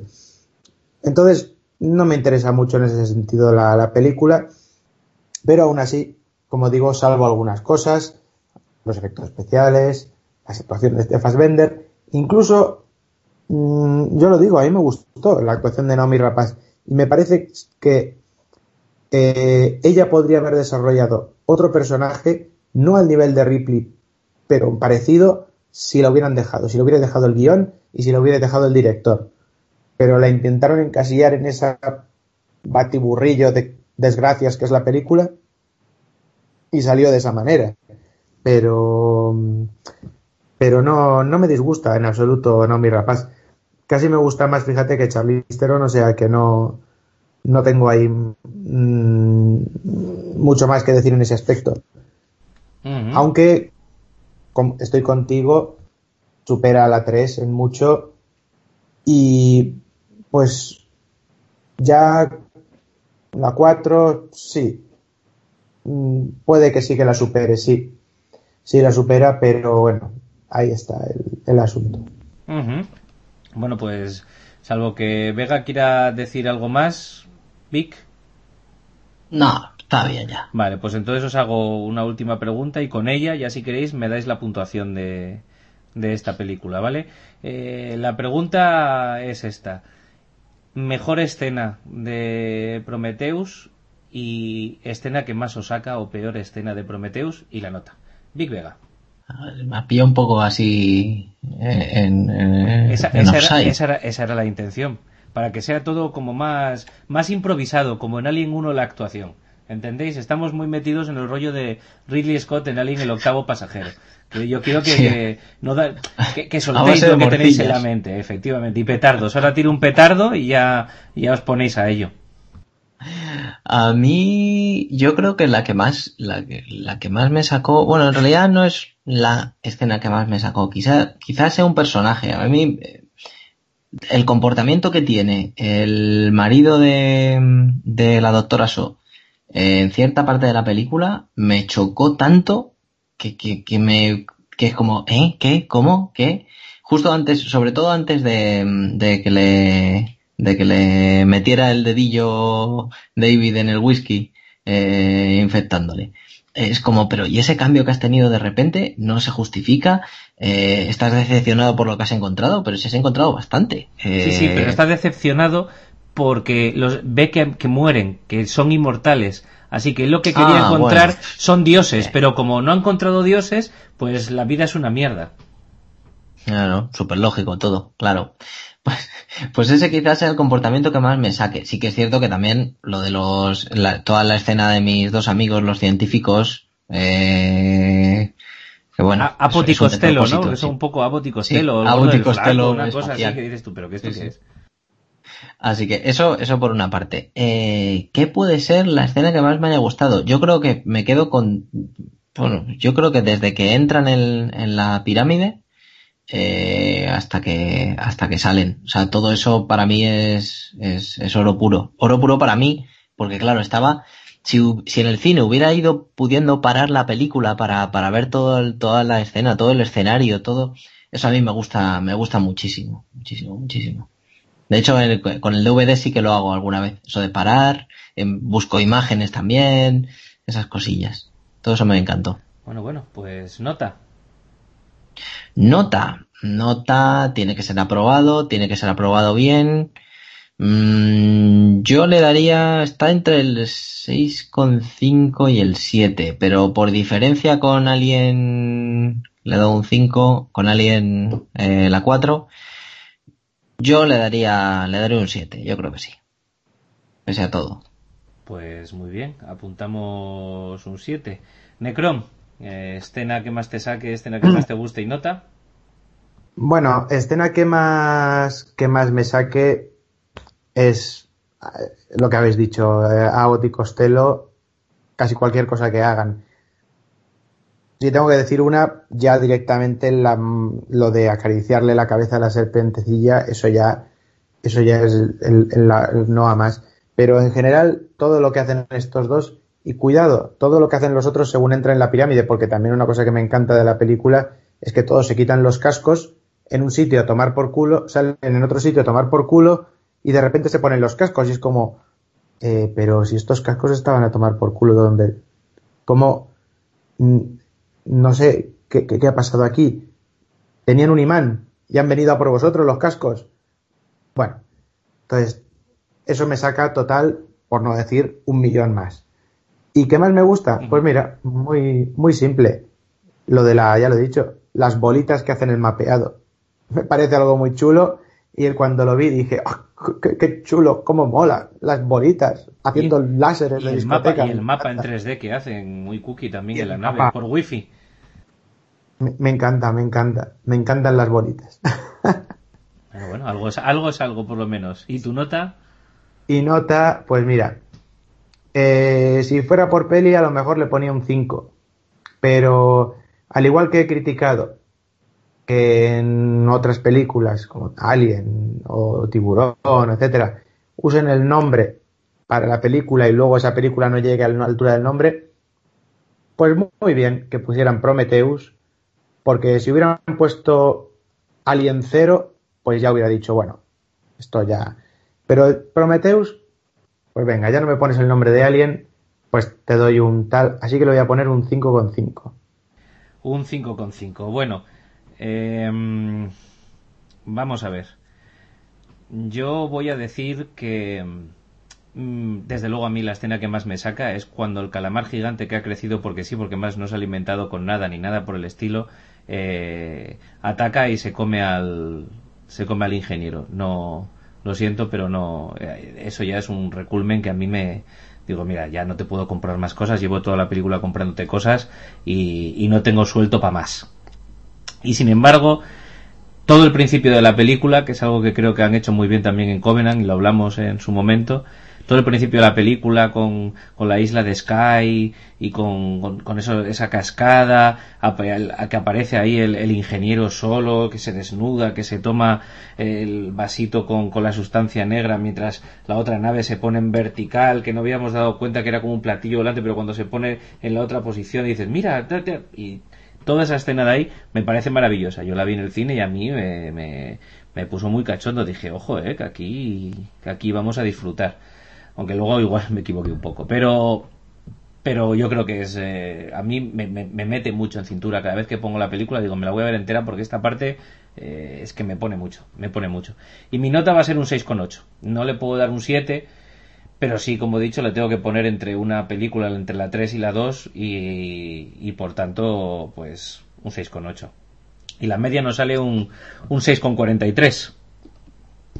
La media nos sale un 6,43 que tampoco está mal. Creo que, más o menos hemos buscado un entente cordial, aunque debo admitir que me ha sorprendido que, haya acabado saliendo la 2 por encima de la 1, pero podría, podía, haber, podía pasar y al final ha pasado.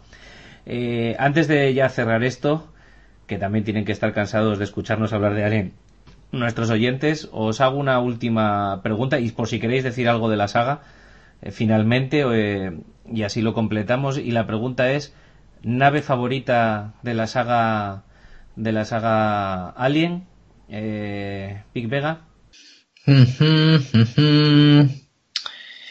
Yo soy muy de Nostromo, sí. Muy bien, oído mucho, Nostromo. Necron. Yo soy más de Sulaco, obviamente. Sí, creo que ahí los dos vamos a votar Sulaco, sí. y, y decir algo más de la saga. Mm, pues no, no más, pero sí comentar un poco, que ya lo hemos comentado en otro programa, eh, atención a los videojuegos. Atención a los videojuegos que sacaron de la saga porque hay cosas normales, cosas no tan buenas y cosas muy buenas. De Alien Isolation ya hemos hablado como recomendación. Alien Colonial Marines salió mal, pero la premisa no estaba mal, aunque el juego salió mal. Eh, pero a quien le haya gustado la película Aliens lo va a disfrutar, aunque no sea buen juego, lo va a disfrutar. Y luego, por supuesto, una pequeña mención a Alien Trilogy porque fue mi primer juego de PlayStation y la verdad mm, lo empecé a jugar la noche de Navidad cuando me lo regalaron y acabé yo no sé a qué hora de la madrugada y acabé casi yendo al baño a vomitar porque la primera persona me había mareado tanto de, jugar tantas horas seguidas por la noche, tremendo, pero, pero esa oportunidad de ponerte en la piel de, de, Ripley en la 1 y en la 2 y, y con el detector de, movimiento y todo, fantástico. Así que Alien Trilogy y Alien Isolation, muy bien. Sí, también ha habido por ahí en su momento hubo, hubo algún jueguito de Alien vs Predator, si no recuerdo mal, el que además podías elegir incluso hombre, Predator o, Alien y cada uno con sus características y tal. Creo recordar además que en esa cogieron los andares del Alien de la 3 dando vueltas alrededor de las cosas y tal, que era, el verdad, era el medio de, de moverse de moverse del Alien, que era un poco locuelo todo, era un poco locuelo. Pues chicos, ha sido un esfuerzo, pero se lo debíamos por promesa a los oyentes el, tratar la saga Alien. Eh, consideramos aquí en Eternia que con el programa de Covenant y esto que acabamos de hacer ahora eh, la damos por zanjada porque entendemos que Alien vs Predator quizás sea un producto que se acerque más a, a, la saga de Predator que a, la, que a la de Alien y si toca en su momento pues ya lo comentaremos si es que merece la pena comentarlo o darle más nota que el Alien 3, que yo creo que no. Que, esperamos que se hayan divertido mucho con y les haya interesado las cositas que hemos ido contando de las películas y que bueno, que ahora antes de despedirnos toma, toca el turno de las recomendaciones y o críticas. Así que abro la palabra de nuevo y Big Vega, dinos. Pues como he venido recomendando cosillas estas semanas, pues voy a hacer una crítica, qué leche. Eh, a ver, llevaba tiempo queriéndola ver eh, y no pude, no pude hacerlo. Y, bueno, al final esta semana he podido ver Ghost in the Shell, por fin. Eh, a ver, venía con... Espera, espera, espera un momento. Vic, Vic, una cosa. ¿Vas a hacer una crítica de Ghost in the Shell? Eh, sí, me has, me, has, me, has, quitado una de mis críticas, pero, eh. pero que entonces refuerza más mi opinión. Adelante. Confiaré que eres un hombre de recursos y, y aparte no creo que vayamos a estar de, acuerdo, ¿eh? Para nada, para nada. A ver, mm, venía ya con algún feedback mm, no muy positivo, mm, por no decir muy negativo de la película. Y, y bueno, digamos que para meterme un poquito así en el, en el tema, pues me vi la película del 96, el, el anime, no me dio tiempo a ver la serie ni nada por el estilo, porque bueno, tampoco es que con tanto Alien tampoco, tampoco iba a poder hacer mucho más. Y, y me ha sorprendido gratamente, a ver, gratamente. Eh, en cuanto al reparto, pues Scarlett Johansson es lo primero que, que, que, me, que me chocó como la, como la mayor, que no hace un mal papel. Yo esperaba algo más corpulento, algo un poco más alto. Pero bueno, digamos que no, que, está bien. Luego, comparándolo con, comparándolo con el anime, me gustó mucho, mucho el, el personaje de Bato, que lo hace Pilou, Pilou Westbeck. Y la caracterización es muy buena, cómo consigue los ojos también está muy bien y el personaje está muy, muy logrado, eh, tiene, tiene sus cosillas. Y hombre, por supuesto tengo que nombrar a Takeshi Kitano, que la verdad es que a mí me resulta de lo mejor de la película, pero también se podía haber esforzado un poquito el muchacho y haber hablado en inglés, porque hombre, eh, vale que estamos en un mundo en el que se pueden, se pueden eh, comunicar sin, sin hablar y demás, pero que el tío esté hablando todo el rato en japonés, pues oye, te da la sensación de que se lo ocurra un poco. Eso sí, tiene escenas muy, muy, muy buenas. Eh, yo solamente había visto los 10 minutos promocionales que hicieron, liberaron 10 minutos iniciales y, y, ya se veía que iban a intentar copiar planos del anime, de la película de anime, eh, tal cual, plano por plano. Y vi alguna cosilla de efectos especiales que me gustó y bueno, sí que, sí que veía alguna diferencia con, con el anime en estos 10 minutos, pero, pero no, me pareció bien, la verdad es que me, me enganchó. Luego no pude ir a verla y, y me jorobó. Y, y, la verdad es que me he encontrado popurrí, cierto popurrí entre el anime, la serie mmm, y demás. No es la mejor película que podían haber hecho, pero sinceramente me la esperaba bastante, bastante, bastante peor. He echado de menos algún personaje, como por ejemplo Togusa, que sí que aparece, pero, pero no tiene demasiado peso. Eh, los efectos especiales muy correctos, muy muy correctos y la fotografía también. Sí que es verdad que es que plano por plano hay muchos, hay muchas escenas que las clavan del, anime y es que eh, hay alguna lucha al principio de la película en, una zona encharcada que está muy bien hecho con el camuflaje óptico eh, y, y, sí que es verdad que hay mucha hay mucha referencia eh, muchas referencias sobre todo a artilugios, eh, alguna pistola que otra. Y si eres fan del anime, vas a estar buscándolos, vas a reconocerlos y lo vas a disfrutar. Yo creo que si os gusta el anime, lo vais a, lo vais a disfrutar eh, por momentos.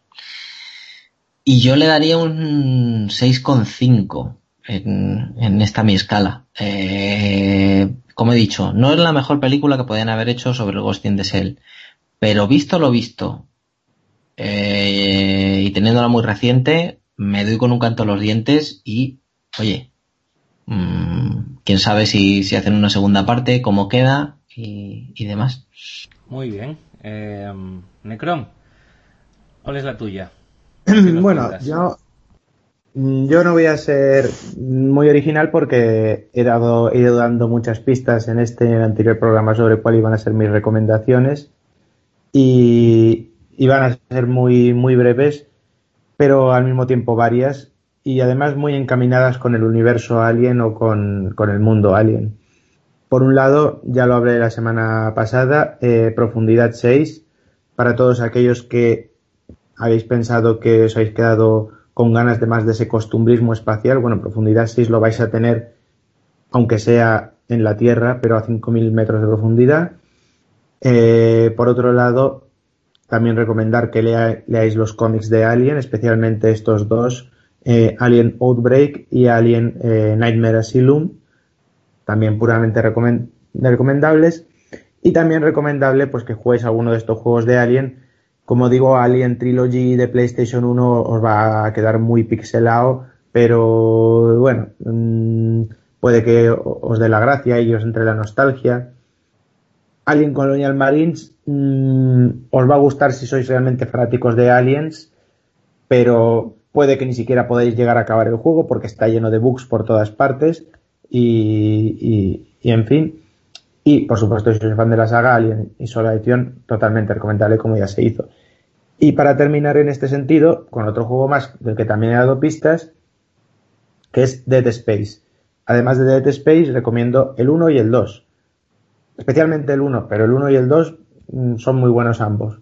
Y ahí no solo vais a tener eh, la estética, la idea de Alien, no solo vais a tener 2001 Dice en el espacio, temas monolito, incluso también Horizonte Final. Entonces, un juego que realmente es de terror, espacial y, que y te mezcla Horizonte Final, 2001 y Alien, tiene que ser bueno y es bueno.